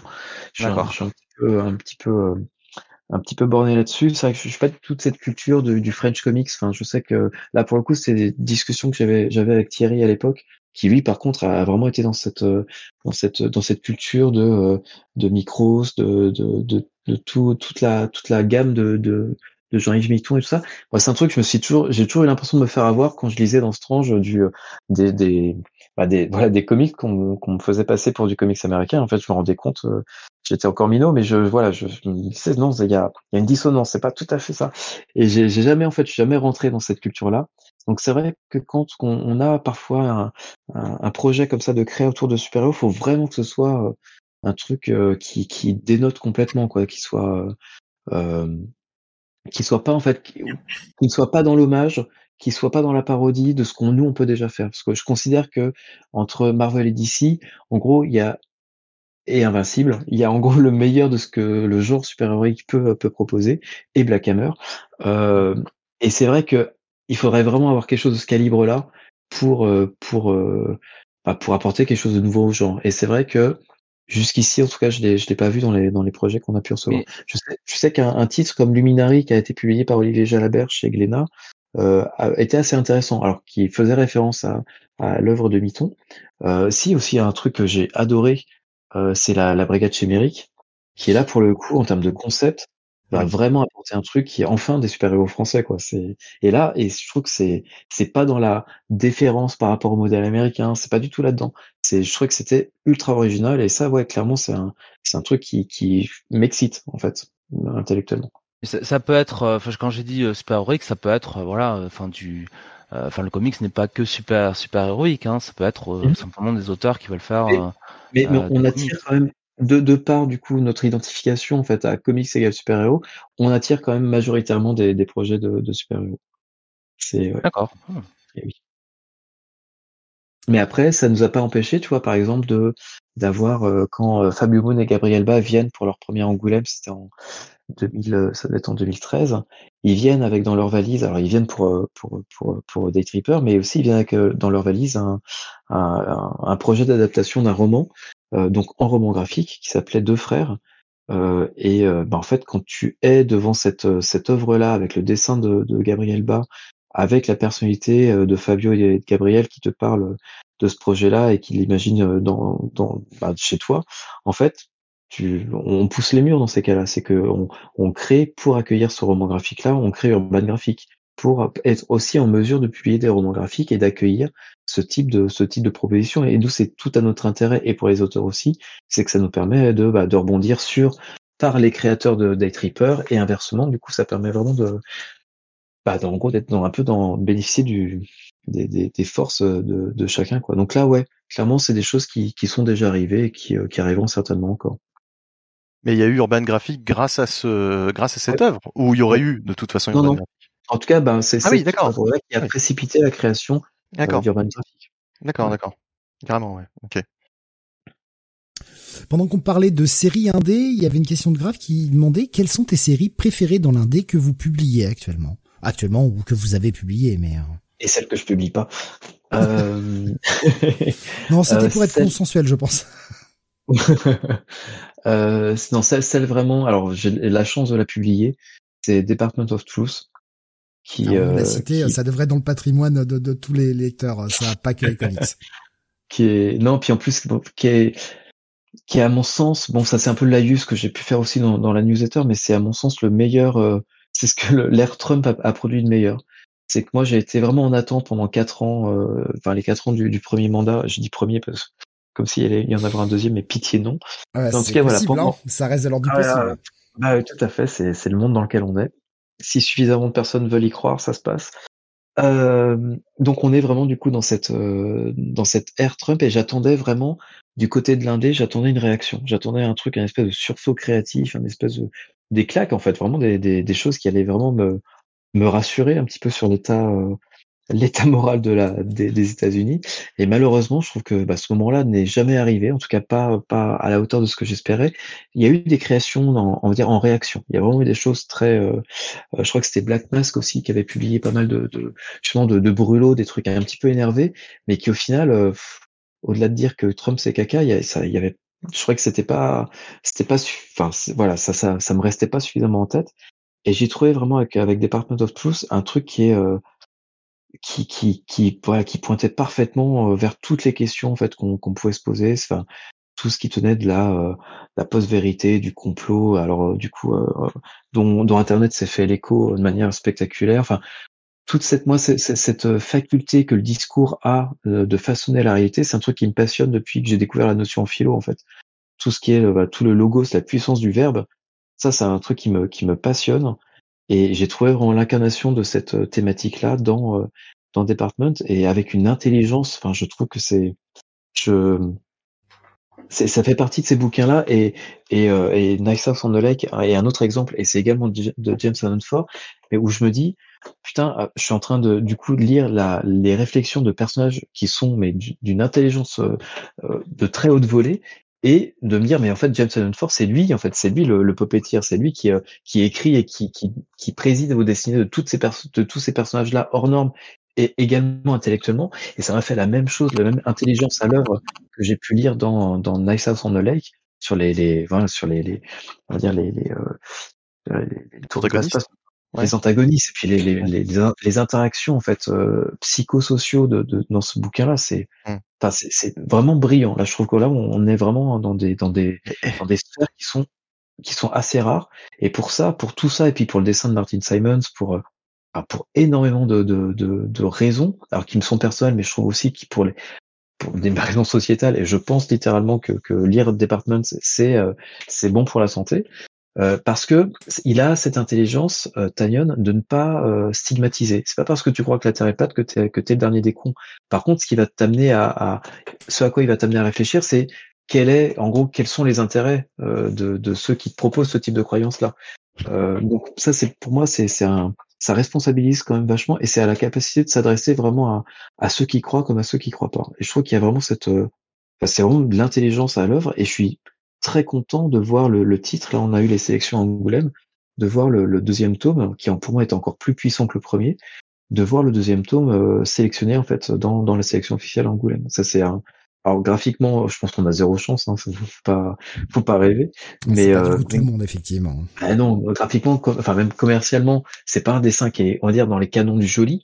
Mais quand vous êtes dedans, enfin, vous imaginez pas ça dessiner autrement en fait. Quand, quand, quand t'accroches en fait à ce qu'on te raconte, la, la fresque de, de, Martin Simons, elle est euh, indissociable de l'œuvre. Je trouve que vraiment les deux se sont trouvés. Parfois, ça en est, ça, devient vraiment de la prose illustrée, hein, parce que Simon est quelqu'un qui écrit et qui heureusement écrit de manière quand même, à mon sens, assez euh, assez digeste. Mais les idées qu'il convie euh, ou qu'on voit plutôt sont, bah, sont, c'est des choses ultra puissantes. Donc forcément, ça, ça se fait pas en trois lignes, quoi. Et voilà, je trouve qu'en tout cas, Department, c'est un truc qui me, bah, qui me fascine en fait. C'est, c'est, ouais, je trouve ça c'est passionnant. Et c'est bizarre parce que j'ai lu le premier, simplement le premier, et je me suis arrêté là, et il faudrait que je m'y remette euh, pour ah. euh, vraiment euh, lui redonner sa chance. Ça fait partie de ces comics que j'ai j'ai arrêté peut-être certainement trop tôt. Euh, mais en même temps, avec tout ce qui sort, bon. Ou pas, voilà, c'est ça. En fait, je pense qu'il faut pas non plus. on n'a pas, on n'a pas entre guillemets pas de temps à perdre. Si, si des, si des choses sur lesquelles t'accroches pas de manière euh, enfin s'il affecte ouais mais j'étais peut-être pas dans les dans les bonnes dispositions aussi je me dis. Enfin sur, sur un numéro tu vois j'ai j'ai pas lu le premier volume j'ai lu le premier numéro mmh. en, en, VO à l'époque. Donc euh, bon euh, faudrait que faudrait que je me refasse le, le premier volume et euh, et dans de bonnes dispositions. Mais tu disais euh, enfin tu tu lisais euh, James Tanyon Ford tu lisais son esprit à travers ces deux œuvres. Dans ce cas-là tu te dis pas mais c'est pas lui sur Batman c'est pas possible Espèce de troll. non, non, mais. C'est bizarre. Il m'a cerné, il m'a cerné rapidement. Bah, mince. Il a signé euh, Tanyon sur euh, Batman. Voilà. Euh, c'est la théorie. C'est vrai, que, alors, on a remarqué avec, c'est Jonathan. Alors, on lui, on lui laisse tout le crédit. Il a remarqué que sur les œuvres un peu moins bonnes, il a tendance à signer juste, un peu moins quali. Il a tendance à signer apparemment James Tanyon et pas James Tanyon Ford. Donc y aurait-il deux personnes Voilà. La question sur reste The Closet, Sur The Closet, malheureusement, c'est Tanyon. Hein, je préfère te le dire. ouais, The Closet. Je sais pas si tu l'as lu. Euh, bon, euh, d'accord. Et tu ne souhaites pas t'exprimer. ah, moi j'ai beaucoup aimé. T'as beaucoup aimé? Bon bah ah écoute. Euh, moi, je voilà, on, va pas refaire le. voilà. On va pas refaire va, salut. C'était sympa de t'avoir connu. non, non, non, mais euh, du coup, Et voilà, Department. Bah, c'était, on est sur les séries là. Department, Ça me, voilà, ça me, ça me ravit et ça me désole en même temps parce que c'est quand même ultra, ultra pessimiste. Euh, un truc que tu cherchais, oui, en fait, ce que je voulais faire le parallèle avec, euh, tu cherchais un truc à la John Constantine euh, quand il trachait un peu Margaret Thatcher à l'époque, quoi, en fait. Quand tu disais euh dans l'esprit ce que tu recherchais durant l'ère Trump, c'est ça, en fait. Que tu... non, non, au-delà, au-delà de ça, au-delà de, au-delà de, comment dire, de, de traiter de la période en question, je m'attendais juste que sur un point de vue créatif, je voulais un autre saga, en fait. Euh, qui allait pas forcément traiter mmh. du, problème en gros qu'il y avait aux États-Unis, mais juste qui euh, allait aussi avoir cette capacité à nous, bah, à nous émerveiller. En fait, c'est le taf du, euh, c'est le boulot du comics en fait, hein, selon la, mmh. définition de Grant Morrison, que le scène son fondeur perdure, quelle que soit la, quelle que, quelle que soit l'époque. Mais non, non, là c'est voilà. Et maintenant, je trouve qu'il y, y, a quand même un renouveau. Enfin, je vois qu'il y a des, il y a des, il y a plein de même de récits dans des genres très différents. Je vois le dernier truc que j'ai lu, c'était Itomi, alors donc je connais aucun des deux auteurs. Je crois que la, la dessinateur est une dessinatrice italienne qui est un espèce de, de, de revenge story dans, dans le Japon féodal. Euh, J'en ai lu pas mal. J'aime bien euh, Lone Wolf and j'aime bien euh, L'habitant de l'infini. Enfin tout ça, ça c'est des choses qui, qui me parlent. Et j'ai trouvé quelque chose de très frais en fait dans, dans Itomi. Enfin c'est et vraiment c'est l'avantage du comic, c'est que tu peux euh, tu peux te coucher en te disant je suis je suis contenté j'ai lu tout ce que je tout ce que j'ai lu je, touche ma bille en comics je suis il y a peu de chances qu'on qu'on me surprenne demain. En fait c'est ça c'est que tu te réveilles le lendemain et tu découvres bah tu découvres un, une série comme Saga dont tu n'avais jamais entendu parler qui débarque du jour au lendemain ça te sort un mercredi et euh, ton ton univers change. Et ça ça arrive ça potentiellement ça arrive toutes les semaines. Alors pas au niveau de Saga mais en tout cas de propositions artistiques qui euh, vraiment te mettent une claque. Et c'est un truc moi que j'ai un peu trouvé en, en berne pendant quatre ans et que je retrouve enfin euh, là. Je trouve qu'il y a des propositions qui sont super intéressantes. Et euh, ouais, enfin, bah, on en parlait en off tout à l'heure. C'était c'était sur Do a Power Bomb. Ça aussi, c'est Enfin, c'est des bah, Daniel Warren Johnson est coutumier du fait de nous mettre de grandes claques, mais là, c'est vraiment c'est enfin, c'est sur le plexus solaire, tout ça. C'est ça fonctionne très très bien. C'est vraiment euh, ça. Et, et, encore une fois, je, je, vais dire ce que je vous ai dit tout à l'heure, c'est que je suis pas le plus grand fan de catch du, du, du moment, ça c'est sûr. J'ai aimé ça quand j'étais gamin et, et quand je regardais les superstars du catch sur euh, sur Canal en clair le samedi. Mais au-delà de ça, au-delà des, de, de, ces euh, de ces souvenirs de corps huilés et de, de, de, Undertaker qui, qui me foutait un peu les jetons. Je n'ai pas gardé forcément beaucoup d'affect, mais un bon récit euh, comme comme Do Powerbomb m'a euh, bah, fait tomber toutes ces barrières là en fait. C'est juste une bonne histoire. Et en plus, bah, voilà, visuellement, visuellement, oui ça c'est une tragédie. Et visuellement, t'en prends vraiment plein la gueule. Quoi. Donc, euh, ouais, Do Powerbomb, ça a été une énorme claque dans tous les sens du terme. Et on parlait, euh, on parlait de Boom Studio. Alors je sais pas du tout euh, quel titre euh, tu as, tu as repéré récemment chez eux, mais c'est vrai que c'est un éditeur chez lequel récemment, surtout, on trouve pas mal de, pas mal de nouveaux titres là qui viennent d'être lancés, qui sont, qui sont vraiment cool quoi. Je pense notamment à Specs. Je sais pas si tu as eu l'occasion de, de lire le premier numéro de ce titre, mais je crois pas non. Non, c'est assis. Pardon? C'est deux, deux gars qui trouvent une paire de lunettes. C'est ça, ouais. Ouais, tout à fait. Ouais. Ouais. Bah c'est ça. Et ah, franchement, euh, tu devrais y jeter un œil, mettre tes lunettes justement et y jeter un œil parce que euh, c'est euh, ouais, franchement c'est c'est très très bien quoi. Là ouais, ah je crois que c'est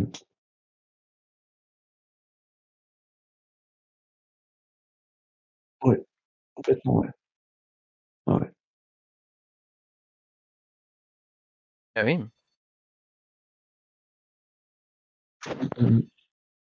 Ouais, puis là pour le coup, même en, on a beau lire du comics depuis très longtemps, ce type de récit-là, ben, c'est un peu comme euh, bah, chez Boom justement, je crois que c'est Briard de, Cantwell et la dessinatrice, je ne sais plus comment elle s'appelle, euh, mais pareil, c'était, euh, enfin, on revisite le mythe de la, enfin l'histoire de la Belle au bois dormant de la plus inventive des façons, et c'est pareil, c'est ultra accrocheur, ça fonctionne très très bien. Non, c'est Enfin, ouais, il y a, y a, plein de choses dans ce moment qui, qui, qui décantent. Je trouve qu'il y a une espèce de, de, en fait, arrive ce que j'espérais voir arriver euh, en, en, pleine crise. Mais je pense que les, les, les auteurs à ce moment-là étaient en plein chaos technique. Ils n'ont pas compris ce qui aurait été tombé dessus, et maintenant ça commence un petit peu à décanter. Et on a des. Ils ont surtout le temps de cogiter, du coup. Ouais, tout à fait, ouais. Hein? Ouais. Et... ouais. Complètement, ouais. ouais. Donc euh, ouais, non, c'est c'est c'est très riche et c'est passionnant. Enfin, en tant qu'éditeur, c'est c'est génial de voir ça euh, arriver.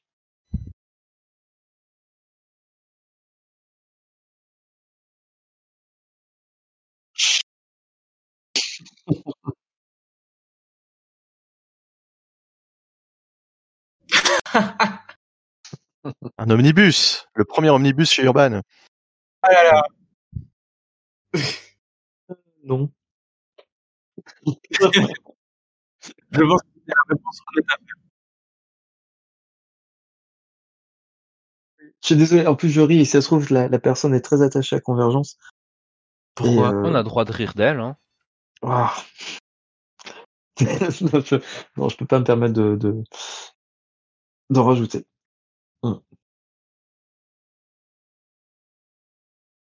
Bah oui, oui. Oui. Voilà, on va dire qu'on a publié le meilleur. Ah, je me rends compte que les gens n'ont pas entendu ma question. Et sur YouTube, ils l'ont entendu sur Discord. Et eh ben, tant pis, je me démerde au montage. Ah. Euh, j'avais, j'avais coupé mon micro, mais en fait, vous m'entendez encore. J'avais coupé mon micro pour tousser, pour pas que ça s'entende sur YouTube. Et, euh, les, les, les, gens n'ont pas entendu ma question. C'est pas grave. Question sur convergence. Euh, autre question que j'ai vu passer donc de la part de Footix. Bon, François, on parle depuis trois heures. Tu peux annoncer la publi VF de Ice Cream Man maintenant. Et non, malheureusement, je suis désolé, ce sera pas, ce sera pas chez nous. Si c'est, ça va peut-être arriver en France, mais en tout cas, ça n'arrive pas, pas chez Urban. Oh, Steve, mange-toi ça. Moi, je pleure, intérieurement, je pleure. Ça n'a rien de personnel. non, non, mais, euh... Imagine c'est l'œuvre... Panini qui le publie. Et Pascal nous dit Sam jubile. ouais. Non, ouais, ça fait partie des propositions à Ice Cream que moi, j'ai pas compris. Je, je, ne comprends toujours pas l'intérêt. Oui, ben je, je, je te rejoins. Je... Enfin, non, l'intérêt, non. Pour moi, le, le, là où il y a une création, il y a forcément quelque chose de d'intéressant, mais c'est vrai que moi, en termes d'affect et même au-delà de ça, mon avis personnel, du potentiel, mmh. c'est quelque chose que je juge très compliqué à défendre. Je, je pense que d'autres le feraient mieux que moi, je pense. Je vais être honnête, hein, je, je, suis archi fan de la série, mais c'est clairement, c'est clairement une série de niche. Mmh. Donc, euh... Une niche de niche. Hein c'est pas parce que tu vois Urban le fait pas que déjà ça sera pas fait du tout.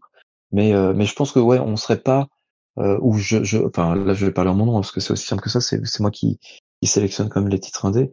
Euh, je pense que je serais pas capable de bien le défendre. C'est que je pense qu'il faut que la personne soit vraiment passionnée par la manière de de enfin par par cette narration là qui est euh, et pourtant, j'aime beaucoup Twin Peaks. Hein. C'est vraiment, c'est même quelque chose qui Lynch, euh, mais, mais, très cher. Mais voilà, là, il me manque, il me manque des, des codes. Oui, mais c'est totalement compréhensible. Je pense que c'est vraiment un délire dans lequel on rentre ou on rentre pas. Hein. Mm-hmm. Ah, je, vois, je vois des gens qui sont tristesses, ils nous disent, mais c'est compréhensible. Hein. Encore une fois, déjà qu'aux États-Unis, c'est pas la série qui vend le mieux. Euh, je pense qu'en France. Mais je suis étonné par sa longévité quand même, parce que ah elle vend peut-être pas le mieux, mais elle est toujours là. Hein. Mm. Et puis je crois toujours avec la même équipe artistique, je crois que c'est toujours le même dessinateur qui est. Même scénariste, même dessinateur, il y a juste le coloriste qui a changé aux alentours du, du, numéro 14-15, euh, parce qu'il était engagé sur d'autres projets, et du coup ils ont mm-hmm. pris un nouveau coloriste qu'ils ont gardé depuis. Euh. Mais, mais, tu vois, moi, cette, cette, longévité m'a interrogé, c'est que j'ai j'ai commencé les premiers numéros quand ça quand ça sortait. Euh, bon, j'ai vu que c'était pas pas pour moi et j'avais du mal à l'imaginer dans, dans, nos dans notre catalogue et euh, et de par sa longévité, j'y suis retourné. Je suis encore une fois resté à la porte. Euh, mais enfin, ouais, je crois que c'était c'est intrigant. C'est vraiment intrigant. mais après, c'est aussi le format anthologique. Est-ce que est-ce que ça parle? Bah, de ce que je comprends, puis en, t'écoutant aussi, c'est que tu as quand même une espèce d'univers partagé, en tout cas qui, qui se de commun qui se développe avec des mais, qui est très discret, ce qui fait que si on n'a pas ces codes-là et que l'on lit un mmh, mmh, mmh. numéro, on ne sera pas gêné par ces références. Mais euh, quand tu quand tu lis la série et que tu connais tous ces codes là, justement c'est un petit plus et tu t'amuses à repérer les, petits trucs. Mais mm-hmm. mais c'est vraiment du en plus au-delà de, de l'histoire qui t'est racontée. C'est vraiment euh, c'est comment je pourrais la décrire? Ce serait la quatrième dimension en comics en fait. Ouais. Voilà. Et, et eh ben, effectivement, ça ne plaira pas à tout le monde euh, la quatrième dimension, surtout qu'il y a vraiment des jeux, des jeux artistiques, des jeux de création, des des, des, tentatives de faire quelque chose. On est sur de l'expérimental en fait. On est à mi-chemin entre l'expérimental et l'indé, et c'est pour ça que c'est mm-hmm. compliqué. Et euh, ben, faut être clair, c'est ça va être difficile à, à vendre en France, hein, c'est certain. T'auras peut-être, un, ouais, t'auras peut-être un éditeur qui tentera le, qui tentera le coup. Hein.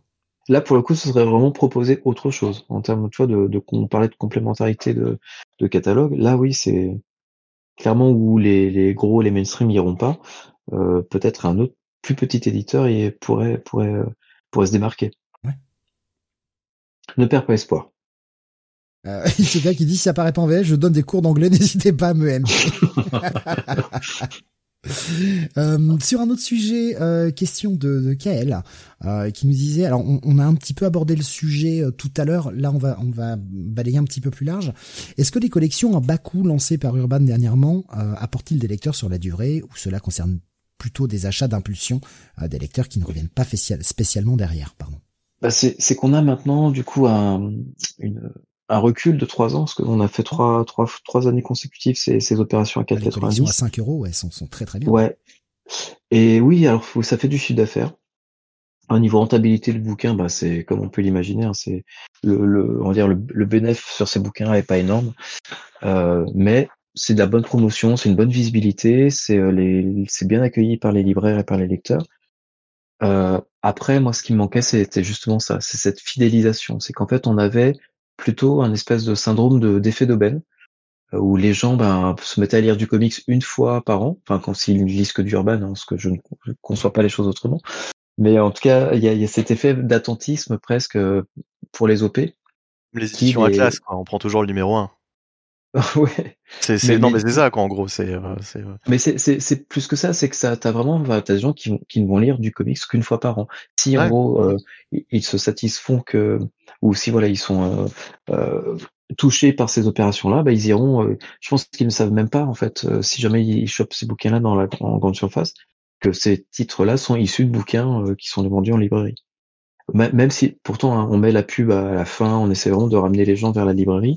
Et le seul euh, le seul bouquin que, que j'ai vu ramener du monde sur la, la, librairie, ça a été Injustice. Quand on a fait le AD1, qui correspond à la, à la première intégrale qu'on a pu faire, eh ben, j'ai vu les, vraiment les ventes des intégrales 2, 3, 4 vraiment faire un bond. Alors pas à la hauteur des, euh, des 30 000 exemplaires qu'on avait vendus en, en 4,90, mais euh, c'était assez significatif. Ah ouais. Donc euh, ouais. c'est euh, parce que c'est un dérivé du, de, du jeu vidéo. De pardon Injustice? Ah oui, Est-ce que oui. tu penses que ça a joué en fait Ah, sur le... bah ça, ça l'a joué, ça a joué avant parce qu'Injustice a été un énorme carton. Euh, on devait Oui. être à, je sais plus, on devait être à au moins 25 ou 30 000 du premier tome. Enfin, c'était Ah vraiment oui. énorme déjà. hein. Ah oui, c'était vraiment un énorme carton. Donc la série était, ouais, était déjà connue, mais non, enfin, je pense que c'est les gens l'ont découvert en masse en fait et ont découvert un univers qu'ils aimaient bien. Et voilà, il y a eu cette curiosité euh, parce qu'on va dire que le- l'effet, l'effet, euh, la renommée du jeu vidéo était un peu passé là à ce niveau-là. Ouais. euh, c'est- ça fait quand même plusieurs années que le 2 était, était- a été, euh, sorti. Ouais. Mais ouais, on a, donc pour moi, en fait, c'est ça. C'est que si on veut faire du chiffre d'affaires, bah, ça fonctionne. C'est même de manière très mécanique. Hein. Si tu, tu mets un truc proche de 0 euros, bah, les gens sont contents. Euh, moi, en termes, en, en- en- on va dire à mon niveau d'éditeur, non, ça me, ça me fait entre guillemets suer pour rester poli sur ces ondes, mais euh, parce que ça ne, ça ne recrute, si ça ne recrute, oui. je suis poli pour vous alors, mais ça, ça recrute pas en fait euh, à, la- hauteur de ce que j'espère et d'où du coup là, en réaction, ça a été la création de Nomad.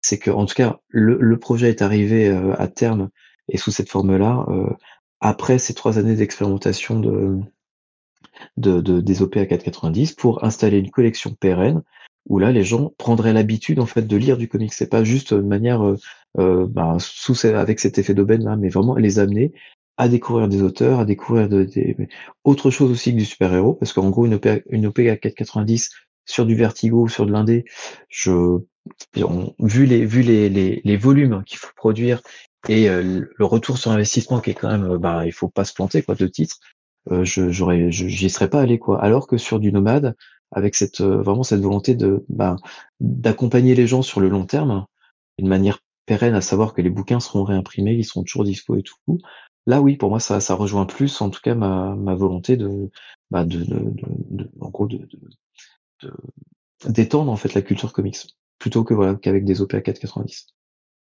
Peut-être que c'est le futur du coup cette euh, cette gamme. je, je I want to believe Voilà.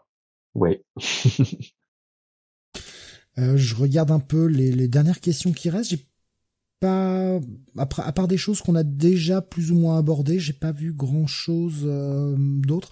Alors, je- je- il y a une petite question euh, un peu troll euh, de, de schizo que, que j'ai garde, que je garderai pour la fin. C'est euh, une question bonus, mais euh, euh, qui n'a rien à voir, hein, évidemment. Oui, merci Pascal de le rappeler. Alors, sujet, euh, sujet parce que c'est c'est c'est l'amour de Pascal. Euh, Qu'en est-il de la Légion? Euh, après la tentative de Bendis, c'était bien dessiné, hein, c'est con. Euh... Là c'est le prochain Chronicles voilà. Merci. Non. Ben, Ouais, Bendis espoirs. présente la Légion. c'est ça. Non, non, non, c'est vrai que la Légion, ça reste encore. euh, quelque chose de. Tu vois, on, on a fait, on a fait, on a fait l'effort. On a eu le Great Darkness Saga, on a eu des, des choses comme ça, mais. Euh, et puis c'est tellement complexe en fait. C'est c'est c'est vraiment très... même même pour un même pour un lecteur comme moi qui est de la bouteille, c'est ça reste hyper complexe. La, la... je l'ai pris hein, euh, Great Darkness Saga. Euh, sur les premières pages, je comprenais rien du tout. Enfin, je comprenais rien. Je reconnaissais quelques persos, mais c'était très difficile quand même. Mm, mm, mm. Mais non, non, là, là, il nous, enfin, clairement, c'est le cas où il nous manque un film ou une série ou quelque chose qui va vraiment démocratiser, euh, qui va faire tomber les, les premières, bah, les, les, la connaissance de base du, con, enfin, du concept même de la série. Alors, Jeff Jones avait fait un bon travail, n'empêche, sur euh, quand il était passé sur Superman. De toute façon, vous l'aviez publié, de toute façon. Oui, oui, avec l'arc, il y avait tout un arc avec la Légion qui était, bah, qui, qui m'avait mis d'ailleurs le pied à l'étrier, hein, concrètement c'est vraiment le premier truc que j'avais lu euh, avec la Légion en au final. Mais et ça, euh, m'avait. C'est euh, chantier compliqué. Donc non, je suis désolé là pour un futur proche ou moyen lointain, c'est pas c'est pas dans les cartons. Mais on voit que DC eux-mêmes, ils ont du mal à retrouver la formule pour faire fonctionner en fait. Et, vraiment, j'y ai cru avec Bendis. Hein. J'ai été. Ah. Ouais, j'y ai cru. À la vista. Tu as la vista. Je voulais vraiment y croire. J'ai été chaudé très vite dès la première mini en fait. Ah là là. Ouais, Oui, t'avais Millennium. Ouais. Non, c'était oui Millennium. Ouais, je crois que c'était ça. Ouais, non plus, j'avais pas, j'avais pas particulièrement accroché. Hein. le, problème, c'est qu'ils ont voulu le relancer en grande pompe et au final, euh, au bout de 11 numéros, il y avait plus rien, quoi.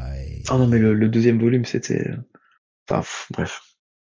Ouais, ouais, non, mais on est d'accord. Et Sam a été au bout. Merci. J'ai été au bout, j'ai acheté deux tomes, j'ai acheté jusqu'au l'épisode 12 et, euh, ouais. Merci. Je voulais croire parce que. Merci, c'est toi. C'est toi, t'es le seul. On l'a trouvé ce soir, il est là. C'est ça. Bah, je trouve que Millennium lançait bien le truc, mais effectivement, il y a. Je sais pas. Je pense qu'il a été aussi coupé dans son élan lui-même, mais. Peut-être, ouais. Mais je, je pense que, enfin, soyons honnêtes, hein, évidemment, euh, je te demande pas forcément ton avis, mais je pense que DC avait beaucoup euh, misé sur Bendis et s'est rendu compte que ça ne fonctionnait pas des masses non plus, quoi. Mm-hmm. on, voit le voit le constat, on voit le constat au bout de quelques années, quoi. Il est ah, plus sur aucun projet. Tout simplement, hein, je veux dire. Mais c'est très étrange. J'ai l'impression ces dernières années, euh, il semble super motivé à chaque fois au début, et j'ai l'impression qu'il se lasse, euh, qu'il se lasse très vite, quoi. En quelques mois, il se lasse. Parce qu'il a oublié. Maintenant, il veut pousser ses agendas et il s'occupe plus d'écrire des histoires. C'est surtout ça son problème. Mmh. Je suis désolé de le dire. Hein. Mmh. je pense qu'il est surtout cramé parce qu'on lui en demande trop. Quoi. Il faudrait peut-être qu'il fasse un tout petit peu moins de séries pour retrouver un peu la patate. Il reviendrait peut-être avec un beau projet. Ah, Nico Chris me dit lisez The Ones, hein, qui est sorti euh, chez Dark Horse récemment, euh, son nouveau titre. Ouais, Joy Operation aussi. Euh, ouais, c'est sûr qu'après Joy Operation, j'ai moins envie d'y aller, quoi. Mais c'est vrai que Nico Chris nous l'a vendu, en disant que The Ones c'était pas trop mal. Et en vrai, je l'ai lu. Et, euh, et c'est pas trop mal, franchement, le premier épisode. Euh, The Ones, hein. faut que les gens ne confondent pas avec euh, Joy Operation parce que. Ah bah non, Joy Operation c'est un Et, et François, si tu as évité Joy Operation, il va jamais de ta vie, hein, de, de, surtout, non, non. Je suis tenté. Non. Ah non, non, vas-y, au contraire. Alors, non, c'est le truc le plus. Euh... Non, on fera bon, bref, allez, c'est, c'est, Non mais en vrai, euh, par exemple, un truc comme Zero Hour, vous allez peut-être le, publier un jour ou pas? Ah, Si je te disais ce que j'avais en projet, euh, on verra. Non, pas... J'aime bien parce que ah si je te disais, on verra. Ah bah, c'est les deux extrêmes là. Le, le teasing, mais euh... bah, s'il veut pas répondre, il fait ce qu'il ah, veut. Non, oui, bah, bah, c'est comme ça. Voilà, on va... ah. pas de problème. Footix qui nous demande, tiens, en fait, question, c'est quoi le prochain titre qui sort en Epic Collection?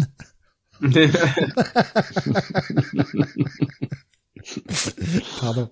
J'étais obligé de la prendre celle-ci. Euh, Franchement, mettre 4 euros de plus, euh, ça fait chier. Hein. Non, mais pour, pour, pour ce qui est des Chronicles, je pense que petite confusion de euh, de, de, la part du Footix, ou alors c'était vraiment une vanne. Non, je pense, je pense que je pense que c'était du, du petit troll. Mais, euh, sinon, euh, je rappelle hein, effectivement et euh, et Nico euh, et Graf nous le rappelle également. Hein, rendez-vous le 5 décembre à First, sur First Print bah, pour entendre les annonces des prochains Chronicles. Et, et vous serez content. ça va faire plaisir à tout le monde. Moi, le premier. Mais voilà. Mais de toute façon, je pense que tout ce qui sortira dans la collection Chronicles, on sera tous contents en fait. honnêtement, hein, c'est. Mais honnêtement, comme tu disais tout à l'heure, on vit quand même une époque où on est globalement très content d'être un lecteur comics VF à ah l'heure actuelle. Mm, mm. C'est quand même bien cool, hein, parce que heureusement que, moi je dirais, heureusement qu'Urban est arrivé et a proposé une vraie alternative, qu'on n'est pas, enfin, je veux pas mettre un taquet à Panini, mais heureusement qu'on est, voilà, euh, deux gros éditeurs comme ça euh, qui proposent deux offres un petit peu, un petit peu différentes, qu'on n'est pas, euh, qu'on n'est pas un monopole. Le monopole c'est jamais très bon. Enfin, moi je le vois comme ça. Donc merci Urban. Je pense que vraiment vous, vous avez démocratisé vraiment les comics en librairie parce que avant vous, euh, c'était quand même vachement anarchique hein, les parutions euh, ah en librairie. On avait quand même euh, Infinite Crisis par exemple, juste pour prendre cet exemple, mais dont le, la série principale avait été publiée en kiosque et les, les séries secondaires, les séries tie étaient en librairie. Donc c'était absurde finalement puisqu'on n'avait pas la série principale en librairie. Enfin c'était un peu n'importe quoi. Et euh, oui, c'est enfin, euh, je pense. Mais d'ailleurs, euh, tu parlais des autres éditeurs, mais euh, beaucoup sont arrivés après après votre arrivée, quoi, au final. Oui, je, pense qu'il y a eu un il y a eu un appel d'air en fait. Ouais, ouais, totalement. Ouais. Où bah, s'est remis à faire du comics parce qu'ils avaient quand même eu l'édition USA à un moment. Enfin, c'est voilà, il y a eu cette cette appétence de bah si ça marche, allons-y quoi. Avec des fortunes diverses, hein, parce qu'il y a eu y a pour le coup pas mal de pas mal ont, ont baissé le rideau depuis. Mais ça n'empêche pas, là, tu vois, euh, récemment, tu as eu 404 comics, derrière, tu as, Black River, tu as, ouais, t'as, des choses qui se, qui se font, donc il y a quand même, il reste une vivacité, je pense que c'est là, ouais, c'est, c'est l'offre, en fait, qui existe aux États-Unis, qui suscite aussi des, des envies. Alors, encore une fois, moi, j'ai toujours cette, cet angle-là de, ben, en gros, je préfère avoir un, un concurrent qui apporte, qui met, qui apporte quelque chose de nouveau sur la table, plutôt que quelqu'un qui ferait la même chose que, que Delcourt, Urban ou Panini, quoi. De toute façon, hein, de la concurrence naît le marché aussi. Hein. Il y a le fait qu'on mm. ait la volonté de s'améliorer pour rester compétitif et tout ça. Et, Complètement, ouais. Et ça, ça, ça, ça a été un vrai, une vraie bouffée, quoi. Quand euh, c'est vrai quand on a eu l'annonce d'Urban, euh, on s'est dit oh là là, DC qui euh, qui s'en va de chez Panini. On se demandait un peu ce qui se passait et on s'est dit bon, on va voir, on va voir ce que ça donnait et et effectivement, ça les a poussés aussi eux à améliorer les choses. Et c'est une en fait, tout le monde, il y a une espèce d'émulsion qui fait que tout le monde se pousse pour produire la, meilleure chose possible. Et euh, enfin, au final, celui qui est gagnant, c'est le lecteur, quoi. Tout à fait. Ah ouais. oui, parce que même eux, ils se sont améliorés en librairie aussi. Hein, oui, bien sûr. Ah, mais bien être honnête, euh, ils ont proposé des trucs un peu plus cohérents et euh, de plus belles éditions par la suite. Donc, mm-hmm. Et tout ça, c'est comme alors ça revient à la marotte du catch, mais depuis que Wrestling est arrivé, bon, c'est pas François qui dira le contraire, hein, il est d'accord. Ah, Évidemment, bien sûr. ouais, à fond, hein. Non, mais... c'est ça. Non, mais c'est vrai. À partir du moment où t'as as une compagnie en face qui, qui apporte la même chose, mais euh, de, façon un petit peu différente et en mieux, qualitativement, euh, bah forcément, la, la, compagnie qui est là depuis longtemps et qui se laisse peut-être un peu aller en se disant, bah, de toute façon, il y a que chez nous, donc euh, voilà, c'est tout. Bah forcément, elle est obligée de se remettre un peu au goût du jour et de, de proposer euh, proposer des choses pour réattirer le lecteur. Et puis le lecteur est toujours friand, le lecteur, spectateur, peu importe, est toujours friand de nouveautés aussi. Il y a un nouveau truc qui sort, il va peut-être aller jeter un œil pour voir. Donc euh, non, non, c'est au contraire, c'était c'était bien, c'était très très bien quoi. Alors, je prends cette question parce que euh, je l'ai je l'ai vu passer. Et euh, il y, avait Pascal qui nous disait il est un peu il est un peu un peu colère par rapport à ça donc je, la pose comme ça, et puis justement pour emmener sur, un sujet, il disait, euh, il est un peu colère sur les intégrales, bien chouette, qui plombent les titres librairie. Moi, j'arrête Saga en librairie, j'attends l'intégrale plus belle, plus grande, ah, mieux faite. Et euh, est-ce que c'est pas quelque chose qui, euh, au quotidien, est peut-être un peu une pénalisant de, de, de, faire des intégrales quand les séries sont pas terminées? Et qu'est-ce qui pousse à faire ce choix d'intégrale? Euh, alors, est-ce qu'il y a des exemples euh, là, il y avait cet exemple de Saga, par exemple, euh... qui, pour un truc qui est pas prévu en intégrale, puisque la série tourne très très bien comme ça. À Paper Girl, notamment avec, Paper Girl. Ah, Paper Girls. Euh, ouais, alors ça, ça a été une, bah, ça a été en fait une une décision qui a été prise. Euh, je vous parlais tout à l'heure des, de ces décisions qu'on doit prendre quand on doit réimprimer ou pas un bouquin, quand on est sur une série de six tomes dont on va euh, publier le tome 3 et le 5 pour garder la série complète, avec bah, des niveaux de rotation qui vont être ultra faibles, là où quand tu fais une intégrale, ça tourne mieux. Euh, moi, je voulais garder cette série-là euh, au catalogue, c'est une évidence. Euh, c'était aussi pour coller à l'actualité donc euh, de de la série sur Amazon Prime dont on espérait le meilleur. Malheureusement, voilà, le, Amazon en a décidé autrement. Mais euh, après, c'est une série qui était quand même terminée depuis un petit moment. Donc c'est vrai qu'on a tout intérêt, nous, à, à, créer de la nouveauté en publiant en intégrale, plutôt que juste, de, en gros, de publier des tomes 4 et 6 qui ne sont pas des nouveautés, qui ne sont pas même pas de l'actualité. Donc euh, voilà, la, la décision là-dessus elle a été stratégique pour de faire cette cette euh, intégrale là. Après il y a parfois des intégrales qui arrivent peut-être un peu vite. Ça je peux je peux le concevoir. Hein. Je pense notamment peut-être à, à mais en même temps elle fonctionne bien. Donc tu vois la ah, j'ai un trou. Elle est pourtant elle, il, est pas là. Il est, il est tard. en même temps. Ah oui c'est vrai ouais justement là. Euh, t'es, t'es, t'es, non, ah non elle est en bas. C'est euh, ah mais merde. Euh, Remender Openia sur la dark fantasy, c'est Seven to Eternity. Mmh. Où c'est vrai qu'on a publié le tome 4 et le dernier tome il y a pas très longtemps. Mais en même temps, enfin, moi, mon, ma crainte, c'était qu'on a attendu tellement longtemps ce quatrième et dernier tome que bah, je craignais simplement que les gens, plus personne ne l'attende. Donc, je voulais recréer un petit peu pour ceux qui n'auraient pas forcément le l'envie en fait de reprendre les tomes 1, 2, 3, 4, 1, 2, 3, pardon, d'aller directement sur la sur l'intégrale et qui aussi match avec cette cette ambition qu'on a pour les grands formats urbains d'aller euh, d'aller chercher un autre lectorat. Et ici, euh, je pense que le dessin d'Openia mettra tout le monde d'accord qu'on est vraiment sur un niveau euh, qui vaut largement celui des, meilleurs dessinateurs européens. Donc voilà, je suis, mais je suis d'accord. Après, il y a, parfois des, logiques qui se paraissent pas justement logiques aux lecteurs, surtout pour les gens qui suivent les séries depuis longtemps. Mais euh, après, en tout cas, si pour la personne qui, qui euh, souhaite attendre les intégrales de saga, ça va, pour le coup, ça va durer un petit peu. Parce que là, avec l'arrivée du tome 10, bah, c'est toute la série, en fait, dont les ventes sont reparties. Et on n'a pas intérêt, là, pour le coup, à couper les ventes. Souvent, les intégrales arrivent pour euh, revitaliser un petit peu une série. Mmh. Euh, là, pour saga, il n'y aurait pas besoin. C'est la même logique qui fait que le run de Snyder et Capullo en, en, en intégrale, on va attendre encore un petit peu. D'accord. Puisque ça tourne très bien. Ah, c'est une question que j'ai vu passer deux fois, donc je, la reprends. Euh, voilà, euh, une intégrale Swamp Thing Animal Man New 52. Pas prioritaire.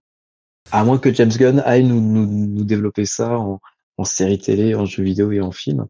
Euh, on n'a pas pour l'instant d'intérêt à, à, forcément remettre le, le couvert dessus. Il y a, y a, déjà un film Swamp Thing. Même une série? Et une première saison. Oui, oui ah, c'est vrai que j'avais déjà oublié ça. Eh oui. Moi, j'avais déjà oublié ce truc. le film euh, Wes Craven, hein, je crois. ouais, c'est ça. oui. Je peux rassurer Steve, tout le monde a oublié cette série. Ouais, qui, était, qui était pas très bien, ouais, le film de Wes Craven. Et la série d'ailleurs. Bon, voilà. Ouais, la série, je l'ai pas trouvé dégueu. Hein. C'est. Mais bon. J'ai vu le premier épisode qui était assez bien. Pas accroché. Pour ma part. Mais bon, après. Euh, très bonne Abigail Arkan. je suis assez difficile sur les produits euh, qui sortent du comics en fait. Je, je, vais être plus coulant en comics que je le serai euh, sur un produit euh, qui en découle justement. Ouais. Euh, je regarde, je crois qu'on a fait à peu près le tour, à moins que vous ayez, Sam, Jonathan, Benny, euh, peut-être des, des, questions qui vous viennent. Euh, parce que pour François qu'on a qu'on a monopolisé déjà un peu plus de trois ouais, je pense pas exagérer. Je pense qu'on va le libérer. Hein. il a assez souffert. J'ai des livres à faire, vite. Moi, j'ai la dernière question de schizophile quand même. J'avais prévenu, une hein, question un peu troll. Comment tu fais pour te retrouver dans ce lieu de perdition qu'est ce Discord? euh, ah, je, je, sais même pas en fait, mais je crois qu'en plus, non mais je crois que Comic City c'est le premier, non c'est pas le premier Discord, non j'étais sur euh, euh, peut-être celui de Canard PC. Euh... Oh, putain, on, on, est passé juste après Canard PC, c'est déjà un honneur. Hein. Bah, Franchement, voilà, honneur même. belle, belle, belle récompense quand même. Mais non mais je, je crois Canard PC à, à, force de du coup de enfin moi ce, qui, ce, que, ce, que, je trouve intéressant avec Comic City c'est le bah, c'est ça en fait c'est le fait d'intégrer du coup les réactions des euh, des euh, des auditeurs en fait en direct. Chose que je j'entends pas sur dans d'autres podcasts. Et c'est ce truc là qui m'a un peu intrigué. Et c'est vrai que c'était euh, pour enfin au début hein, j'étais j'ai mis un, temps avant de me, me, me, révéler. Parce que je voyais pas non plus de, de forcément de plus-value mais mais c'est vrai que quand voilà, il y a eu certains sujets comme ça d'aborder, bah je, voilà, je, ça a été même une question pour moi. Est-ce que du coup j'y vais à visage découvert? Est-ce que Enfin, je m'appelais Nero quoi qu'il arrive, mais et à quel moment je dis euh, Tu disais oh mais mon Dieu, j'ai envie de réagir. Ils disent pas de bêtises. Mais, non, mais c'est ce qui m'avait, c'est ce qui m'avait motivé à envoyer un ah, message il y, a, il y, a, quelques années euh, quand il y avait des des questions ou des questionnements plutôt de notamment de Sam sur le sur le sur le kiosque Ah, c'est toujours Sam qui, qui, met la mauvaise Je criais dans la rue, mais j'ai toutes les réponses, laissez-moi parler. je vous avais envoyé un message. Qu'on n'a jamais eu, malheureusement. Et oui. Mais, mais donc voilà, c'est ça, c'est que Discord, ben, le fait d'en parler, le fait de, voilà, de mettre en avant un peu cette interactivité-là, bah c'est ouais, c'est c'est attractif quoi. C'est je trouve ça super. C'est très vivant. C'est vraiment ce dont je pense la la communauté a besoin et ça. Et puis aussi le conseil que je peux vous donner, c'est que si vous trouvez qu'on parle pas assez de comics, allez voir vos allez voir vos libraires. Euh, dites-leur que vous pouvez les aider s'ils ont besoin d'être formés et que vous vous sentez une âme un petit peu de pédagogue et que vous pouvez aussi euh, peut-être intervenir en librairie. Enfin voilà, je, vous encourage vraiment à vous rapprocher de vos libraires parce que c'est vraiment les vecteurs qui feront que euh, ben, ce, enfin, la, la, la, la, culture comics passe par là, quoi. Hmm. Par, par, les, par les lieux de vente, vraiment par les librairies. Alors je, je vois plein de mots euh, sur, sur, le, le, sur le Discord et d'ailleurs sur, euh, sur euh, le YouTube également. En tout cas, tout le monde remercie sincèrement de, de ta disponibilité, de ta gentillesse et de, de ton franc-parler également. Hein, parce que euh, parce que voilà c'est c'est c'est pas courant d'avoir des éditeurs comme ça qui euh, surtout que on peut le dire hein, c'est toi qui nous a contacté en plus pour euh, ah ouais. bon, moi ah bah, je... je vous harcèle depuis deux mois un petit peu plus, c'était même avant l'été, mais j'ai eu beaucoup de soucis perso cet été qui m'ont un petit peu euh, pris plus de temps, même si je l'ai pas montré en émission. Bon, voilà, je, je pouvais pas. J'étais un petit peu, euh, j'étais pas, j'étais pas disponible. Euh, moralement, j'étais pas disponible. Mais, mais voilà, je, je, suis très content. On a mis, j'ai mis beaucoup de temps à, à te répondre, mais c'est vrai que je suis très content que tu aies pu te libérer comme ça. Et, et merci, merci honnêtement, vraiment de, de, de ta gentillesse surtout. Bah non, mais c'est un. après, c'est c'est le donc c'est un comment dire. Je, je suis ah, en fait à la base je suis lecteur. J'ai juste cette chance de pouvoir euh, de pouvoir euh, comment dire éditer ce que je lis et inversement. Donc c'est c'est il y a juste voilà il y a juste ce parcours là qui est un peu particulier et mais voilà on n'est pas je suis pas différent en fait d'un d'un auditeur lambda ah bah, secrètement on te déteste tous hein, t'as le meilleur boulot du monde hein, je, je sais c'est pour ça que je donnerai jamais mon adresse ni le, le nom de l'école de ma fille mais, mais c'est non c'est ça enfin c'est voilà il y a, y a effectivement il y a, y a pas de lundi matin c'est génial. Et j'essaye voilà juste d'être de servir cette cause là le, mieux possible. Mais voilà, je veux aussi vous dire que vous pouvez être, acteur, enfin comme euh, vous vous le faites dans le podcast. En fait, si on a vraiment à cœur de faire vivre cette passion-là et cette culture-là, il y a, y a des gens à qui il faut s'adresser. Et euh, on peut voilà, on peut pester sur les forums euh, euh, ad vitam, mais à mon sens, voilà, il faut, faut être capable aussi d'apporter de la, de créer quelque chose, d'apporter quelque chose de positif, et ça se fait forcément dans l'interaction avec les autres. Et euh, bah, les libraires sont pas forcément toujours dispo. Hein. Je vous dis pas que vous allez débarquer et vous allez être attendu comme le Messi, mais vous allez souvent être face à des gens qui, bah, qui font du carton, qui font du carton toute, euh, toute leur journée et euh, parfois en termes de formation, ils peuvent avoir besoin d'un petit coup de main. Ouais. Ah, si vous voulez rester dans le milieu du comics et rester euh, proche de la source, s'ils répondent négativement, revenez avec une baramine. Montrez-leur ce que c'est que le vrai comics. Évidemment, ne le faites pas, c'est du troll, hein, ne le faites pas. Balancez leur Sin City dans la vitrine. des gros pavés. Il y en a plein chez Urban, des gros pavés. Des, des volumes 7, là, de Sandman, là, hein, qui font 12 000 pages, là. Allez-y. Déshabillez-les, mettez-les sur des tricycles et prenez-les en photo. En tout cas, vraiment, merci, merci à toi, François. Ah, merci à vous. ça m'a fait très plaisir les gens te disent aussi euh, prépare-toi parce que là c'était ta première, mais prépare ton WhatsApp pour jeudi. Hein. en tout cas, tu as réussi ton entretien, donc tu es engagé hein, comme nouveau ah, chroniqueur. Tu peux revenir. Voilà, exactement. J'étais prêt à faire 12 heures de live par semaine à peu près.